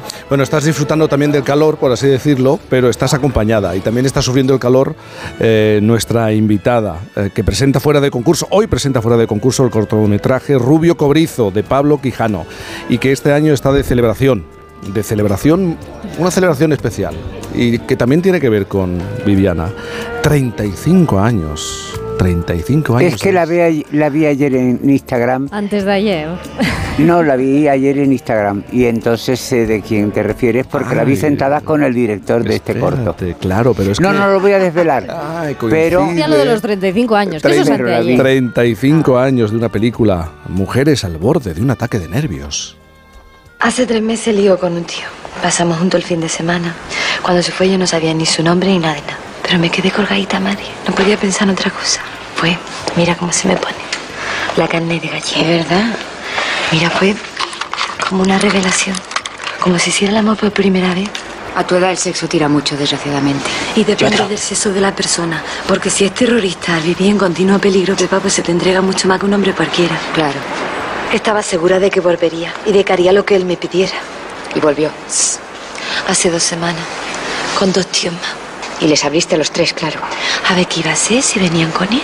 Es un poco abuso, ¿no? Espera, que una vez instalado, como yo notaba algo raro, me confiesa que son terroristas chiitas. Ay, me puse atacada, Dios mío, cómo me puse. Yo suponía que podía ser peligroso, pero en ese momento no lo pensé. Hasta que los dos días descubro que tenían armas y que preparaban algo. Bueno, yo, yo le dije, esto me lo deberíais haber consultado a mí, ¿o no? María Barranco, buenos días. Muy buenos días, Jaime. Qué alegría escucharte, corazón mío. Qué alegría escucharte, corazón. Te estoy viendo con las cafeteras de Antonio Alvarado colgada de las orejas contando eso. 35 añitos, mi vida, que os diré que yo, de verdad, es que yo soy una inconsciente, pero para mí que no ha pasado tanto tiempo. Yo tampoco me acuerdo de eso. ¿Verdad, que sí? A mí me parece. Es como algo. Sí, y nosotras, Viviana, como vamos, somos como los vinos que mejoramos con el tiempo, pues yo creo que. Nosotras no nos Vamos, damos que yo no volvería para atrás, tesoro. Anda otra vez para atrás, que qué trajín. Digo, ya con pa'lante bastante. Oye María, vamos a hacer un poco de memoria, vamos a, a compartir vivencias y recordar vivencias con Viviana, pero este año presentas fuera de concurso el cortometraje Rubio Cobrizo, ¿no? De Pablo Quijano. Sí, sí, de El- Pablo Quijano, sí. Pues Sí. estamos, te contaré que yo estoy como con un pellizquito, va a ser hoy a las 9 de la noche en el Teatro. Albeni. Y entonces, primero, es que es un niño que tiene 26 añitos, me ha cumplido 26 est- hace dos meses. Es que lo ha adoptado, ¿sabes? Como Sí. un niño mío. Y entonces viene él pues con sus nervios porque es su segundo corto. Y ya te digo, estoy con un poquito de madre del artista y también de, pues bueno, muy contenta porque claro, es, mm, hago, es un papel muy diferente a lo que yo he, he solido hacer en el cine, con lo cual... Pues mm, también creo que, ya sabes que yo siempre digo que no he hecho papeles dramáticos en el cine Sí. porque soy muy joven y no he tenido tiempo para sufrir. Anda. Pero, Pero la historia no, a- yo a, creo- a- a ti no te llamó Sí. muchísimo la atención y te descolocó la historia que te proponía eh, el director, es decir, Pablo. Pablo. Sí. Es la historia de dos mujeres que protagonizaron un conflicto vecinal muy televisivo a principios del año de los 2000, ¿no?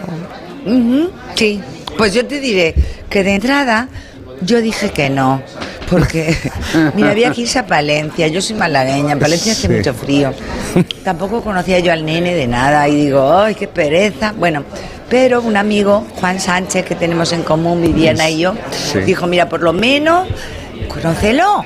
Y te diré que este nene tiene una luz y tiene que te enamora. Entonces ya me, me contó la historia y por supuesto que ya le dije que sí.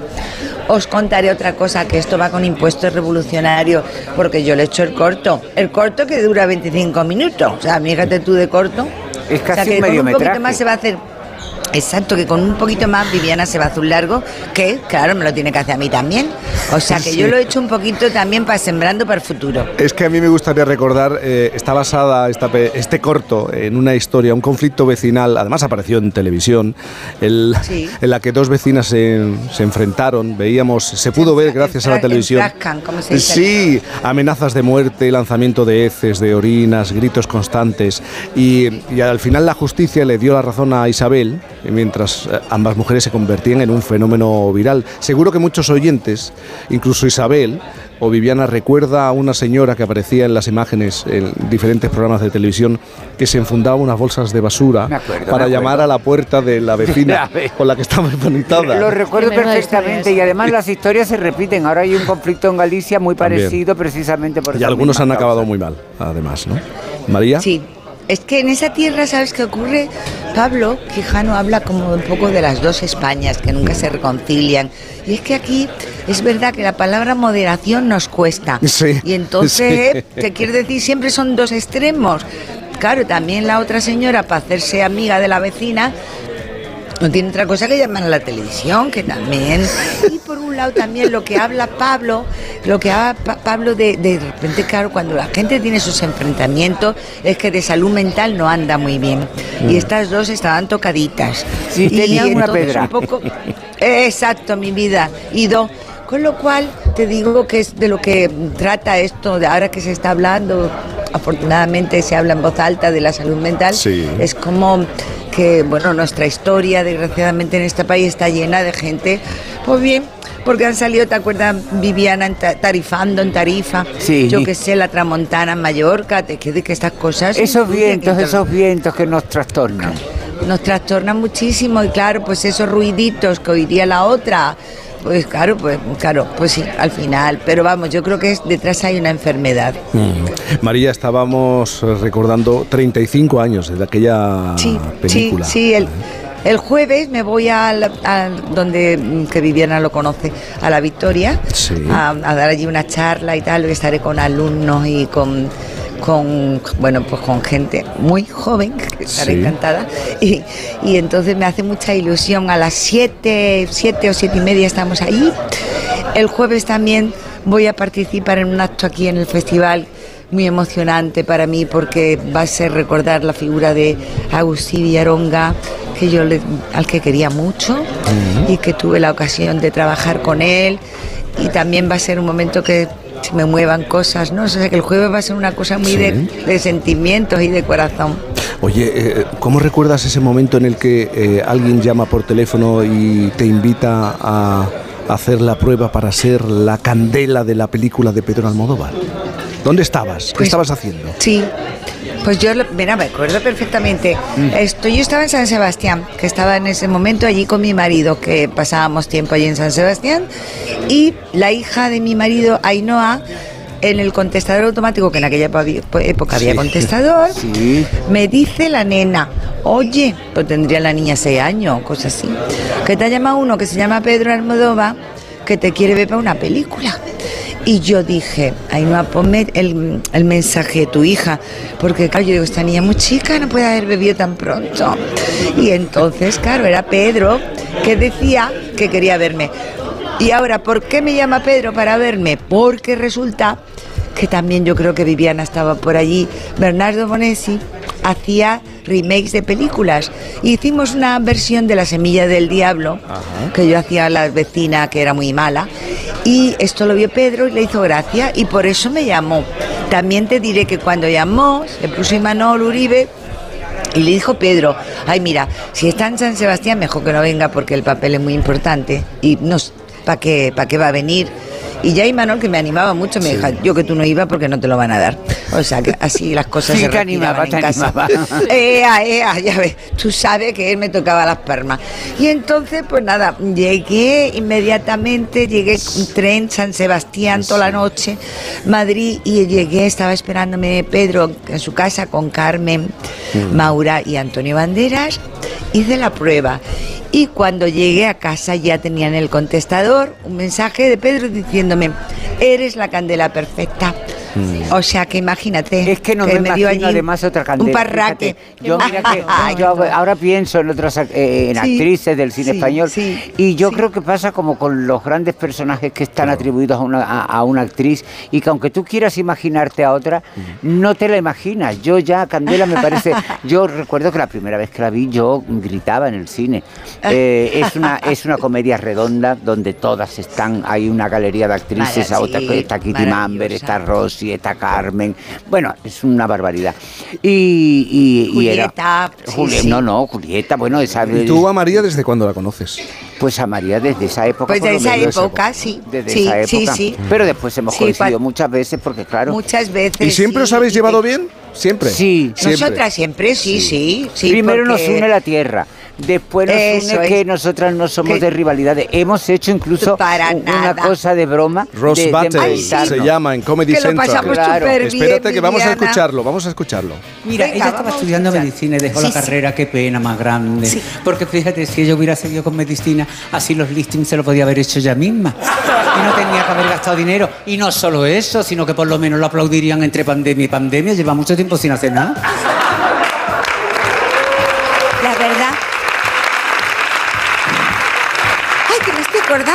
Estoy acordando que hizo Claro que se acuerda de ella de Vil. algo. Que hizo Cruella de Vil, acuérdate, y los niños pues se asustaban muchísimo, se traumatizaban. Menos mal que después ella se colocaba la peluca y se disfrazaba y ya los niños eran felices y estaban contentos. Qué buena Menos es, mal. mi amiga. Bueno, esto era trabajo. Bueno, ¿eh? Esto era ¿cómo trabajo, lo pasamos, pero no lo amiga? pasamos ¿Cómo lo- muy bien. Porque Porque ¿sabes lo que pasa? Que cuando ves a gente que tú quieres, gente que conoces hace mucho tiempo, te encuentras, tenemos muchos amigos Con comunes, familia, ella ha citado tanto a Sánchez Claro. como a como a Bernardo y sí, tantos otros. sí. Entonces, claro, em, los encuentros... De risas. No hay nada más bonito que ir a trabajar e irte contenta. Y pasarlo bien. Oye, María, es- Claro, es que estoy y además recordando... se sí. retrasaban, Viviana, ¿te acuerdas? Y claro, nosotras que hacía tiempo que nos veíamos, pues de repente era perdonar por el retraso y nosotras, ¿qué retraso? Si estábamos ahí, venga a darle pupila, pupila. que, perdóname, Jaime, que me ibas a preguntar. No, es que estaba, mira, si empezamos a recorrer tu historia profesional, Almodóvar, Chávarri, Urbizu, Alex de la Iglesia, Mercero, Trueba, Vigas Luna, Uribe, Colomo, Fernán Gómez, eh, a- yo creo que a ti el cine te ha tratado bien, o, supongo que tienes esa percepción, ¿no? Sí, sí, no, yo he sido una privilegiada de la vida, sobre todo gracias a mi maestro Pedro Almodóvar, que me cambió la vida de la noche a la mañana. Yo era una actriz que la gente decía que no servía para esto, que si era muerta, que si no sé qué, que vamos, que no gustaba. Y, y- y entonces gracias a Pedro esto se tradujo en que otros directores de los nombres que tú has dicho, pues quisieran tenerme en sus proyectos. Entonces, bueno, Qué pues sí, equivocados sí. estaban esos directores que pensaban que no valía para esto.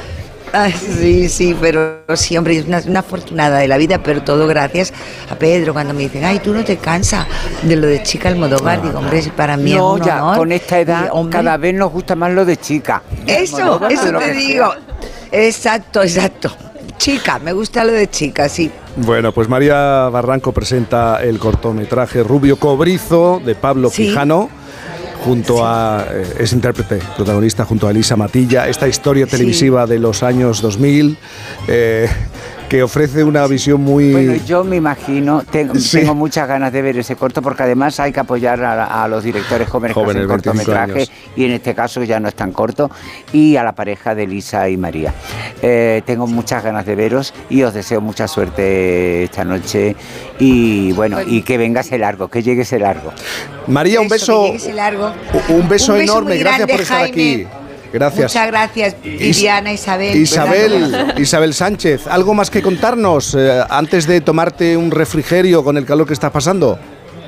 Pues que hoy tenemos otro homenaje, en este caso va a ser Alberto Rodríguez, es el premio retrospectiva de esta edición, es el director de películas como La Isla Mínima o como Modelo 77. Mañana será el turno para que reciba el premio Málaga, el más importante que da este festival a Blanca Portillo. Ya lo saben que recientemente ganaba ese Goya por Mike Sabel. Da la casualidad que lleva un par de días en el Teatro del Sojo, en el Teatro de Antonio Banderas, con su obra Silencio, y mañana redondea su estancia en Málaga con ese gran premio y toda una semana de cine por delante, Jaime. Y, y series, series de A3 Media también, ¿no? Las noches de Tefía, por ejemplo. Hoy turno para las noches de Tefía, esa serie que nos traslada hasta un campo de concentración en Fuerteventura y mañana también será turno fuera de la sección oficial para ver la película de una malagueña también, por cierto, de Marta López, se llama Los buenos modales y ahí veremos a Elena Irureta, un par de abuelas que no se hablaban, ahí los nietos las van a poner en situación y van a tener que hacer las paces.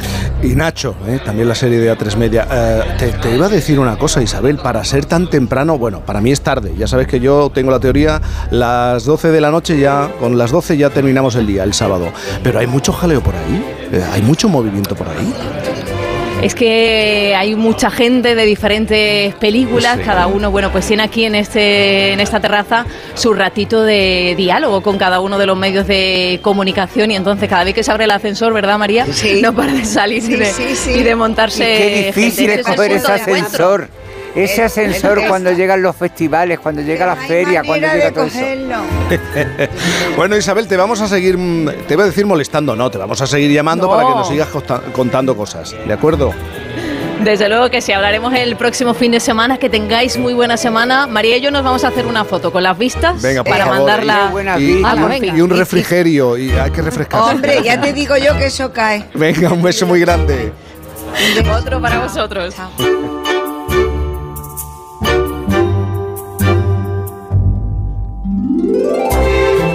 estado en el Festival de Málaga, ¿no? Yo presenté el primero o el segundo ¿Ves? Festival de yo. Málaga. ¡Qué honores! Con un actor malagueño. Pero pero de esto ya hace, pues eso, pues estamos en la edición 26 o 27, ¿no? La número 26. Eso es. Pues sí, me presenté en una ocasión hace muchísimo tiempo. Y después cada año, vamos, de hecho el martes se le hace un homenaje a Fernando Estrella y me hubiera encantado estar ahí, pero justamente el martes estoy grabando. Es que mm, yo grabo mucho eso que decía... em, Yo grabo eso, mucho. Eso, yo grabo directo, mucho porque era que lo que decía fácil. Boris antes, Ya. que es que ya no hay directos y entonces se hacen grabado. Y después me preguntan, ¿y esto cuándo lo has hecho? Yo no me acuerdo. Sí me acuerdo perfectamente, porque yo me- tengo toda mi agenda de aquí a fin de mes, toda la tengo en la cabeza. Yo no tengo, yo no, no, no, no, no tengo agenda física ni en el teléfono ni nada. So- pero solo lo laboral. Fuera de lo laboral, no sé en qué día estoy. Oye, vamos a hacer una pausa. ¿A ti te gusta el café? Yo no te he visto tomar café. ¿Café? Yo soy muy cafetera, yo ya me llevo tres esta mañana. Tú llevas tres. Pues a mí me apetece uno. Uno, tú es el tercero, ¿no? Para mí es el tercero Segundo, ya. venga, va, el No, segundo. yo, yo ya llevo tres. Vamos a hablar de café, de la importancia de tratar bien, de hacer bien el café, ¿eh? Porque, uy, este debate, si el café italiano, los italianos saben hacer mejor el café eh, Yo que tomo nosotros. café italiano. Tomas café italiano. Vamos, quiero decirte, no es italiano el café, Sí. pero quiero decirte, sí me gustan el café ristretto, muy pequeño, muy fuerte. Y además, como no uso azúcares ni edulcorantes, pues le pongo como una gotita El, de leche. el azúcar lo pones tú. No, pero porque me acostumbré y de repente, fíjate, es una cosa que ahora te ponen azúcar y me parece jarabe, pero es una cuestión de costumbre, ¿eh? nada más. Pues hablamos en nuestro gastromomento de café. Por fin, no es lunes.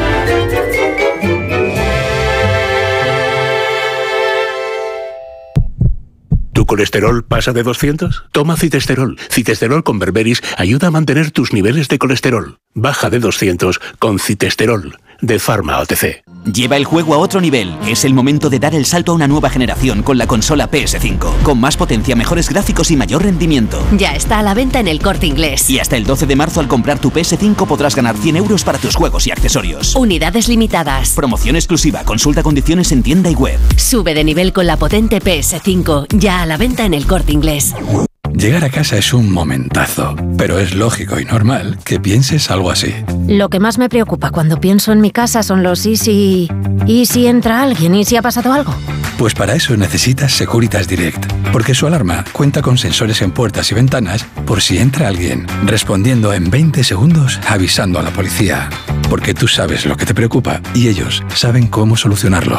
Llama ahora al 900-272-272 o entra en securitasdirect.es. Onda Cero Madrid 98.0.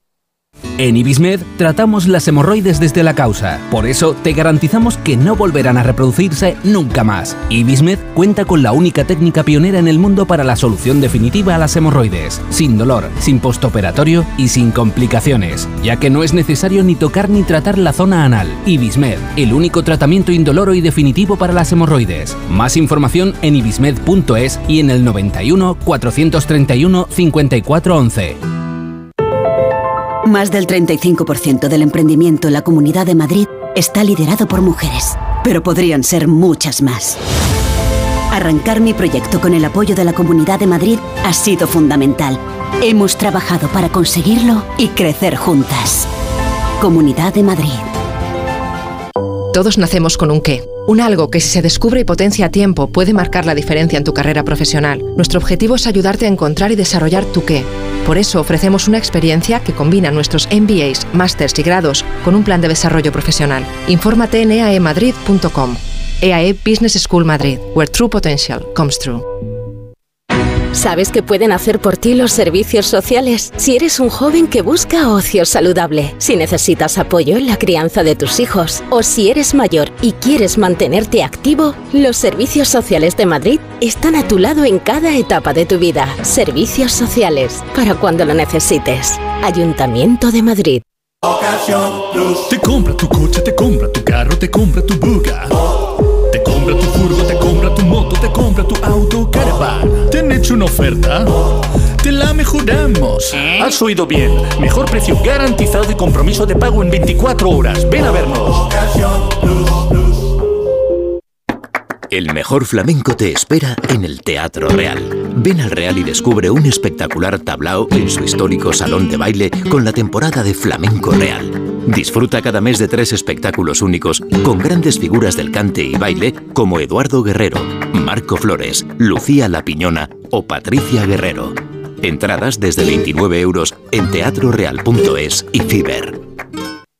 Muebles Adama. Renovar sus muebles es renovar su vida. Venga a conocernos y le sorprenderá todo lo que podemos hacer por usted. La más amplia variedad de muebles de calidad y diseño a un precio increíble. Muebles Adama. Ver a la calle General Ricardo 190 o entra en mueblesadama.com. Clínica Oliver y Alcázar. Especialistas en implantes para pacientes con muy poco hueso. Cirugía mínimamente invasiva con prótesis definitiva en un mes como máximo. Diagnóstico gratuito y financiación. Consulte su caso en el 91 564 6686 o a través de la página web oliverialcázar.com. Más de 30 años de experiencia. Una maravilla no es solo un lugar, una maravilla es poder viajar. Si voy a soñar, sueño con viajar. Destinos, lugares que me hagan volar. Estos grandes viajes me remaravillan solo cuando viajo la vida es sencilla. ¿Cómo me las maravillaría yo? ¿Cómo me las maravillaría yo? Hay tantos grandes viajes como grandes maravillas. Maravíllate con descuentos de hasta 400 euros en tu viaje y sin gastos de cancelación. Consulta condiciones. Maravíllate con viajes el corte inglés. ¿Cómo me las maravillaría yo? ¿Cómo te las maravillarías? Tú.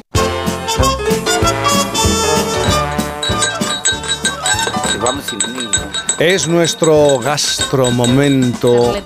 Sí, en por fin no es lunes, es lógico. Si madrugamos los fines de semana somos muy cafeteros. Mm. Eh, Nos gusta el café recién hecho. A mí, por ejemplo, me gusta solo, sin nada. Nada, y nada. fuerte, y muy fuerte. A ti, Isabel. A mí también. solo con todo. Con todo, sí. A ti, Viviana, ¿cómo te gusta A mí ya lo he dicho, solo, muy fuerte, Mm. muy fuerte. Y, y me acostumbré, a- vamos, hubo una época que lo tomaba, pues ya dije, los capuchinos, los capuchinos sí tienen azúcar. Pero de repente un buen día me acostumbré. Bueno, tengo que decir que yo fui muy tardía en lo del café. Yo también. Yo nunca desayuné y empecé a tomar café como con treinta y tantos años. Yo con 40 años. No, no, no, más Con treinta y tantos años, este, Sí. compartíamos una casa, Manuel Bandera, su mujer, el, quien era entonces mi pareja, Javi y yo, y nos repartíamos las cosas del hogar. Sí, ¿no? sí. Si de repente una guisaba, pues la otra fregaba los platos, no sé qué, no sé cuánto. Y teníamos una piscina en un patio interior que había en aquella casa que estaba en San Pedro de Alcántara. Y un día, ella en automático, sin darse cuenta, me ofreció café a mí, que sabían que yo no bebía café. Y yo de Basile, pues así a lo tonto le dije que sí. Bueno, pues hasta ahora. Hasta ahora. Que eso han pasado 40 años. Pues fíjate, nuestro siguiente invitado conoció el café en el año 2010. Me estoy refiriendo al buen café, ese que, que miman los baristas. Y además, en 2014 se dio cuenta de su poder evocador gracias a un aroma a manzana. Ese aroma le llevó a casa de sus abuelos, a un recuerdo feliz de su infancia. Desde ese momento, Nolo Botana, certificado como Q Grader por el Quality Coffee Institute y colaborador de y cofundador, no colaborador, cofundador de Hola Coffee, mantuvo la idea junto a su socio de cafeinar España. ¿eh? Así es. Con el café de especialidad. Nolo, buenos días. Buenos días, Jaime, ¿qué tal? ¿Te ha sorprendido que yo me incorporara tan tarde al, al café? Es- Tú también llegaste tarde al buen café, ¿no? Al buen café, pero eh, creo que todos tenemos un recuerdo, ¿no? Siempre con, con algún café en casa. Cafetín con Sí, leche. Eso sí, eso no, sí. yo tengo el recuerdo, yo por ejemplo, que no tomaba café, no desayunaba, mi padre me traía unas mil hojas que ella, él le llamaba ferrocarriles porque eran muy largas, muy largas. Y yo nunca desayuné de pequeña café, además lo odiaba. Y el café con leche incluso me sentaba mal, pero no porque sea mm, que el- la leche me siente mal, no. Pero... Seguramente fuese por el café, porque en España hemos tenido un muy mal café durante muchos años. Este tema ya vamos, es que a, entonces- ya vamos a ir con Eh, este tema. entramos- Es que entramos. entonces yo vivía No, no, en Tánger, vamos a entrar y en el Tánger había tema. muchos cafés internacionales, con lo cual mi tía compraba café porque ella sí era muy cafetera y mi Vale, padre vale. también. Pero, pero vamos a entrar, porque estamos ya en este 2023. Todavía España sigue siendo un país en el que no se sabe eh, preparar un buen café. Eh, cada vez menos. Cada o vez sea, menos. Cada vez menos. O sea, ahora ya, ya hemos aparecido los baristas, ya hemos venido aquí a, a dar la turra con, con tomar mejor café. Y yo creo que empezamos a tomar mejor café, eh, se empieza a expandir. Normalmente lo vamos a encontrar en las grandes ciudades, ¿no? O sea, Sí. en Madrid y Barcelona se consume ya mejor café. Pero está llegando a ciudades más pequeñas, en Coruña, en Granada, en San Sebastián, ya empieza a haber buen café y buenas cafeterías. ¿Pero qué ha pasado en este país? ¿Por qué hemos mm, tratado mal el Pues, pues desde la parte de tostarlo, El sabéis lo que es, sí, sí, sabéis sí. lo que es el torrefacto, ¿no? Sí, sí, sí. El tostar el café con azúcar, este, este café amargo, intenso. Siempre hemos pensado que era esa bebida para despertarnos intensa y fuerte, ¿no? Pero, pero al final estamos dándole el valor gastronómico que, que debería. Y, y empezando a descubrir que hay otros sabores. Quizás esa intensidad o eso de hablar del café fuerte ya no, no es tanto hacia el amargor y es hacia otras cosas. Claro. Eh, a ti te, te dicen en el año 2010, no, por favor, no toques, no toques la máquina de café. Así es. Porque hay que ser profesional y hay que hacerlo bien. Y esto te lo dicen unos australianos. Así es. Los australianos saben de café. Los australianos saben mucho de café. Mucho de café. Mucho de café. De hecho, eh, muchos australianos llevaron a, a Londres la cultura del buen café, de, de lo que es el café de especialidad. Mm. Australianos y neozelandeses. Hay una pelea entre ellos para decir quién, quién, ¿Quién fue primero? quién fue Sí. primero. Y sí, en Barcelona coincidí en, en un trabajo de hostelería en 2010 y no me dejaban tocar la máquina. Entonces ahí empecé a preguntarme por qué no se puede, no cualquier persona puede hacer un buen café. Y los italianos saben mucho de eso, que son los que acuñaron el término barista. Claro, y dices, pues yo tengo que aprender, ¿no? Tengo Ahí que está. saber cómo se maneja la máquina para que salga un buen café. Sí, a mí cuando me dicen que no a algo intento, soy un poco cabezón y intento buscar. ¿Y esto cómo se hace? ¿Cómo se consigue ser un buen profesional y tirar bien el café? Pues hoy en día, eh, por suerte, eh, tenemos muchos formadores en España. O sea, hay una asociación de cafés de especialidad a nivel internacional y hay, hay grandes formadores en nuestro país. En Madrid, en Barcelona, en Galicia puedes encontrar a, a formadores que, que te pueden enseñar profesionalmente a convertirte en un barista y desarrollar tu carrera si te encanta el café y quieres trabajar de ello pero también hay pequeñas academias. Nosotros tenemos una aquí en Madrid en la que formamos a, a gente de casa, a gente que quiere preparar un mejor café en casa. ¡Qué maravilla! Oye, hablando de casa, eh, tú eres gallego. Sí. ¿Y en casa se tomaba café? En casa siempre se ha tomado café. Eh, ¿Tus abuelos tomaban mucho café? Mis abuelos, mi madre y mi bisabuela y su hermana. Hirviendo seguramente, ¿no? De cocina económica, que estaba... Sí, sí, sí. Molino, molino manual. Bueno, yo recuerdo de moler el café con mi abuela, me encantaba. Bueno, todo lo que me pedía mi abuela, porque entonces las lentejas se purgaban. Quiero decirte, las lentejas venían en esto y Sí. tú las tenías que quitar las piedritas, las cositas que tenían y eso. Y una de las, de las liturgias que yo recuerdo es un molinillo de café de madera muy antiguo y moler café con ella y después cogías el, El cajón. el cajoncito, lo sacabas. Y eh, yo que no tomaba café, pero bueno, es que mi abuela forma parte de mi infancia y yo creo que la infancia es la patria. Ese recuerdo de moler café con mi abuela era una cosa como que me, ay, que me parecía que era partícipe de eso, que a mí no me interesaba para nada, que no lo tomaba, pero me encantaba moler café con Es mi que te abuela. pregunto por Galicia porque qué curioso, ¿no? Vuelves a tu tierra y es ahí donde abres una nueva etapa profesional, ¿no? Y todo tiene que ver con el recuerdo de un aroma, de un sabor, ¿no? Eso es. eh, en 2014 eh, me voy a formar como. Empiezo a formarme como catador de café. O sea, Mm. mi primera formación un poco reglada para descubrir un poco más, para tener un lenguaje, una manera de comunicarme un poco con, con otros profesionales del café. Y en ese curso de cata, que son, son seis días de formación, con 19 pruebas sensoriales, estás como con, con el sentido del gusto y del olfato muy, muy arriba, pero no te das cuenta de lo evocador que es hasta ese momento que yo tuve esa pequeña epifanía de, de recordar el sabor a unas manzanas de casa de mis abuelos. En Galicia. Exacto. Entonces en ese momento, pues claro, conectas de algo que quieres compartir con más gente, ¿no? De poder decirle, de, de servir algo que, te- que, que cualquier persona pueda evocar un recuerdo, algo como un aroma o un sabor que lo pueda llevar y transportar en un momento a casa. Eso es mágico. Y si el café es el vehículo, pues, pues es una manera bonita, ¿no? De, de compartir. Porque tú cuando estabas eh, realizando, probando esos cafés, de pronto te encuentras con uno que, que tenía un toque Característico, o sea, para mí es esa manzana, me llevó a ahí. manzana, ¿no? ahí y de repente tienes empiezas a investigar un poco más no ya con los años y, y el sentido del olfato y el gusto es un sentido que tenemos un poco atrofiado que tenemos un poco olvidado que no ponemos mucha atención pero y es, que es muy evocador, hay pocas cosas que te trasladen tanto. Bueno, sí, la música. Sí. Pero que te, te traslade tanto a, a cualquier momento de tu vida, a la infancia, a un momento, a una adolescencia, a los olores. Yo he llegado a llorar tres años después o cuatro de la muerte de un amigo mío porque guardaba ro- cosas de él en casa y una noche la pareja de la pareja de entonces pues había estado haciendo lo que fuera y se puso una camiseta del otro que estaba en un armario que no se tocaba, no se tocaba. Y cuando entró es como si entrara Miguel en mi casa. O sea, y Claro. entonces me puse a llorar desconsoladamente. Pues eso me pasó a mí con ese... Hasta el punto, tú te haces un tatuaje. Sí, llevo un par de tatuajes de café. Creo que todos los que estamos enamorados del café al final el- acabamos Era marcándonos como- un poco como- la piel con algo. Como sellar el compromiso, ¿no? Sí, así es. Con el mundo de, Así es, del así café. es. Y vuelves a Madrid.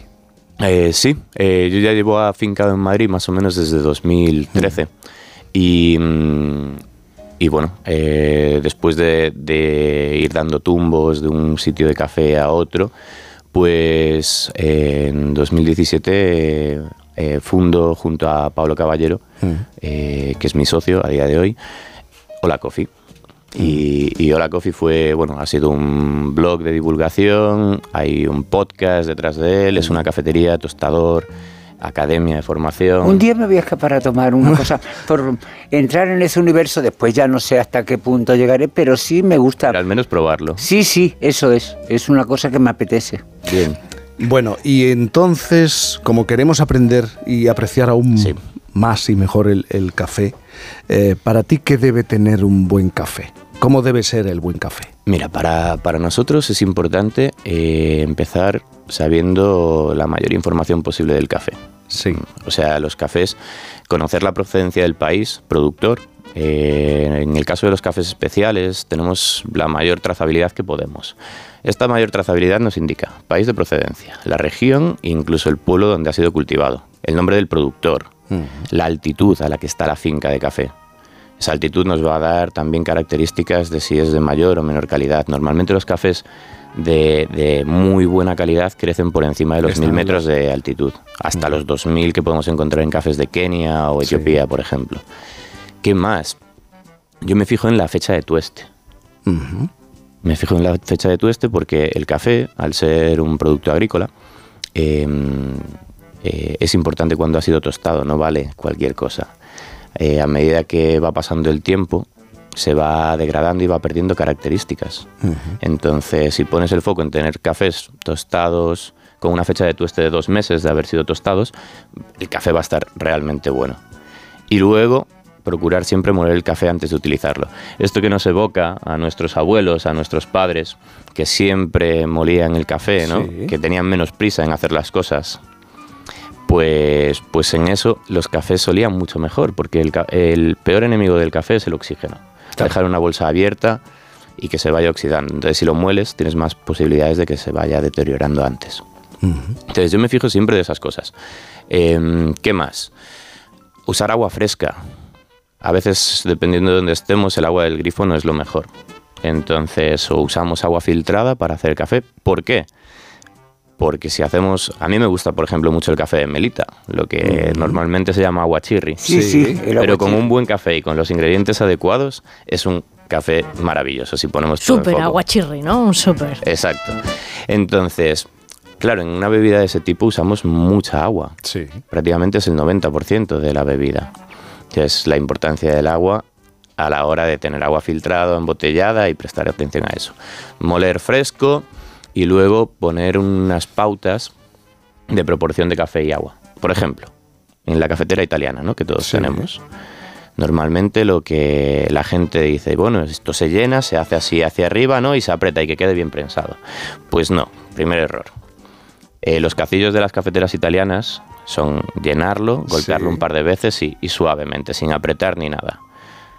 Si la molienda del café es la adecuada, el agua va a pasar por ahí durante el tiempo que tiene que pasar y es la proporción justa y necesaria de agua y café. Nada de poner ni más café porque si no, lo que haríamos es eh, no dar posibilidad de que el agua pase a un bien. ritmo Claro. y se quema. Cuando pasa mucho tiempo, digamos que si está demasiado tiempo en contacto, eh, sobreextraes parte del café y empiezan a aparecer sabores amargos. Y el café, que vengo yo aquí a hablar de él, no es amargo como lo conocemos. cuando esa manzana a mí me evocó, el café tiene notas dulces, tiene notas a frutas, tiene notas a caramelo, tiene notas a flores, dependiendo del país. Los cafés, eh, los cafés de Brasil, por ejemplo, son más achocolatados, frutos secos. Los cafés de Etiopía se caracterizan sobre todo por notas muy florales, muy brillantes, acideces cítricas. Eh, hay cafés con, con notas más a orejones o albaricoques maduros, cafés con matices lácticos como de yogur. Entonces ahí cada uno puede ir encontrando su camino fuera del amargor. Un universo. Bueno, es que, y además ha hablado de aguachirri, que es que es bueno. Aquí Yo es no que algunos somos expertos. ¿eh? Pero de todas maneras, lo que sí es que cuanto mayor conocimiento tenemos de algo, Claro. Sí, sí. eh, más disfrutas. Quiero Sí. decirte, saber más de, comi- de cocina o de café o de vinos o lo que sea, eh, el universo se expande y entonces tienes una capacidad de disfrutar mucho más amplia. Y más si eh, recientemente, bueno, se, han- se están publicando muchos estudios científicos sobre las propiedades del café. Antes no se hablaba de las propiedades antioxidantes y de cómo beneficia eh, en muchos sentidos al, al ser humano el consumo de café. Sí, de hecho hay, hay hoy con una búsqueda en, en Google puedes encontrar estudios médicos que van desde eso, propiedades antioxidantes del café, eh, a reducción del riesgo de diabetes de tipo 2, de los riesgos del Alzheimer o de aparición o ralentiz- ralentización. Aparte de todos los beneficios que tiene como para poder concentrarte, los beneficios que tiene a la hora de hacer deporte. A mí me hizo mucha gracia hace poco eh, descubrir que el cuerpo humano cuando nos levantamos por la mañana actúa casi como la preparación que has dicho tú de la cafetera. Es decir, nos levantamos y lo primero que eh, tenemos en el mito imaginario común es el café, el café para despertarme. No, primero es el agua. Primero llena de agua tu cafetera, que es tu cuerpo, que vaya reaccionando y como a los 40, 45 minutos, casi la hora, casi mejor, es cuando mejor te sienta el café, cuando mejor hace sus efectos y entonces, ala ya, A mí el día. café me sienta Esto bien, me- que yo soy una persona que duermo con pastillas, ya lo he dicho muchas veces, no es para hacer apología de eso, sino simplemente que las tomo, pero yo mm, tomo café a cualquier hora del día. Ana se sorprende que yo, porque puedo tomarlo, incluso me despierto a medianoche y aunque sea para tomarme un poquito de pastilla, en vez de tomármelo con agua, Y me sigue- la tomo con un café. Pues, Con lo cual eh, es un yo me he disparate, tomado tres, creo que voy a parar ya a esta hora de la mañana, voy a, porque necesito dormir. Y hay que siesta, cambiar, si hay que cambiar. No lo, eh, seguro que tarde o temprano en este país acabamos sabiendo hacer un buen café. Seguramente. Seguro. Lo prometemos. Eh, No, siempre van a estar los italianos por delante. Eh, danos tiempo.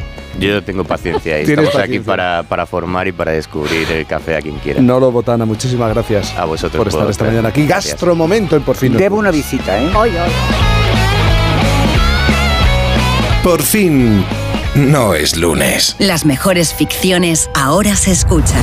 Solo tú y yo sabemos lo que hiciste. ¿Me están acusando de homicidio? Desierta sangre. Creen que yo las maté. Me quiero dirigir a esas mujeres que creen que la vida ha acabado para ellas. Jimena soy yo. Somos capaces de cualquier cosa. Solo en Sonora. Te vamos a dar los dos mejores consejos para estar siempre en forma. Uno y dos, uno y dos, uno y dos. Apúntate al mejor gimnasio del mundo. Caminar por tu ciudad con Callahan Adaptation. El primer zapato que se adapta al pie y a tu forma de caminar. Fabricados en España por expertos artesanos y a la venta en las mejores zapaterías y en callahan.es. Callahan Adaptation. Se adapta al pie. Se adapta a ti. ¿Tu colesterol pasa de 200? Toma citesterol. Citesterol con berberis ayuda a mantener tus niveles de colesterol. Baja de 200 con citesterol de Pharma OTC. Una maravilla no es solo un lugar, una maravilla es poder viajar. Si voy a soñar, sueño con viajar. Destinos, lugares que me hagan volar. Estos grandes viajes me remaravillan solo cuando viajo la vida es sencilla. ¿Cómo me las maravillaría yo? ¿Cómo me las maravillaría yo? Hay tantos grandes viajes como grandes maravillas. Maravíllate con descuentos de hasta 400 euros en tu viaje y sin gastos de cancelación. Consulta condiciones. Maravíllate con viajes el corte inglés. ¿Cómo me las maravillaría yo? ¿Cómo te las maravillarías? Onda Cero, Madrid. Un día descubres que tienes humedades en techos, paredes, están por todas partes. ¿Qué puedes hacer? Llama a Murprotec. Llama al 930 1130 o entra en murprotec.es. Si con las humedades te las tienes que ver, ¿qué puedes hacer? Llama a Murprotec. 930 1130. Murprotec. Cuidando tu hogar, cuidamos de ti. Mamá, mamá, mamá.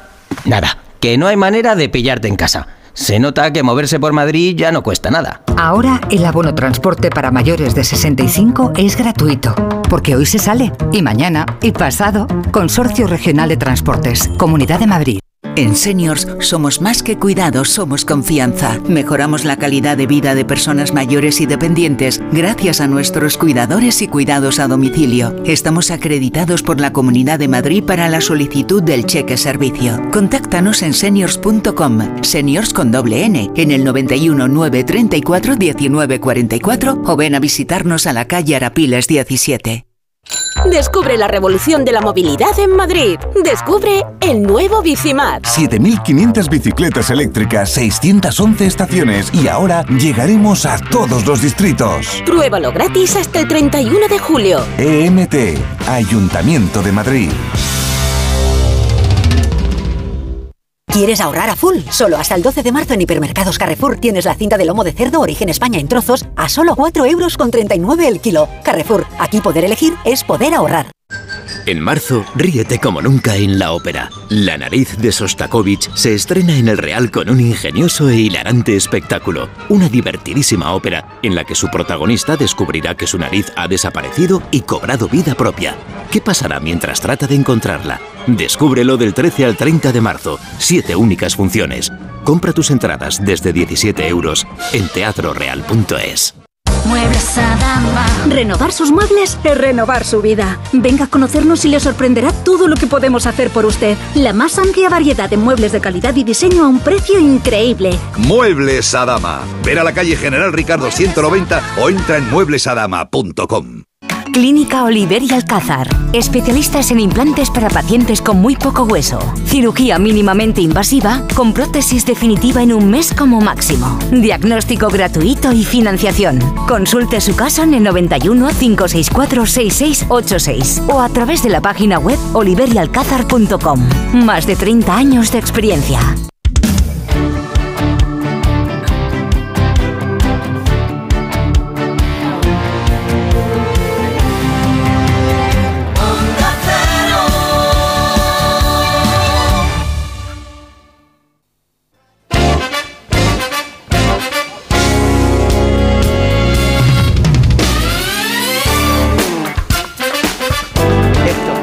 Lo estábamos hablando aquí. eh, Qué gusto encontrarte a alguien ¿eh? que te habla con tanto cariño, con tanto detalle Ay, de, que sí. de algo. Ves un grano de café y piensas. No piensas en todo lo que hay. ¿eh? Ah, no, no, no, no. Todo lo que Existe- te puede aportar, todo lo que cuenta un grano de café. Que te puede emocionar como a él. Bueno, Efectivamente. Sí, sí, pero ¿sabes lo que pasa? Yo últimamente estoy viendo mm, pues todos estos programas que hay de viajeros por el mundo, Sí. no sé cuánto, de todo esto. Porque de repente, fíjate esa capacidad que tengo yo, viajo con ellos Mm. y me, me doy cuenta que estos perros a los que amo me tienen secuestrada y voy a hacer pequeñas escapaditas porque hace mucho tiempo que no viajo sin ellos. Quiero decirte, escapaditas de un fin de semana, viernes, sábado y domingo. Pero porque me pierdo viajar eh, ese poquito por no separarme de ellos. Entonces, cuando viajo, oh, ya sería bueno que me tocara la lotería o algo, entonces cogería una caravana y los llevaría por todo el mundo a que viajaran conmigo. Pero tú también tienes que respirar. sí, Y nosotros también tenemos que respirar, Sí, porque mañana ¿sí? tenemos que volver, mañana a las 8 de la mañana. Para Viviana Fernández, vuelve a casa, que te están esperando los niños. Ay, ¿eh? Los niños son tres demonios. Los tres demonios. Un beso muy grande. Os quiero. If you're sexy, then flaunt it. If you're freaky, then own it. Don't brag about it, come show me. Come on, dance, jump on it. If you're sexy, then flaunt it. If you're freaky, Mañana con un café nos vemos a las 8. molinillo en mano. Molinillo. Lo traigo. Me quedo con algo muy importante que ha dicho, el tiempo. Claro, no tenemos tiempo, no tenemos opción de disfrutar, eh, de acercarnos con tiempo a las cosas placenteras. Pues claro, no nos sale un buen café. Es que no ¿Qué va nos sale un buen café. ¿Qué va a salir? Mañana, Isabel, un beso muy Un grande. abrazo, anuladísimo. Mañana desde las 8, una hora menos en Canarias estaremos aquí. Ahora llegan las noticias y gente viajera. Se acaba ya el sábado, así que hay que disfrutarlo. A todos y a todas. Adiós, adiós, adiós, adiós, adiós, adiós. Jaime Cantizano.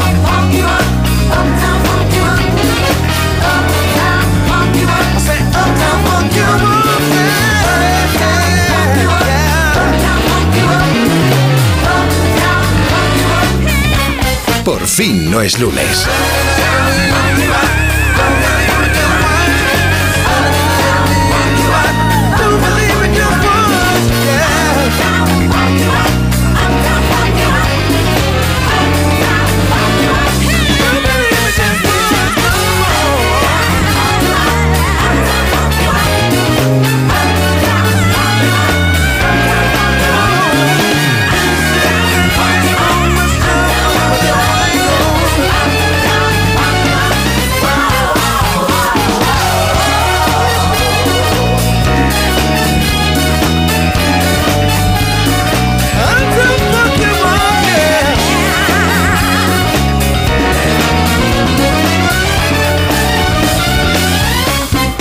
Onda Cero.